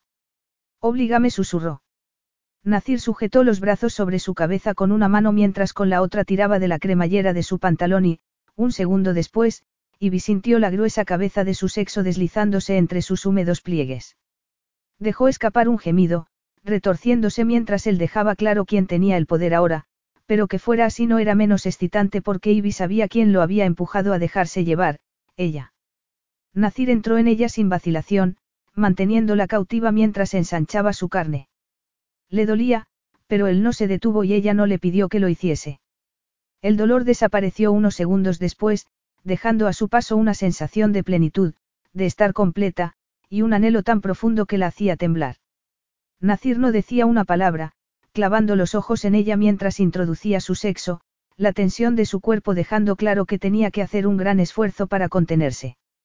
Pero Ivy no quería que se contuviese y lo urgió a empujar más rápido, llenándola una y otra vez. Era eso o dejarse abrumar por su calor, por el placer que le daba. Porque le gustaba estar cerca de él, le gustaba dejar que su calor la rodease. Su viril energía la hacía sentir protegida, segura. Pero le gustaba demasiado y sabía lo que pasaba cuando anhelaba algo con tanta pasión. Ivy apartó la mirada para que no pudiese ver las lágrimas que habían asomado a sus ojos.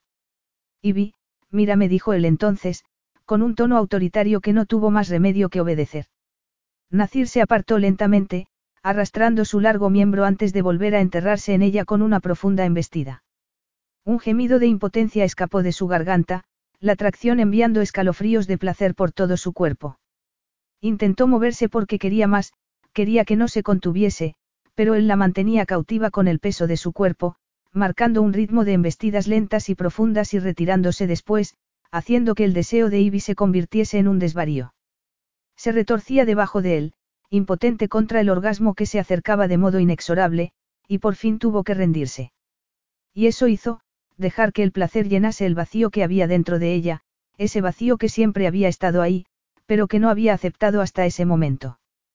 Pero tenía que aceptarlo porque ahora que él estaba allí podía sentir lo profundo que era ese vacío, un vacío que Nacir llenaba completamente con la dura presión de su cuerpo, con su voz ronca, con su aroma almizcle y con el incesante empuje de su sexo. Él borraba la soledad que se había instalado en su alma y que ella había creído estaría allí toda su vida. Nacir se movía cada vez más rápido, pero aún llevaba el control mientras ella estaba deshaciéndose. Aún así, luchó porque no quería que terminase. Quería quedarse así para siempre. Unida a él, conectada con él porque de ese modo la soledad de su vida no era nada más que un vago recuerdo. Pero entonces él ajustó el ángulo de sus embestidas, frotando su miembro contra el sensible capullo escondido entre el triángulo de rizos y fue entonces cuando Ivy perdió la cabeza del todo. El placer era demasiado intenso y saber eso le dolía porque no quería que aquello terminase nunca. Dejó de pensar en ese momento. Solo existía Nacir, sus arremetidas y el movimiento de sus caderas haciendo que todo se convirtiese en un incendio imparable. Gritó cuando llegó al orgasmo de nuevo, sintiendo que se rompía en pedazos y temiendo no saber recomponerlos. Estaba tan perdida en ese momento de gozo que no se dio cuenta de que Nacir se movía cada vez más rápido, buscando su propio alivio hasta que, por fin, dejando escapar un gruñido ronco, se unió a ella en la cúspide de la tormenta. Capítulo 8. Nacir miraba a Ivy mientras volaban sobre el último tramo del desierto hacia las montañas al norte de Inaris. No había dicho una palabra desde que salieron de la fortaleza, ni siquiera cuando anunció que irían en helicóptero a su residencia privada, en los famosos manantiales de agua caliente de las montañas. Lejos de la fortaleza para conocerse el uno al otro, lejos de las distracciones. No había esperado aquel apasionado encuentro sexual, pero eso no había hecho que cambiase de planes. Si acaso, los había hecho más necesarios. Pero desde el encuentro Ivy se mostraba apagada, sin decir una palabra. Había esperado que protestase o que insistiera en quedarse allí, pero no lo había hecho. Había subido al helicóptero sin decir nada. Y eso era preocupante. El sexo no había sido planeado, pero inevitable dada la química que había entre ellos. Y ella había sido una participante activa. No, más que eso. Una amante desesperada. Si no estuviese embarazada de tu hijo no me habrías mirado dos veces. Nacir volvió a sentir esa opresión en el pecho mientras Ivy miraba el paisaje por la ventanilla. Se había mostrado tan frenética entre sus brazos, tan ansiosa. Una mujer apasionada, hambrienta de afecto. Hambrienta de felicidad también, estaba seguro, y con su pasado era comprensible. Una casa de acogida no era el mejor sitio para un niño, por bien que estuviese dirigida. Ivy necesitaba cariño, eso estaba claro, aunque luchaba contra sus propios deseos. Y tú puedes darle eso, a tu manera. Él era un comandante que no daba cuartel a nadie. Cuando su madre fue desterrada del palacio, la misión de su padre fue convertirlo en un soldado sin emociones y lo había conseguido. Nacir ya no sentía el intenso anhelo que había sentido de niño, la desesperada necesidad de ver la sonrisa de su madre, de sentir el roce de su mano, de ver el cariñoso brillo de sus ojos en los pocos momentos que tenía con ella, el único gesto de afecto que se permitía darle a su hijo. Esos instantes de felicidad habían sido muy pocos, pero ese era el problema de la felicidad. Una vez que la habías conocido, lo único que importaba era tener más y más, como un adicto, hasta que no sabías si podría seguir existiendo si te la arrebataban.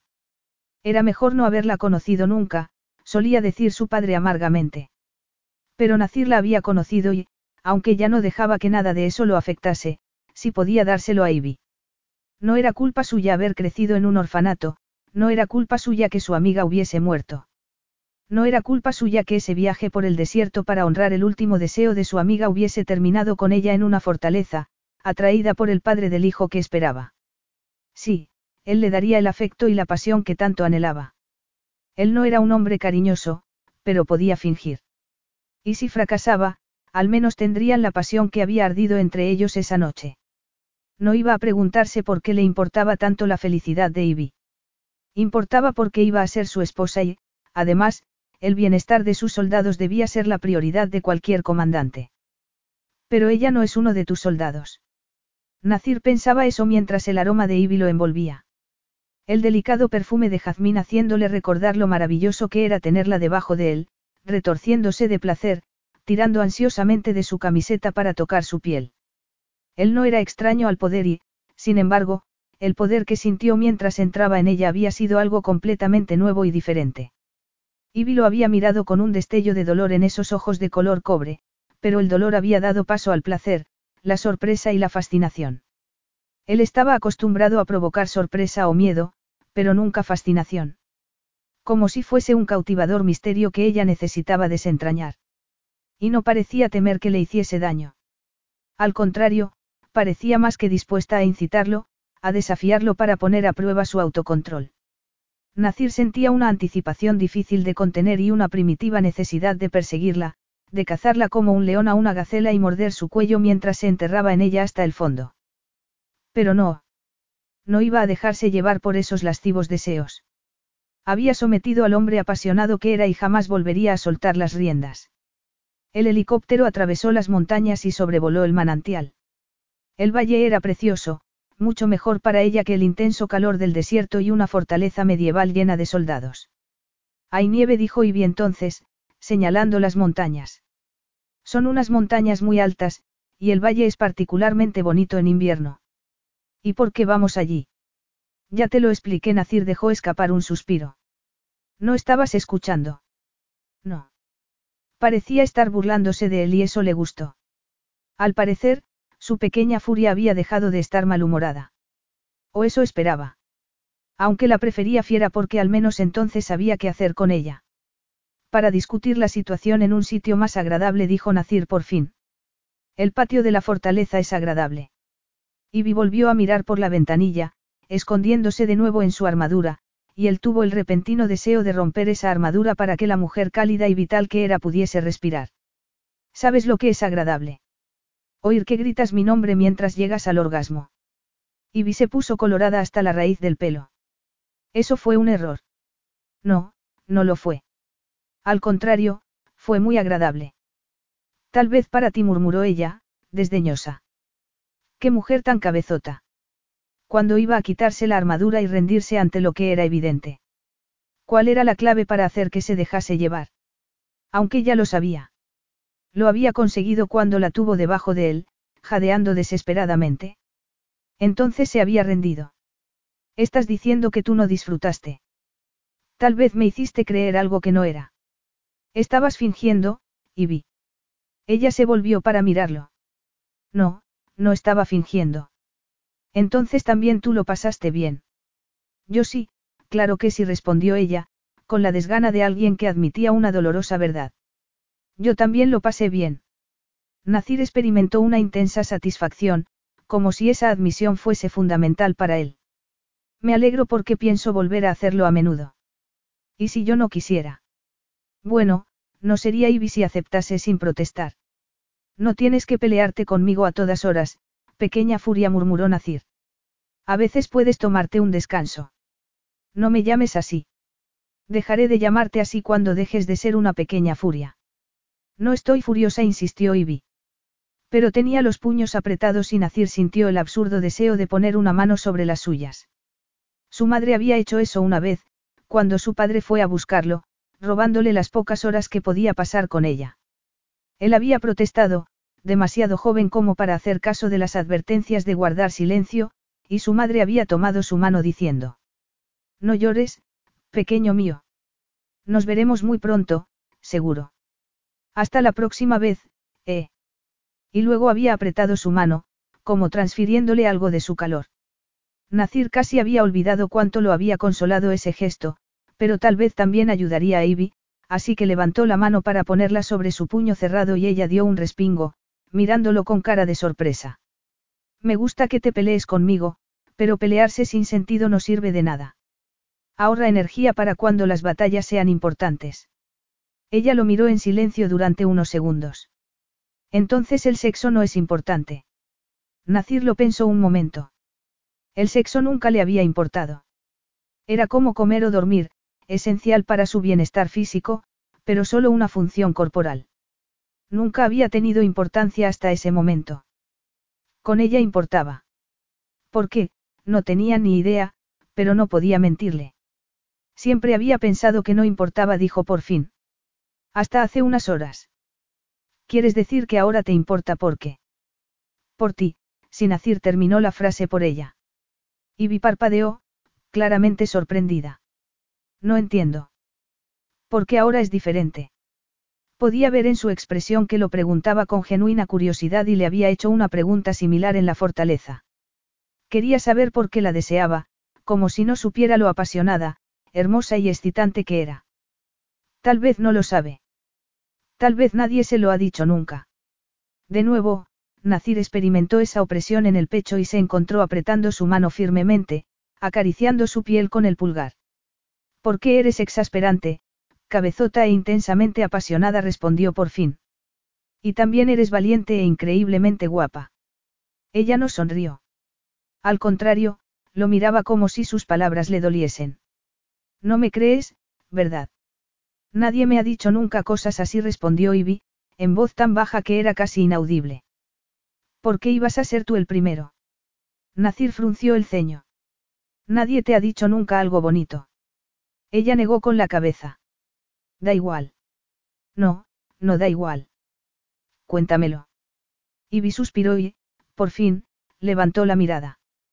Crecí en una casa de acogida en la que a nadie le importaban demasiado los niños huérfanos, así que perdóname si me tomo esos cumplido con cierta desconfianza.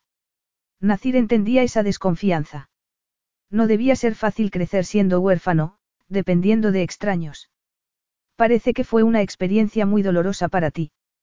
Ivy se encogió de hombros. No fue tan mala como la de otros.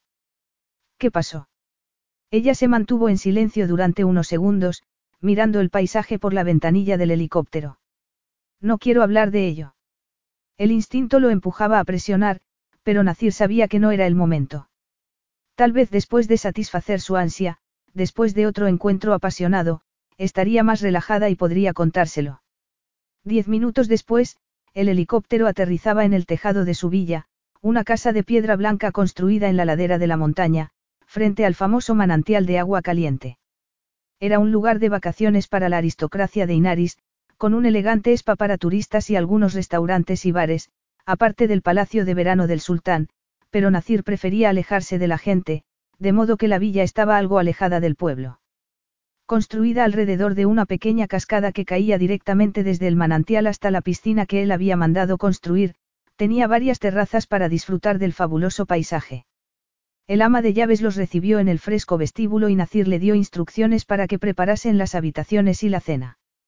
Ivy había salido a la terraza, con los pantalones de yoga y la camiseta azul.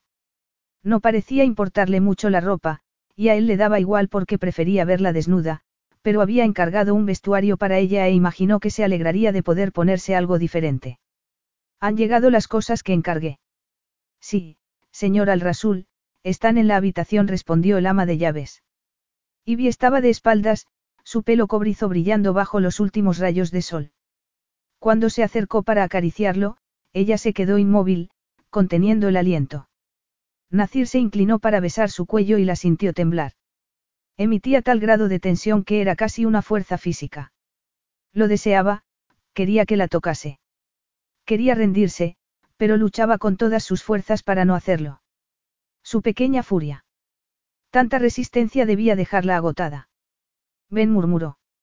Voy a enseñarte la piscina. La piscina. En el pueblo hay un famoso spa, pero no tienes que ir allí porque yo tengo el mío particular aquí mismo. No, gracias, no me apetece, dijo ella. Creo que necesito estar sola un rato. Pero ya no estaban en el helicóptero y Nacir no pensaba dejar que volviese a encerrarse en sí misma, de modo que la tomó por los hombros, obligándola a mirarlo. ¿Qué ocurre, Ivy? En sus ojos vio un destello de esa desesperación, del ansia que vivía dentro de ella. Intentaba esconderlo, tal vez porque podía ver al predador que había en él y no quería mostrar debilidad. Pero era demasiado tarde. ¿Tiene algo que ver con lo que has dicho en el helicóptero? Le preguntó. Sobre tu vida en la casa de acogida. Nacir. Cuéntamelo. ¿Cómo voy a ayudarte si sigues apartándome? Ivy suspiró, mirándolo con gesto desafiante. Crecí en una casa de acogida donde no le importaba a nadie, la única niña que no fue adoptada. Uno por uno, todos los demás niños fueron adoptados, incluyendo mi amiga Connie, pero a mí no le contó, con un brillo de ira y dolor en los ojos. Para algunos era demasiado callada, para otro demasiado ruidosa. Tenía problemas de comportamiento o era demasiado mayor. Nada de lo que hiciera pudo cambiar eso. Y ahora tú me dices todas esas cosas, cosas que no he sido nunca para nadie y yo. Ivy tomó aire. No puedo creerte porque me he hecho ilusiones muchas veces y uno no supera esa clase de decepción. No se supera nunca. No podía leer la expresión en las facciones de granito. Era algo fiero, pero no sabía qué significaba. Seguramente había desvelado demasiado. No debería haber abierto la boca porque todo lo que dijese revelaría más sobre las rotas piezas de sí misma que intentaba guardar en secreto. Piezas rotas que no quería enseñarle a nadie y menos a él. Pero había algo en Nacir que parecía hacerla hablar sin que pudiese evitarlo. Algo en su tono autoritario, en su penetrante mirada, en la firmeza de su mano, que no dejaba que siguiera escondiéndose, que no la dejaba escapar. Le exigía cosas que jamás le había dado a otra persona y ella se las daba sin poder evitarlo, como le había entregado su virginidad. Despertaba una ardiente pasión en ella, un fuego que siempre había intentado esconder porque era parte de su desesperación. La profunda necesidad de ser algo para alguien de la que no podía librarse por mucho que lo intentase. La necesidad de ser aceptada y querida. De ser elegida. Pero nunca había sido elegida y pensar que él, Nacir al-Rasul, pudiese elegirla a ella, en fin, no podía creerlo. Una vez hubo una pareja interesada en ella.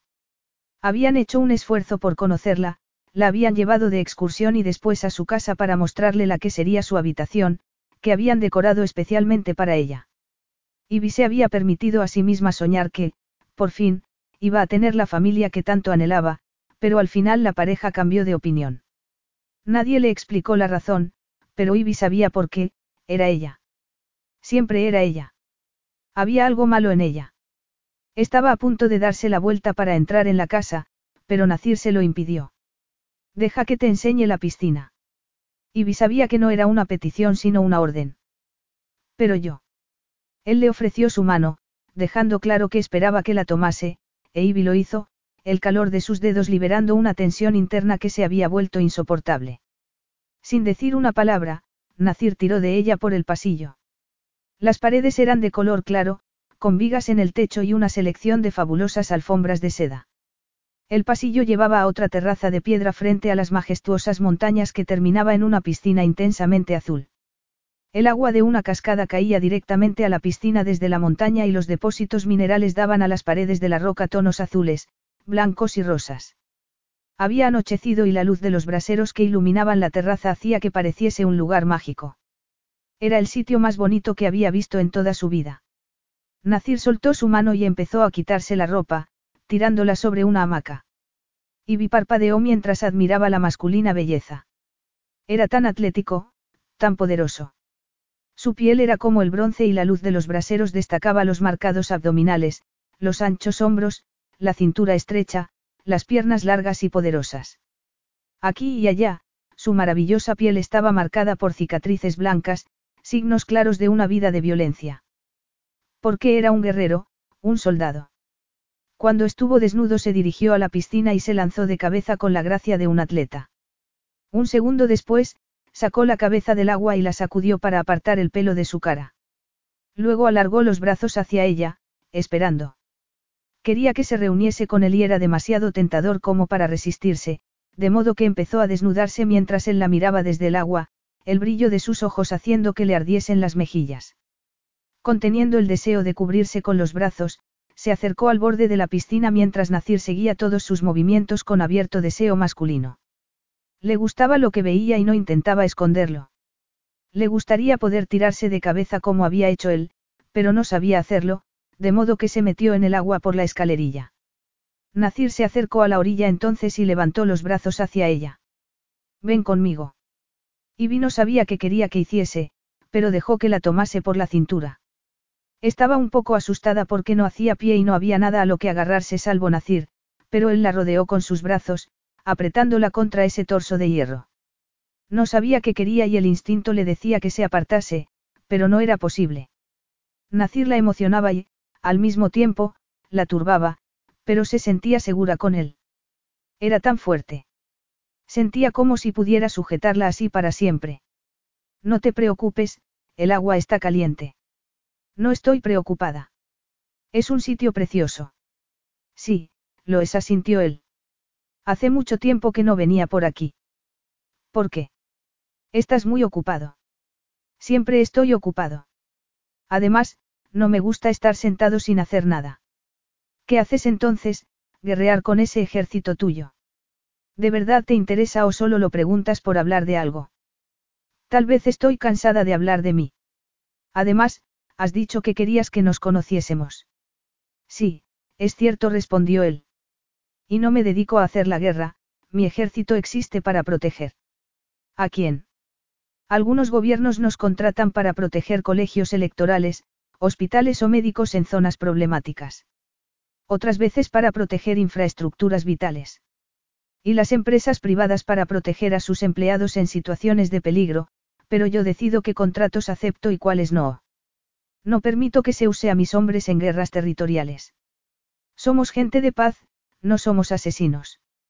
Ivy acarició la piel de sus hombros mientras lo estudiaba con gesto serio. Eso suena muy altruista cuando se trata de hombres entrenados específicamente para matar a otros hombres. Nacir sonrió, divertido. Eres escéptica y supongo que es normal, pero yo empecé como soldado en el palacio y el propósito de un guardia de palacio es defender, no atacar. Siempre has querido una carrera en el ejército. Siguiendo los pasos de tu padre. Así es. Aunque en realidad no pude elegir. Como tú sabes, me enviaron a la Universidad de Cambridge durante unos años, pero aparte de eso, siempre se esperó de mí que fuera un soldado. ¿Y por qué Cambridge? Para que tuviese una educación decente. Y bifrunció el ceño al notar cierta tristeza en su tono.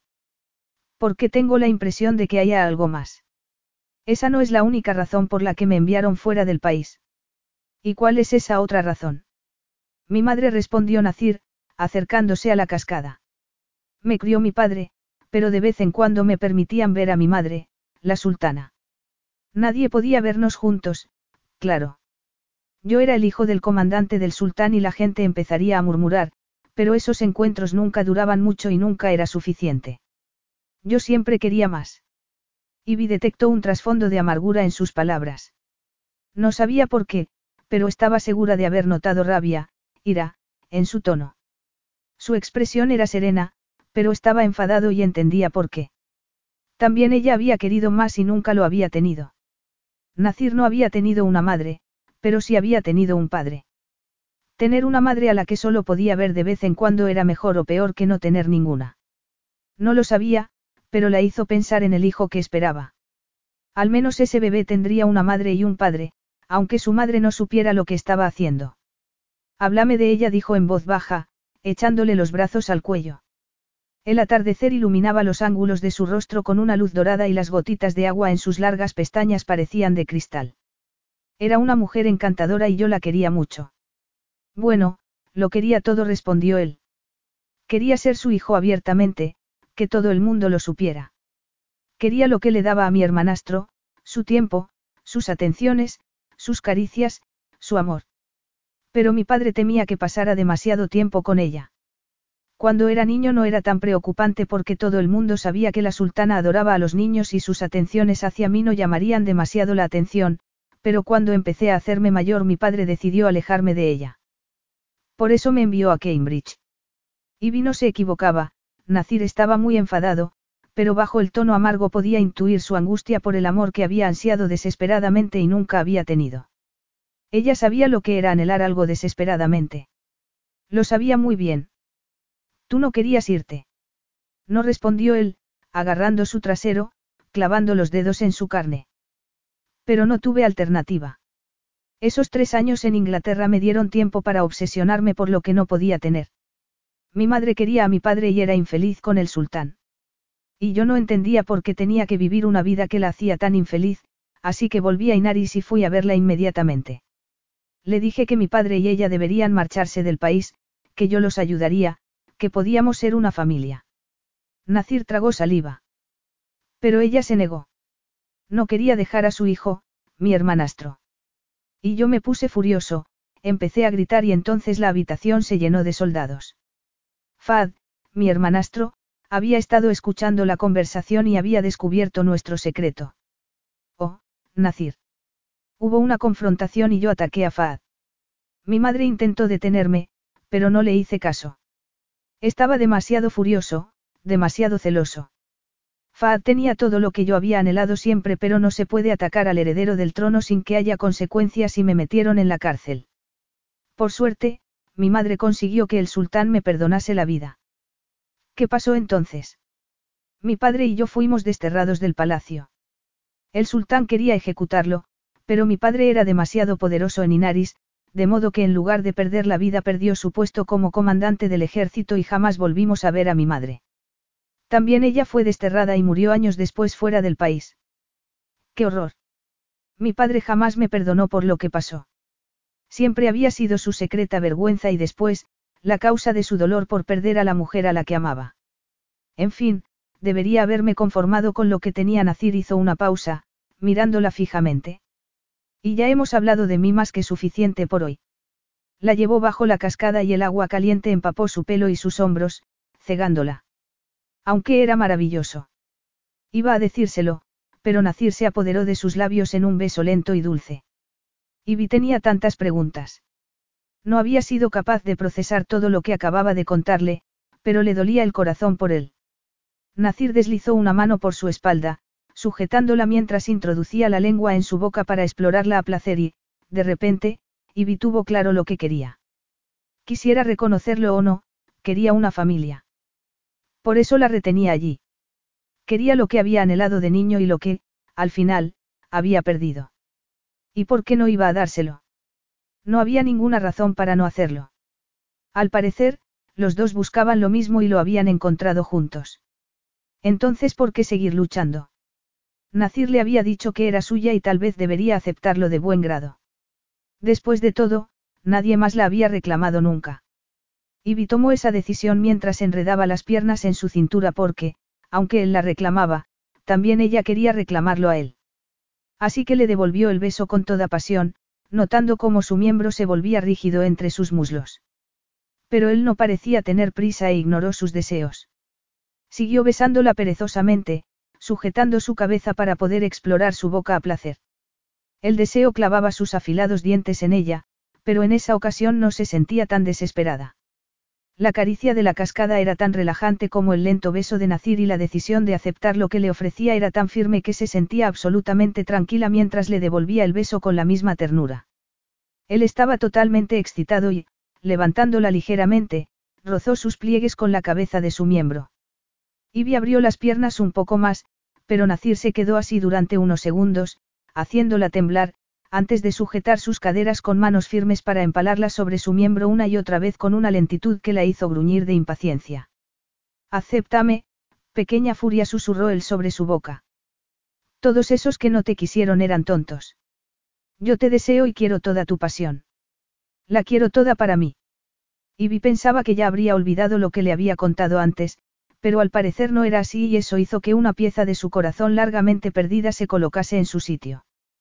Quería darle toda su pasión porque era un hombre duro que la abrazaba con dulzura, el líder de un ejército que tenía un patio lleno de flores y árboles en medio del desierto, un hombre para quien el placer parecía ser un concepto desconocido y, sin embargo, tenía una villa de vacaciones la que no iba nunca porque no le gustaba estar sentado sin hacer nada.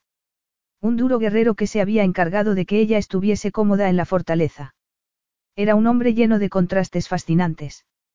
Era como si quisiera muchas cosas, pero no se permitiera a sí mismo tenerlas, tal vez como castigo por lo que había pasado tantos años atrás. La madre a la que no había vuelto a ver, el padre cuya vida había quedado destruida por sus actos. La familia que él había destruido sin querer. Pero aún quería una familia y ese anhelo era tan familiar para ella que decidió no pensar más. Le echó los brazos al cuello y enredó las piernas en su cintura, liberando toda su contenida pasión hasta que el éxtasis los ahogó a los dos. Capítulo 9. Nacir no tenía intención de contarle a Ivy lo que pasó con su madre. Había querido responder a sus preguntas sobre Cambridge y luego llevarla bajo la catarata y hacerle el amor, sencillamente. Pero, por alguna razón, de repente se encontró contándole más de lo que debería, más de lo que le había contado a nadie.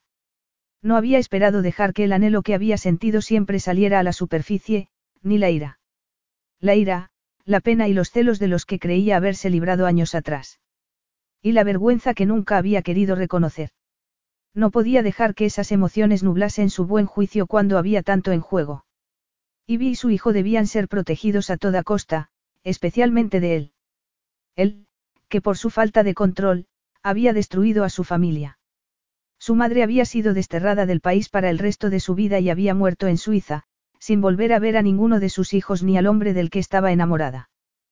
Por su culpa. Si no hubiese perdido los nervios, si no hubiese atacado a Fad, todo podría haber sido diferente.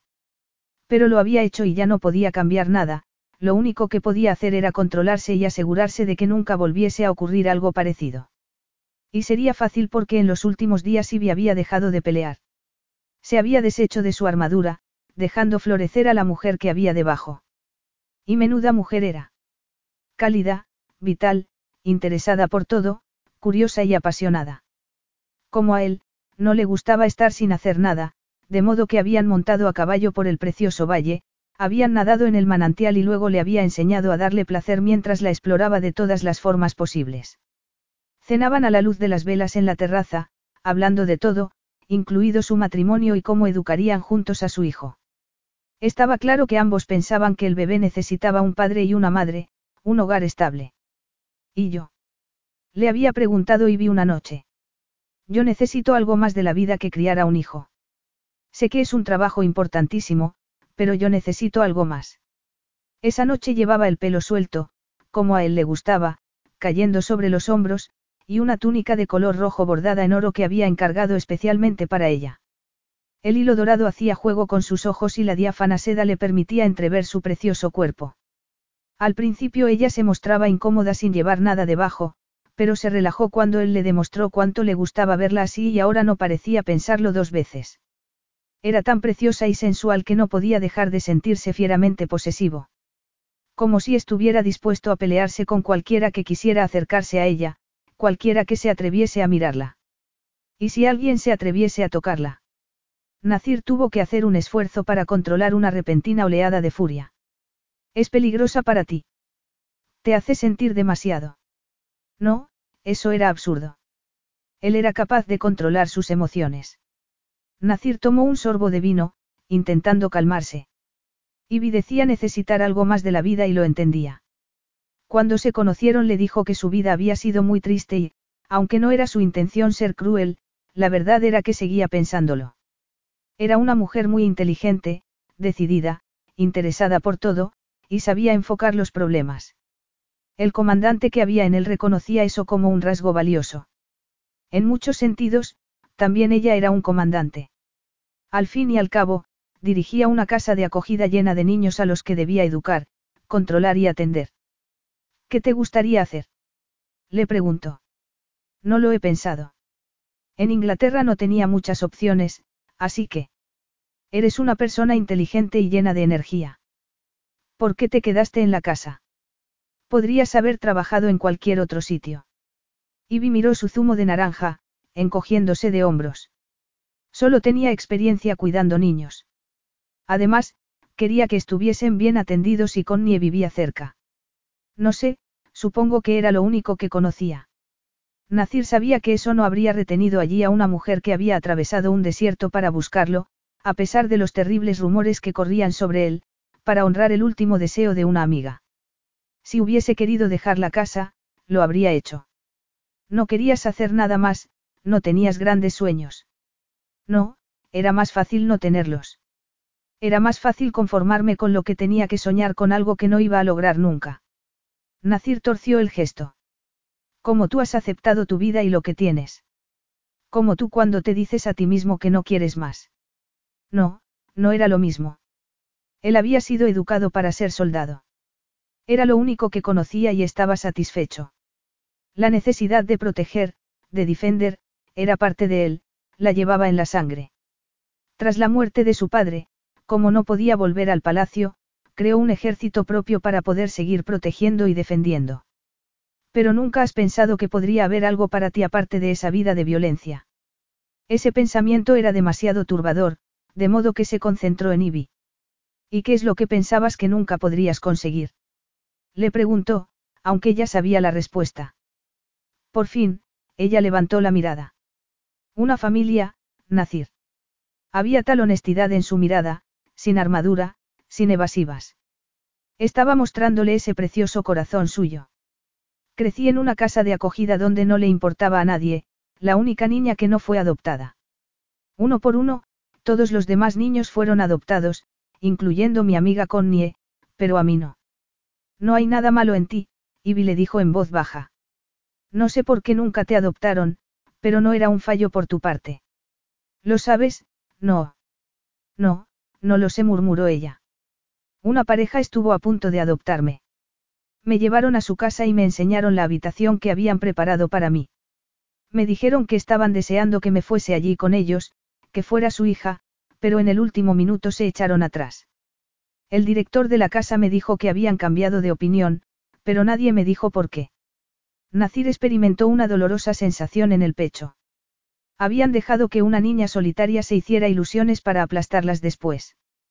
Qué vileza, pensó, imaginando las dudas que eso había provocado, que seguía provocando. La intensidad de su ira parecía absurdamente desproporcionada, pero era evidente el daño que eso le había hecho a Ivy. ¿De verdad crees que fue culpa tuya? No sé qué otra cosa podía ser. Y no fue solo esa pareja, Nacir. Hubo otras. Nunca supe por qué y eso es lo peor de todo, no saber. ¿Por qué no podía hacer nada para solucionarlo? No podía hacer nada para ser más, no sé, más aceptable. Nacir tuvo que apretar los puños al pensar en esa gente que tanto daño le había hecho. ¿Por qué dejas que te afecte tanto? Sí, estaba dejando que lo afectase. Estaba dejando que sus sentimientos le importasen, que ella le importase. Y no podía ser. Tal vez no tienes tanto autocontrol como crees. Ese dolor en el pecho se volvió casi como una soga al cuello y tuvo que apartar la mirada, conteniéndose para no saltar del asiento y lanzarse sobre sus enemigos. O mejor aún, lanzarse sobre Ivy, tumbarla sobre la mesa, quitarle la túnica y mostrarle cuánto la deseaba. Hacerle el amor hasta dejar un sello en su piel para que supiera que era deseada, que era querida. Eras aceptable, Ivy. Eras una niña como las demás. Eran ellos los que tenían el problema, no tú. ¿De verdad crees eso? Había tal esperanza en esa pregunta que iba a tener que desvelar sus sentimientos. Aunque el sentido común le advirtiese que no debía hacerlo. Nacir la miró a los ojos, dejando que viese en ellos la verdad, porque su honestidad era un regalo y él no podía hacer menos. Sí, lo creo de verdad, respondió, con total convicción. Todo en ti es perfecto, tu pasión, tu inteligencia, tu curiosidad, tu voluntad de hierro, incluso tu rabia. Todo en ti es maravilloso. En la mirada de Ivy había un millón de emociones que él no podía descifrar, pero la soga que parecía llevar al cuello apretaba cada vez más. Si sientes tanto por ella, ¿qué pasará con tu hijo? La pregunta añadió otra hebra a la imaginaria soga. Sentirás la misma pasión, la misma necesidad de proteger a tu hijo. Sentirás los mismos celos y querrás más y más, pero nunca será suficiente. La sensación de ahogo era tan intensa que tuvo que dejar la copa sobre la mesa y ponerse en pie. Ivy lo miró, sorprendida. ¿Qué ocurre, Nacir? La luz de los braseros iluminaba su precioso rostro y la deliciosa silueta de su cuerpo bajo la túnica. Y, de repente, él sentía una ansia incontenible. No solo de sexo, sino de algo más profundo, de algo más. Algo que, en el fondo, sabía que no lo merecía. No pasa nada, respondió, con tono cortante. Es que tengo que solucionar un asunto. Es por mí. He dicho algo que no debería. No, no es por ti, respondió Nacir. Es que tengo que solucionar un par de asuntos sobre nuestra boda. Luego se dio la vuelta, alejándose de la mesa y de la preciosa y cálida mujer que pronto sería su esposa. Nacir. Pero él no respondió. No podía hacerlo. Tenía que irse para librarse de aquellos sentimientos. Y, por suerte, sabía que lo ayudaría a hacerlo. Ivy miró la puerta, sintiendo una ansiedad familiar en su corazón. ¿Qué había pasado? ¿Por qué se había ido de repente, como si estuviera enfadado? Acababa de decirle que era maravillosa y eso era lo que siempre había anhelado escuchar, que no había nada malo en ella porque nadie la hubiese adoptado. Esa duda se la había comido por dentro durante años, aunque odiaba reconocerlo, y el brillo de convicción en los ojos de Nacir había sido como un bálsamo para una herida. Como si toda esa gente hubiese dejado de importar por fin, sus opiniones sobre ella totalmente irrelevantes. Nacir la creía perfecta y eso era lo único que importaba. No debería necesitar su aprobación, pero no podía negar que era importante para ella.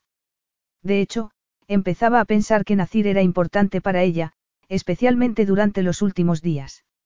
Nadie había pensado nunca en sus necesidades. Ni siquiera algo tan simple como comprar su marca de té favorita. Nadie se había interesado nunca por su opinión. No, eso no era cierto. Había tenido a Connie, cuya amistad había sido siempre su refugio.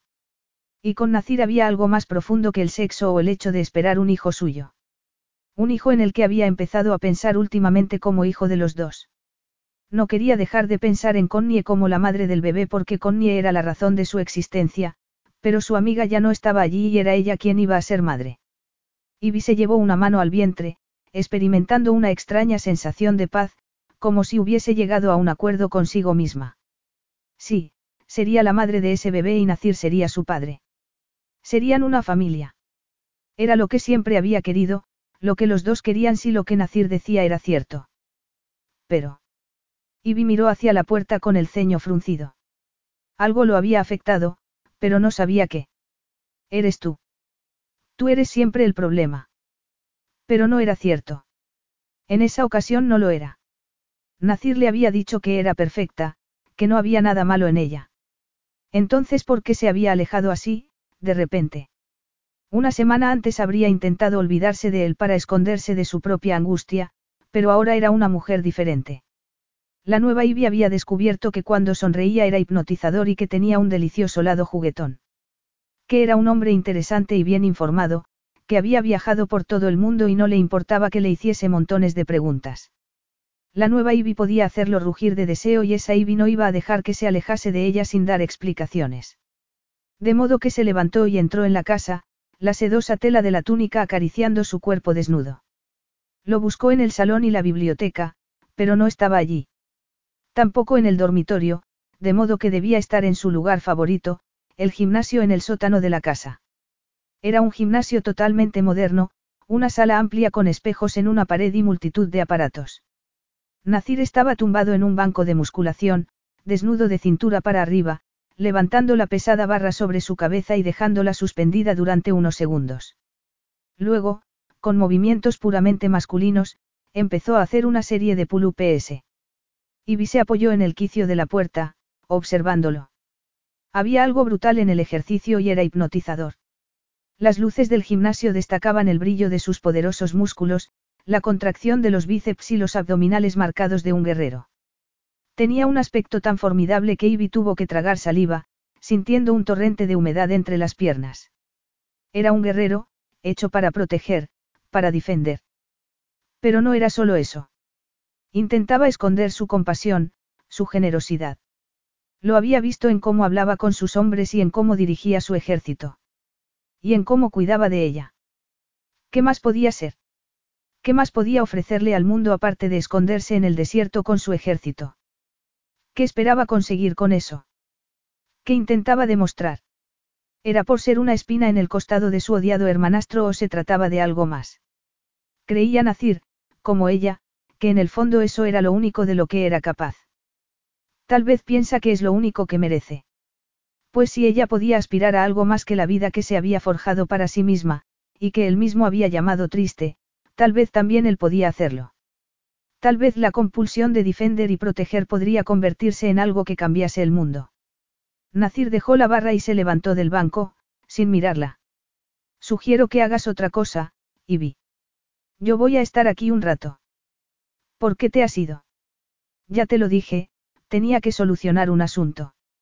Sí, ya veo que estás muy ocupado solucionando, asuntos.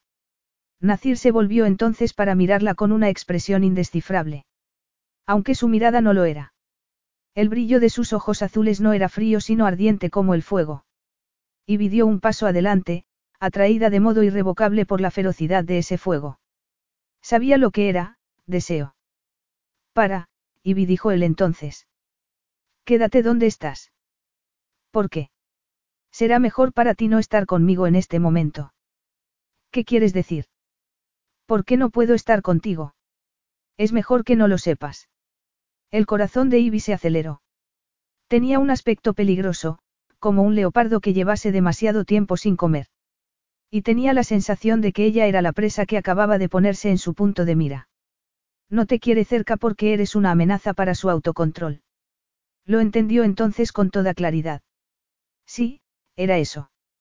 El autocontrol era algo muy preciado para Nacir y ella lo ponía en peligro. Así que deberías dejarlo estar. ¿Por qué lo presionas? Pero esa era una pregunta para la mujer que había sido cuando apareció en la fortaleza, no para la nueva Ivy. ¿Por qué la mujer que era ahora no estaba dispuesta a dar marcha atrás por unas simples excusas? Si Nacir había liberado su pasión, ¿por qué no podía ella liberar la suya?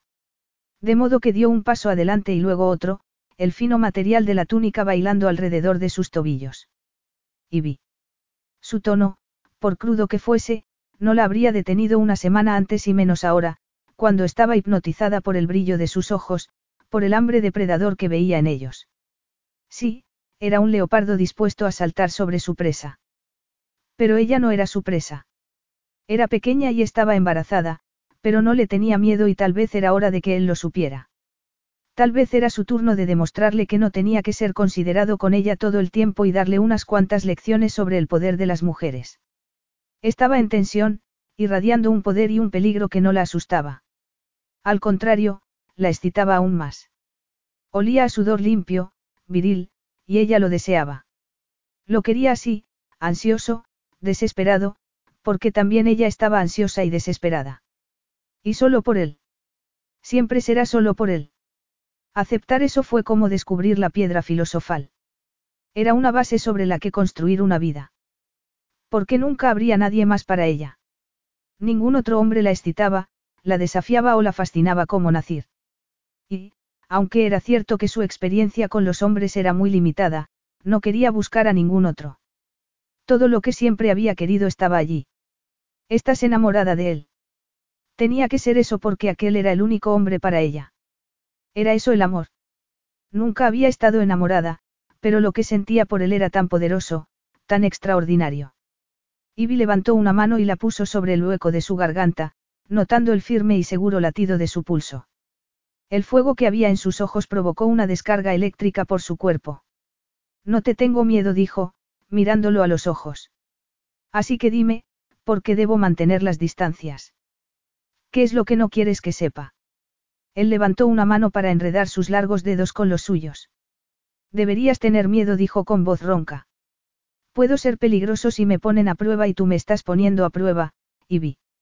Y yo no quiero. Hacerme daño. No seas tonto, no vas a hacerme daño. Sé que no te gusta perder el control y eso es lo que te pone nervioso, ¿verdad? Soy un soldado, no un muñeco de peluche, le advirtió él. Dirijo a otros hombres dispuestos a matar si yo doy la orden. Tú no querrías que un hombre como yo perdiese el control. Pero tú no eres solo eso y puso la otra mano sobre su torso para sentir los latidos de su corazón. Tú no eres solo un soldado. Dentro de ti hay compasión, emoción, generosidad. Intentaron arrancarlo de ti, ¿verdad? Nacir apretó su mano y ella sintió que su pulso se aceleraba. Soy un animal, Ivy. Y si no te apartas, te arrancaré esa túnica y te haré mía como quiera. Y tú no podrás detenerme. Ella se limitó a levantar la barbilla. Tal vez yo quiero que seas un animal. Tal vez también yo soy un animal, no se te ha ocurrido pensarlo. Él murmuró algo en árabe, inspirando con fuerza. Tú no lo entiendes, Ivy. Necesito controlarme. ¿Por qué? Yo no quiero que lo hagas. Por mi culpa exiliaron a mi madre y mi padre perdió al amor de su vida. Destruí a mi familia y no quiero destruirte a ti también. Ella levantó la cabeza para sostener su fiera mirada. Ponme a prueba, Nacir. Soy más dura de lo que tú crees. Poniéndose de puntillas, y besó su garganta, saboreando la sal y el terciopelo de su piel. Capítulo 10. Su boca era como una llama y Nacir era impotente para detenerla. El portentoso deseo que había estado conteniendo durante años se liberó, desterrando su precioso autocontrol. Soltando su muñeca, enterró la mano en su pelo y tiró hacia atrás de su cabeza para tomar su boca como el conquistador que era. Ella no protestó, al contrario. Se apretó contra él, recibiendo el apasionado beso como si hubiera estado esperándolo durante toda su vida. Qué mujer tan ingenua, tan temeraria. Ella no sabía lo que había liberado, pero era demasiado tarde para contenerse. Si quería que fuese un animal, lo sería. Y todo eso que había dicho sobre ser compasivo y generoso bueno, pronto se daría cuenta de que estaba equivocada. Él llevaba la destrucción a su paso y la destruiría a ella. Su boca era ardiente y dulce, y Nacir enterró en ella la lengua, llevándose toda la dulzura. Sin dejar de besarla, agarró su túnica y tiró de ella con fuerza, el ruido de tela rasgada haciendo eco en la habitación. Pero ella seguía sin protestar. Sencillamente, movió los hombros para librarse de la prenda desgarrada y se apretó contra él, cálida, femenina e irresistible.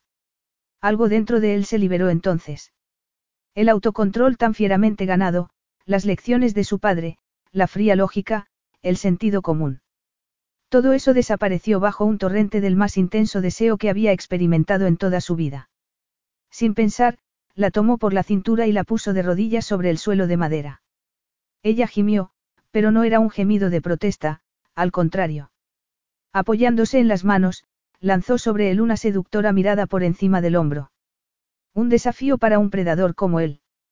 Nacir se colocó de rodillas tras ella y empujó su cabeza hacia abajo, sujetándola allí, con la cara pegada al suelo, su precioso trasero levantado frente a él como una ofrenda. Jadeando, deslizó la mano libre entre sus muslos e introdujo un dedo en su húmeda carne, y luego otro. Ella dejó escapar el más delicioso gemido mientras arqueaba la espalda, levantando las caderas. Nacir movía los dedos dentro y fuera una y otra vez, la fricción haciendo que se retorciese de gozo. La sensación de su sexo cerrándose y abriéndose lo hacía gruñir de satisfacción y quería seguir, quería hacerla gritar de placer solo con los dedos, pero el dolor en su entrepierna era cada vez más intenso. Por fin, apartando la mano, arrancó de un tirón los botones de su pantalón y, manteniendo la presión en su cuello, se enterró en ella por detrás. Ivy gritó. Seguía de rodillas y él quería cubrirla con su cuerpo como el animal que era, pero recordó que estaba embarazada, de modo que siguió embistiéndola por detrás. El placer lo volvía loco.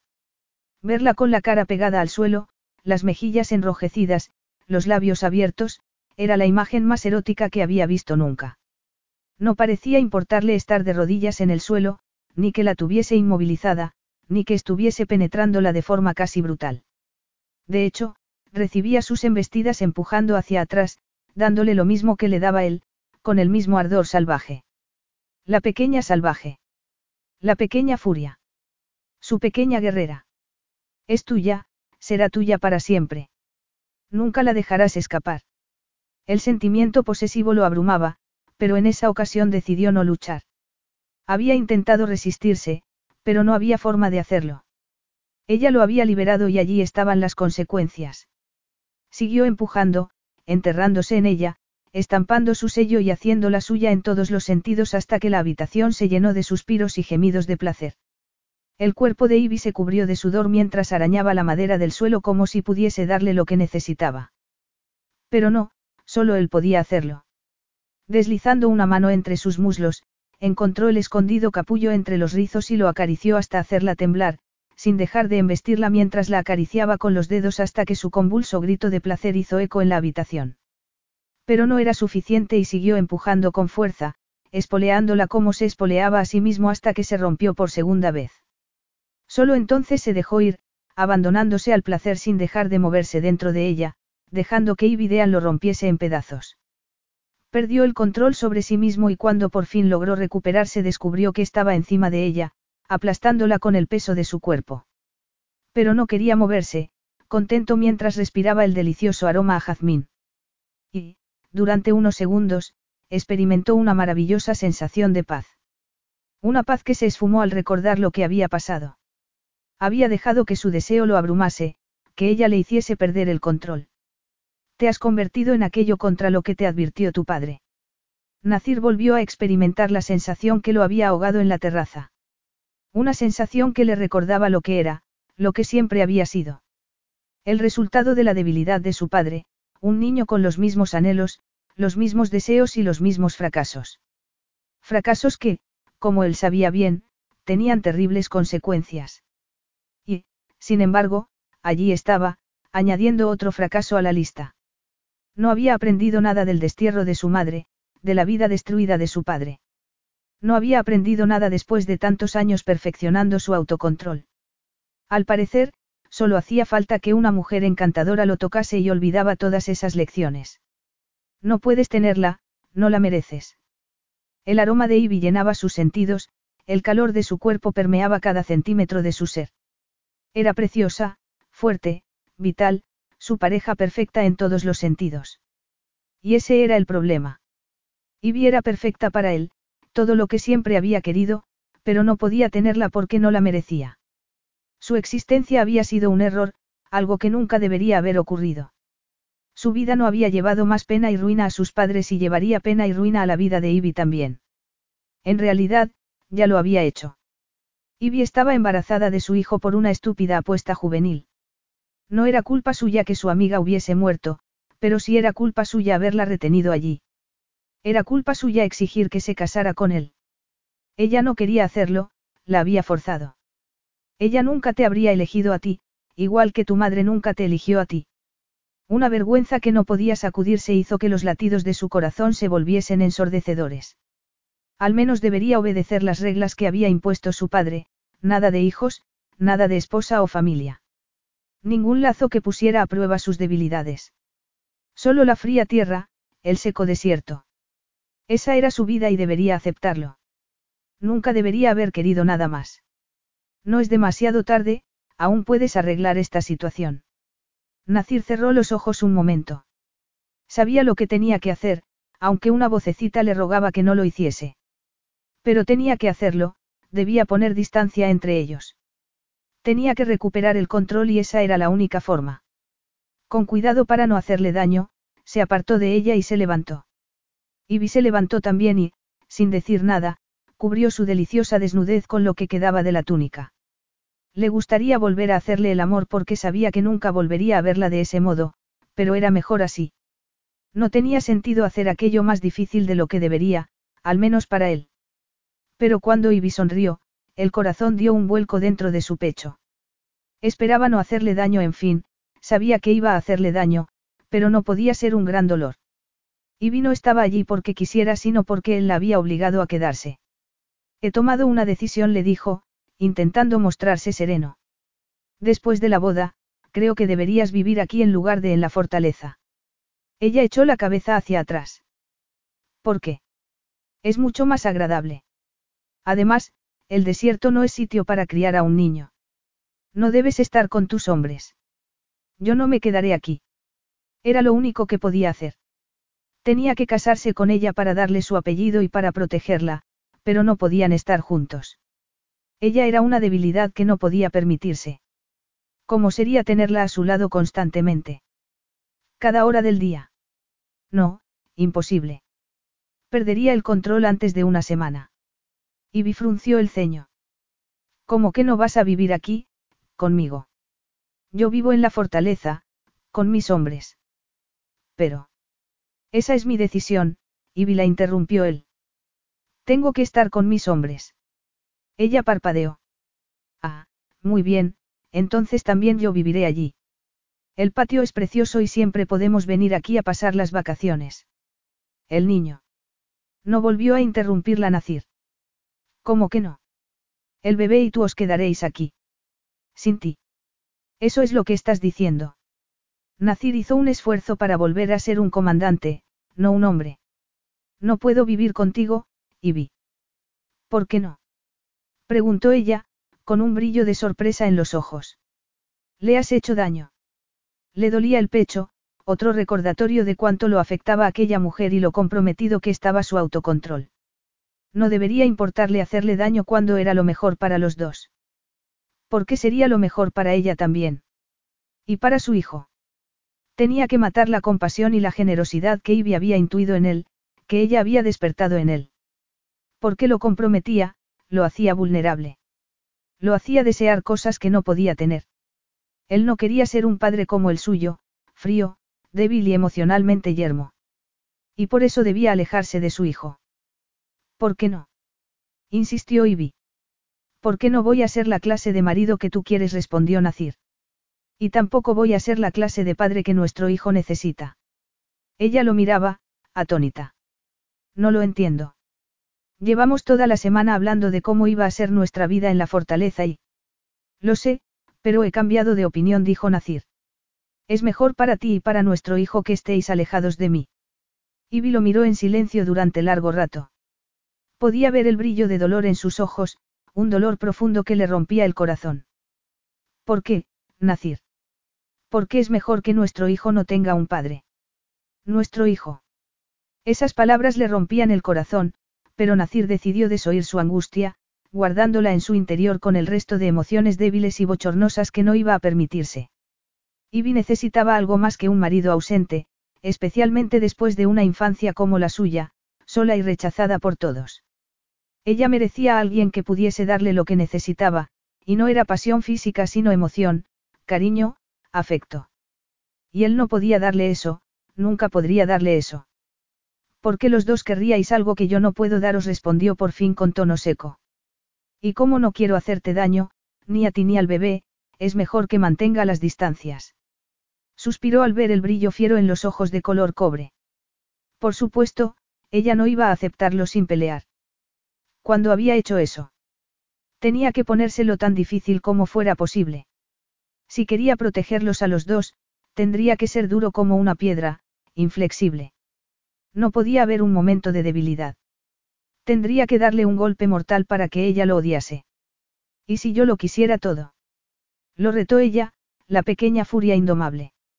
Ivy sentía como si tuviera escarpias en el pecho y le costaba respirar, pero no iba a rendirse.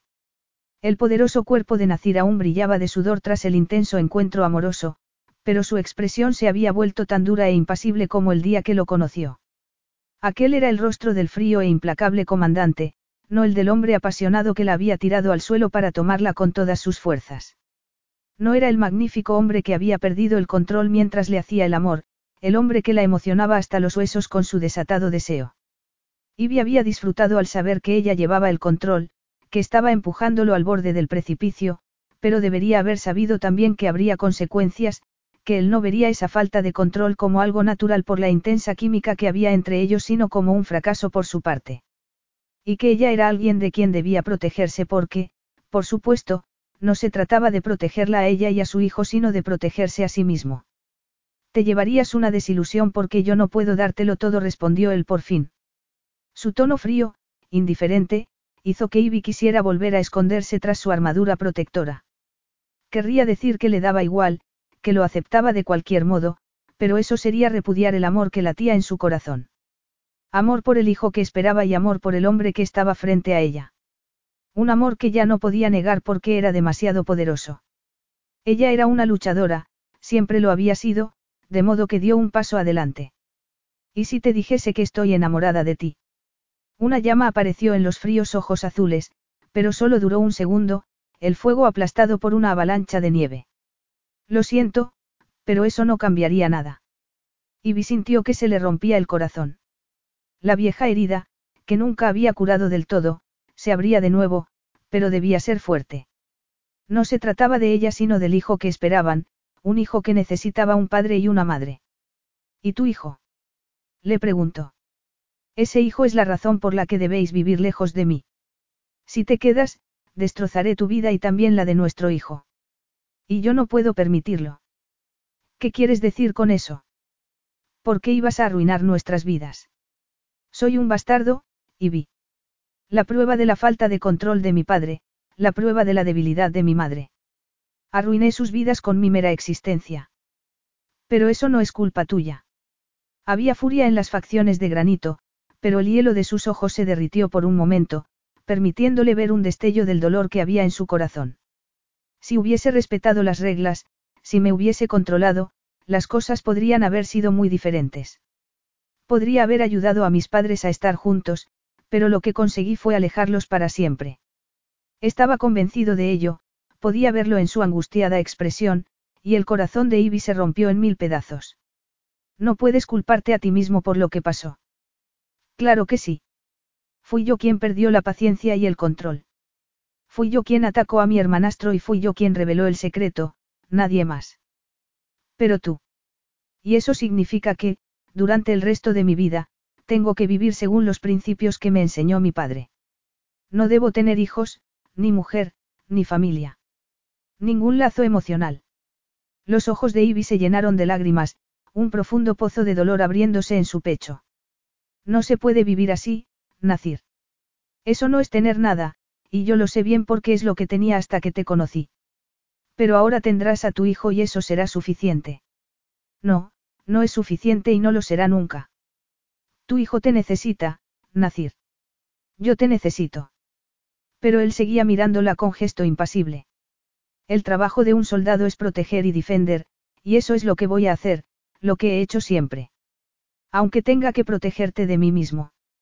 De repente, Ivy se enfureció. ¿De verdad crees que es a mí a quien quieres proteger? A nuestro hijo. Le espetó. ¿Por qué no es eso, Nacir? Eres tú quien tiene miedo. Yo no tengo miedo. Si lo tienes, estás aterrorizado. Tu madre te rompió el corazón y tu padre doblegó tu voluntad, por eso no quieres volver a arriesgarte y dio un paso adelante. ¿Y bien? Dime que no es verdad. Él la miró fríamente. Me arranqué el corazón hace años y, en cuanto a mi voluntad, mi padre no la doblegó. Él me enseñó a ser fuerte. He olvidado sus lecciones durante unos días, pero acabo de recordarlas. Lágrimas de desesperación nublaban la visión de Ivy y la ira desapareció tan rápido como había aparecido. Piensas que el amor es una debilidad, pero no lo es, le dijo, casi sin voz. Yo te quiero y quiero a nuestro hijo. Y no me siento vulnerable por ello. El amor me ha hecho fuerte y siento como si pudiera escalar una montaña, como si pudiera conquistar el mundo. Esa no ha sido mi experiencia, respondió Nacir. No iba a cambiar de opinión, eso era evidente. Si no estaba dispuesto a cambiar por su hijo, tampoco iba a cambiar por ella e Ivy lo sabía. De modo que no había más que decir. Tragándose la angustia, se agarró a la luz que había nacido dentro de ella, al amor por el hijo que esperaba, al amor por su mejor amiga, la única persona que la había elegido a ella. En ese caso, no puedo casarme contigo, anunció. Y no voy a vivir aquí con nuestro hijo, exiliados como tu madre y tu padre. Nacir la miró sin expresión y esa indiferencia se llevó toda su rabia, toda su pasión, todo su amor, dejando solo un helado vacío. En ese caso, lo mejor será que vuelvas a Inglaterra. Por supuesto, yo me encargaré de todos los gastos. No te faltará nada. Ivy quería decir algo, quería encontrar palabras afiladas como cuchillos para hacerle tanto daño como le hacía él, pero había perdido las ganas de pelear. Nacir había tomado una decisión y, como ya le había dicho una vez, pelearse con él sería malgastar energía. Y ella iba a necesitar toda su energía para cuidar de su hijo. Y cuidaría bien de él o de ella, lo sabía en su corazón. Tenía mucho amor en su interior y estaba desesperada por dárselo a alguien, de modo que se lo daría a su hijo. Le daría tanto amor que nunca echaría de menos a un padre que no lo había querido. Muy bien. Si eso es lo que quieres, no voy a discutir más. Ivy levantó la barbilla para mirarlo a los ojos. Es tu decisión, Nacir, no la mía. Yo te habría elegido a ti si me hubieras dejado hacerlo. Pero yo no quiero ser elegido, Ivy replicó él, su tono tan frío como el viento del norte. Lo siento mucho. Todo había terminado. Le había abierto su corazón, se había entregado a él, pero Nacir no la quería. ¿Y qué podía hacer ella? Tú no puedes hacer nada. Nadie te ha querido nunca. No, eso no era cierto. Connie la había querido. Y su hijo la querría. Y, aunque el hombre al que deseaba más que respirar no la quisiera, ya no estaría sola. Tragándose las lágrimas y el dolor, Ivy sintió con la cabeza antes de darse la vuelta para salir del gimnasio. Capítulo 11. Nacir estaba frente a la ventana de su oficina, mirando el fresco patio. El jardinero estaba podando uno de los árboles, el seco ruido de las tijeras de podar un contrapunto al tintineo de la fuente. Era una escena en la que, normalmente, no se habría fijado, demasiado concentrado en su ejército, en su trabajo, en las operaciones que estaba planeando. Ahora, sin embargo, eso era lo único que podía ver, pensando que faltaba algo.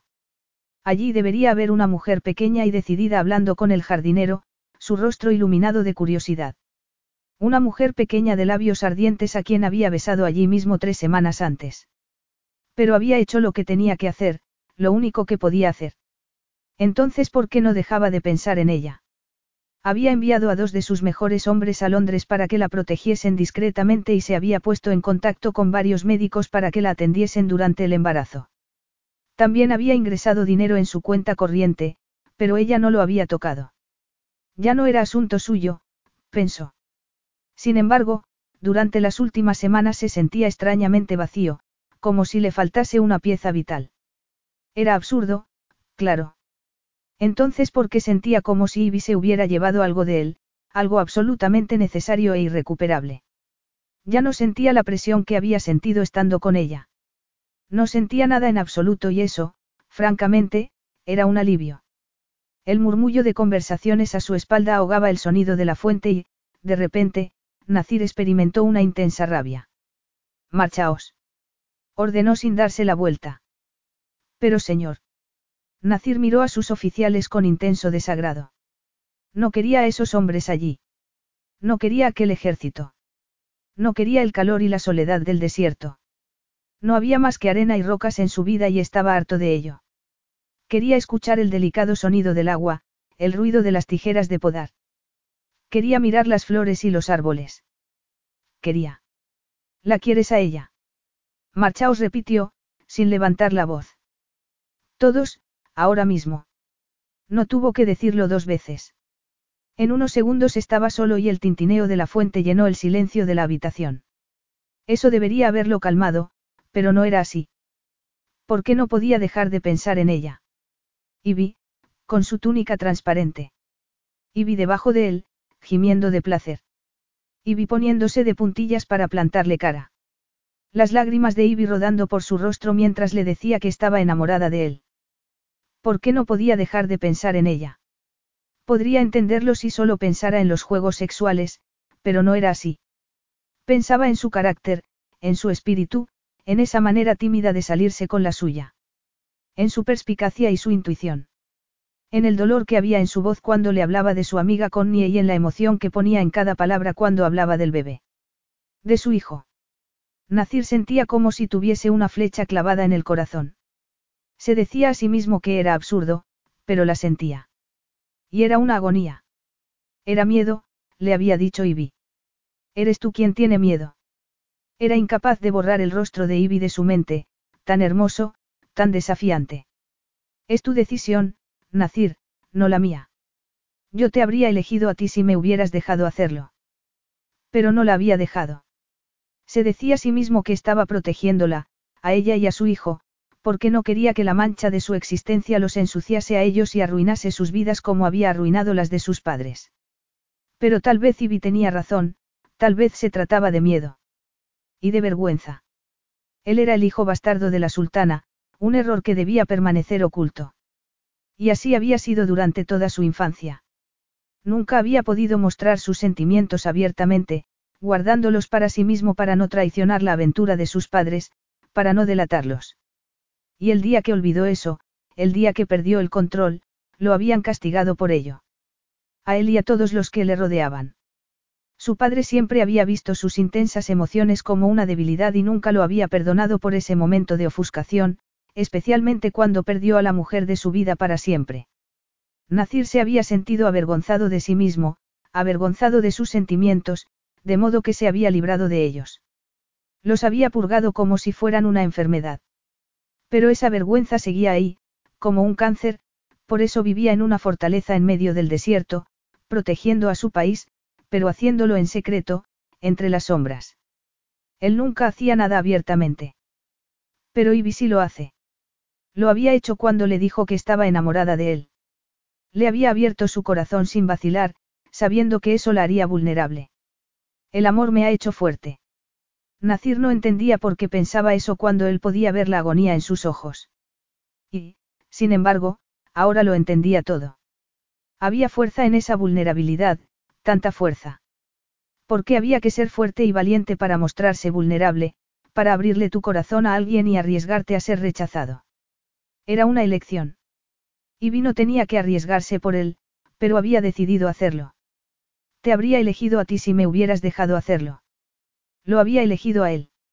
Le había abierto su corazón, aunque él no había dado la menor indicación de que sintiera algo por ella más que deseo. Pero Ivy le había abierto su corazón, Su alma. Había confiado en él. Y tú le has dado la espalda. Nacir cerró los ojos, avergonzado. Ivy había sido sincera y él se lo había tirado a la cara. La había tratado como su padre lo trató a él, como si sus sentimientos no tuviesen la menor importancia, el menor valor. Y eso era una cobardía, una debilidad imperdonable. Pero tal vez él siempre había sido débil y cobarde. Es una elección y si ella encontró valor para hacerlo, ¿por qué no puedes hacerlo tú? Podía seguir adelante como siempre, haciéndolo todo en la sombra, escondido, avergonzado de sí mismo aunque todos lo creyesen fuerte. O podía tomar un camino distinto al que le había enseñado su padre. Podía apartarse de las sombras y la vergüenza. Podía ser vulnerable, abierto. Podía elegir el amor. Podía elegir a Ivy. Nacir experimentó una oleada de anhelo por ella, por su presencia, por su espíritu guerrero, por el hijo que iban a tener, por la familia que siempre había querido y que, en el fondo de su corazón, nunca había creído merecer. Pero en esa ocasión no intentó esconderlo. Dejó que ese anhelo lo llenase, dejó que se llevase la vergüenza y el dolor, la traición y la pena. Y sonrió porque Ivy tenía razón. Su pequeña furia siempre había tenido razón. El amor no era una debilidad sino una fuerza que podía mover montañas, que podía conquistar el mundo. Aunque él no quería conquistar el mundo, solo a los demonios que guardaba en el fondo de su alma. Y entonces tal vez podría darle su amor a la mujer de la que se había enamorado el día que la conoció. Tal vez ya no querría saber nada de él, tal vez le rompería el corazón, pero Ivy sufría porque nadie la había elegido a ella y Nacir quería arreglar eso. Quería que supiese que él la había elegido, que le daría todo lo que pudiese de sí mismo, todo lo que era, aunque ella quisiera pisotearlo porque, en realidad, era lo que merecía. Nacir salió de la oficina. Era hora de dejar de esconderse. Hora de dejar la fortaleza en la que había estado oculto y salir a la luz. Señorita Dean. Uno de los chicos más jóvenes de la casa entró corriendo en el despacho. ¿Qué ocurre? Hay un coche enorme en la puerta. Ivy se pasó los dedos por las sienes. La falta de sueño empezando a afectarla y le dolía la cabeza. Pero no sabía qué era peor, no poder dormir porque echaba de menos a Nacir o conciliar el sueño y verlo a él. Como que hay un coche enorme en la puerta, Gavin. El chico corrió a la ventana, señalando algo con gesto emocionado. Mire, señorita Dean. Suspirando, Ivy se levantó para acercarse a la ventana porque era evidente que Gavin no iba a dejarlo estar. Y cuando vio la limusina negra su corazón se volvió loco. Frente a la puerta de la casa había varios hombres con uniforme negro y dorado, mirando a un lado y a otro para detectar alguna señal de peligro. Los niños que jugaban en la acera se quedaron mirando y una pareja que pasaba frente a la casa se detuvo. El mundo entero parecía haberse detenido. No podía ser. Un hombre bajó de la limusina entonces. Un hombre alto de anchos hombros que llevaba el mismo uniforme que los guardias. Era lo más maravilloso que Ivy había visto en toda su vida. Y, desde luego, lo más grandioso que había pasado por aquel humilde barrio. Sus ojos se llenaron de lágrimas porque era él, por supuesto que era él. Nacir. ¿Es un rey? Le preguntó Gavin, fascinado. Parece un rey. ¿Qué hace aquí? El corazón de Ivy se había vuelto loco. Buena pregunta dijo con voz ronca. ¿Por qué estaba allí? Fue él quien la dejó ir. Ella le había ofrecido su corazón, pero Nacir no lo había querido. Y esas semanas habían sido una agonía. Ivy se apartó de la ventana y volvió a su escritorio con un nudo en la garganta. Tal vez desaparecería si no hacía caso. El timbre sonó en ese momento. Yo abriré, se ofreció Gavin, corriendo hacia la puerta antes de que ella pudiese decir una palabra. Ivy se quedó sentada, con el corazón tembloroso y los ojos llenos de lágrimas. La rabia y el amor librando una batalla en su interior. No quería verlo. No quería volver a verlo nunca. Oyó ruido de voces en el pasillo. Una voz ronca, profundamente masculina, y la voz entusiasmada de Gavin mientras lo llevaba al despacho. Aquí está, dijo el chico, señalándola con gesto de triunfo. Ivy se encontró mirando los ojos de color turquesa. Nacir la miraba fijamente, solo a ella. Gracias, jovencito, dijo entonces, sin dejar de mirarla. Ve con mis hombres, por favor. Tienen regalos para todos vosotros. Regalos. exclamó el chico. ¿Qué clase de regalos? Si quieres saberlo tendrás que ir a buscarlos. Gavin desapareció, dejándolos solos. Durante un segundo no pasó nada y entonces, para su sorpresa, Nacir cerró la puerta y clavó una rodilla en el suelo. Ivy lo miraba con la boca abierta. ¿Qué estás haciendo? No había hielo en sus ojos. No, ardían claros y fieros como nunca. He venido a ofrecerte todo lo que soy, Ibidean. Mi ejército, mi fortaleza, mi dinero y hasta la última pieza de mí mismo. Es todo tuyo. Ella parpadeó, sintiendo como si no pudiera respirar. ¿Qué quieres decir? Quiero decir que no puedo estar sin ti, pequeña furia. He intentado vivir como mi padre me enseñó, sin desear nada, pero no puedo seguir haciéndolo. No puedo dejar de pensar en ti, constantemente anunció Nacir, sin moverse. Me encuentro alargando los brazos hacia ti por las noches, no puedo mirar el patio de la fortaleza sin pensar en ti, deseando verte a ti. Anhelándolo desesperadamente. Temblando, Ivy se levantó del sillón. No sé si te entiendo. Tú querías que me fuese. Estaba equivocado, la interrumpió él, su voz vibrante de emoción. Me equivoqué en todo y tú tenías razón. Era miedo por lo que quería apartarte de mí. Y vergüenza también. Fui la vergüenza de mis padres durante años, el secreto que debía permanecer escondido. No podía mostrar sentimientos hacia mi madre para no traicionar su aventura y me sentía avergonzado de mí mismo. Controlar mis sentimientos era la única forma de lidiar con eso, pero tú tú no te avergüenzas de tus sentimientos, pequeña furia. Tú abrazaste tus sentimientos y me abriste tu corazón porque eres más valiente que yo. Nacir. Y me has demostrado que el amor es una elección. Me has demostrado que puedo elegir una vida mejor, sin miedo y sin vergüenza. Una vida contigo, por eso estoy aquí, siguió él. He venido a elegirte a ti, Ivy. Sé que podrías haber cambiado de opinión sobre mí, pero tenía que decirte que te quiero. Tú eres la dueña de todas las piezas de mi corazón, de todas las piezas de mi alma. Ivy temblaba de tal modo que temía que le fallasen las piernas. Pero todo lo que dijiste. Voy a renunciar a mi ejército y a dejar de esconderme en el desierto para ponerle las cosas difíciles a Fad. He decidido comprar una casa en Londres porque pienso vivir aquí. Si no quieres verme no tienes que hacerlo, pero me encantaría ver a mi hijo y... Y vino dejó que terminase la frase. De algún modo, encontró fuerzas para dar la vuelta al escritorio y hacerlo callar con sus labios. Por un momento, los dos se quedaron helados ante el calor que provocó el beso, ante la profunda familiaridad de la caricia. Era como haber vuelto a casa, como estar seguro y sentirse amado. Nacir se incorporó y ella cayó en sus brazos, sintiéndose segura y protegida como nunca mientras la besaba apasionadamente. Podía saborear su anhelo, su desesperación, en ese beso. Nacir no intentaba disimular, no se escondía, y ella le devolvió el beso, haciéndole saber que aquello era lo que deseaba, lo que siempre había deseado. No he cambiado de opinión, susurró sobre su boca. Y sí, acepto todas las piezas de ti como tú lo aceptas todo de mí. Te quiero, Nacir. Y no tienes que renunciar a nada por mí. Te quiero tal como eres, con tu ejército y tus soldados, escondiéndote entre las sombras del desierto. Nacir siguió besándola como si le fuese la vida en ello hasta que Ivy notó la conmoción al otro lado de la puerta. ¿Qué está pasando ahí fuera? Le preguntó, apartándose para tomar aire. He traído regalos para los chicos, respondió él. Con un poco de suerte, eso los mantendrá ocupados durante un rato mientras yo te mantengo ocupada a ti. Ivy experimentó una sensación de pura felicidad. Aquí mismo, de verdad. Sí, aquí, ahora mismo respondió Nacir, mirándola como si quisiera devorarla. Cierra la puerta con llave, pequeña furia, y deja que te demuestre cuánto te quiero. Eso hicieron y, entre sus brazos, Ivy encontró lo que había buscado durante toda su vida.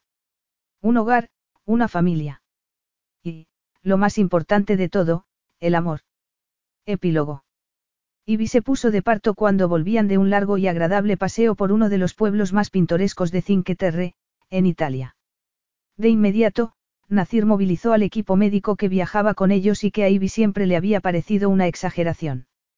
Cuando por fin ya no había más cosas que organizar, se vio obligado a quedarse a su lado, apretando su mano, incapaz de hacer nada mientras ella daba a luz a su hijo.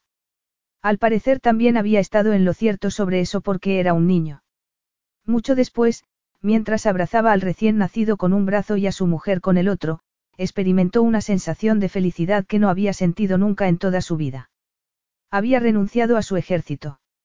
Lo había puesto en manos de sus mejores hombres y ahora dirigía junto a su mujer una organización benéfica dedicada a ayudar a niños en riesgo de exclusión. Y no lo lamentaba en absoluto. Ahora que tenemos un niño, ¿qué te parecería tener una niña?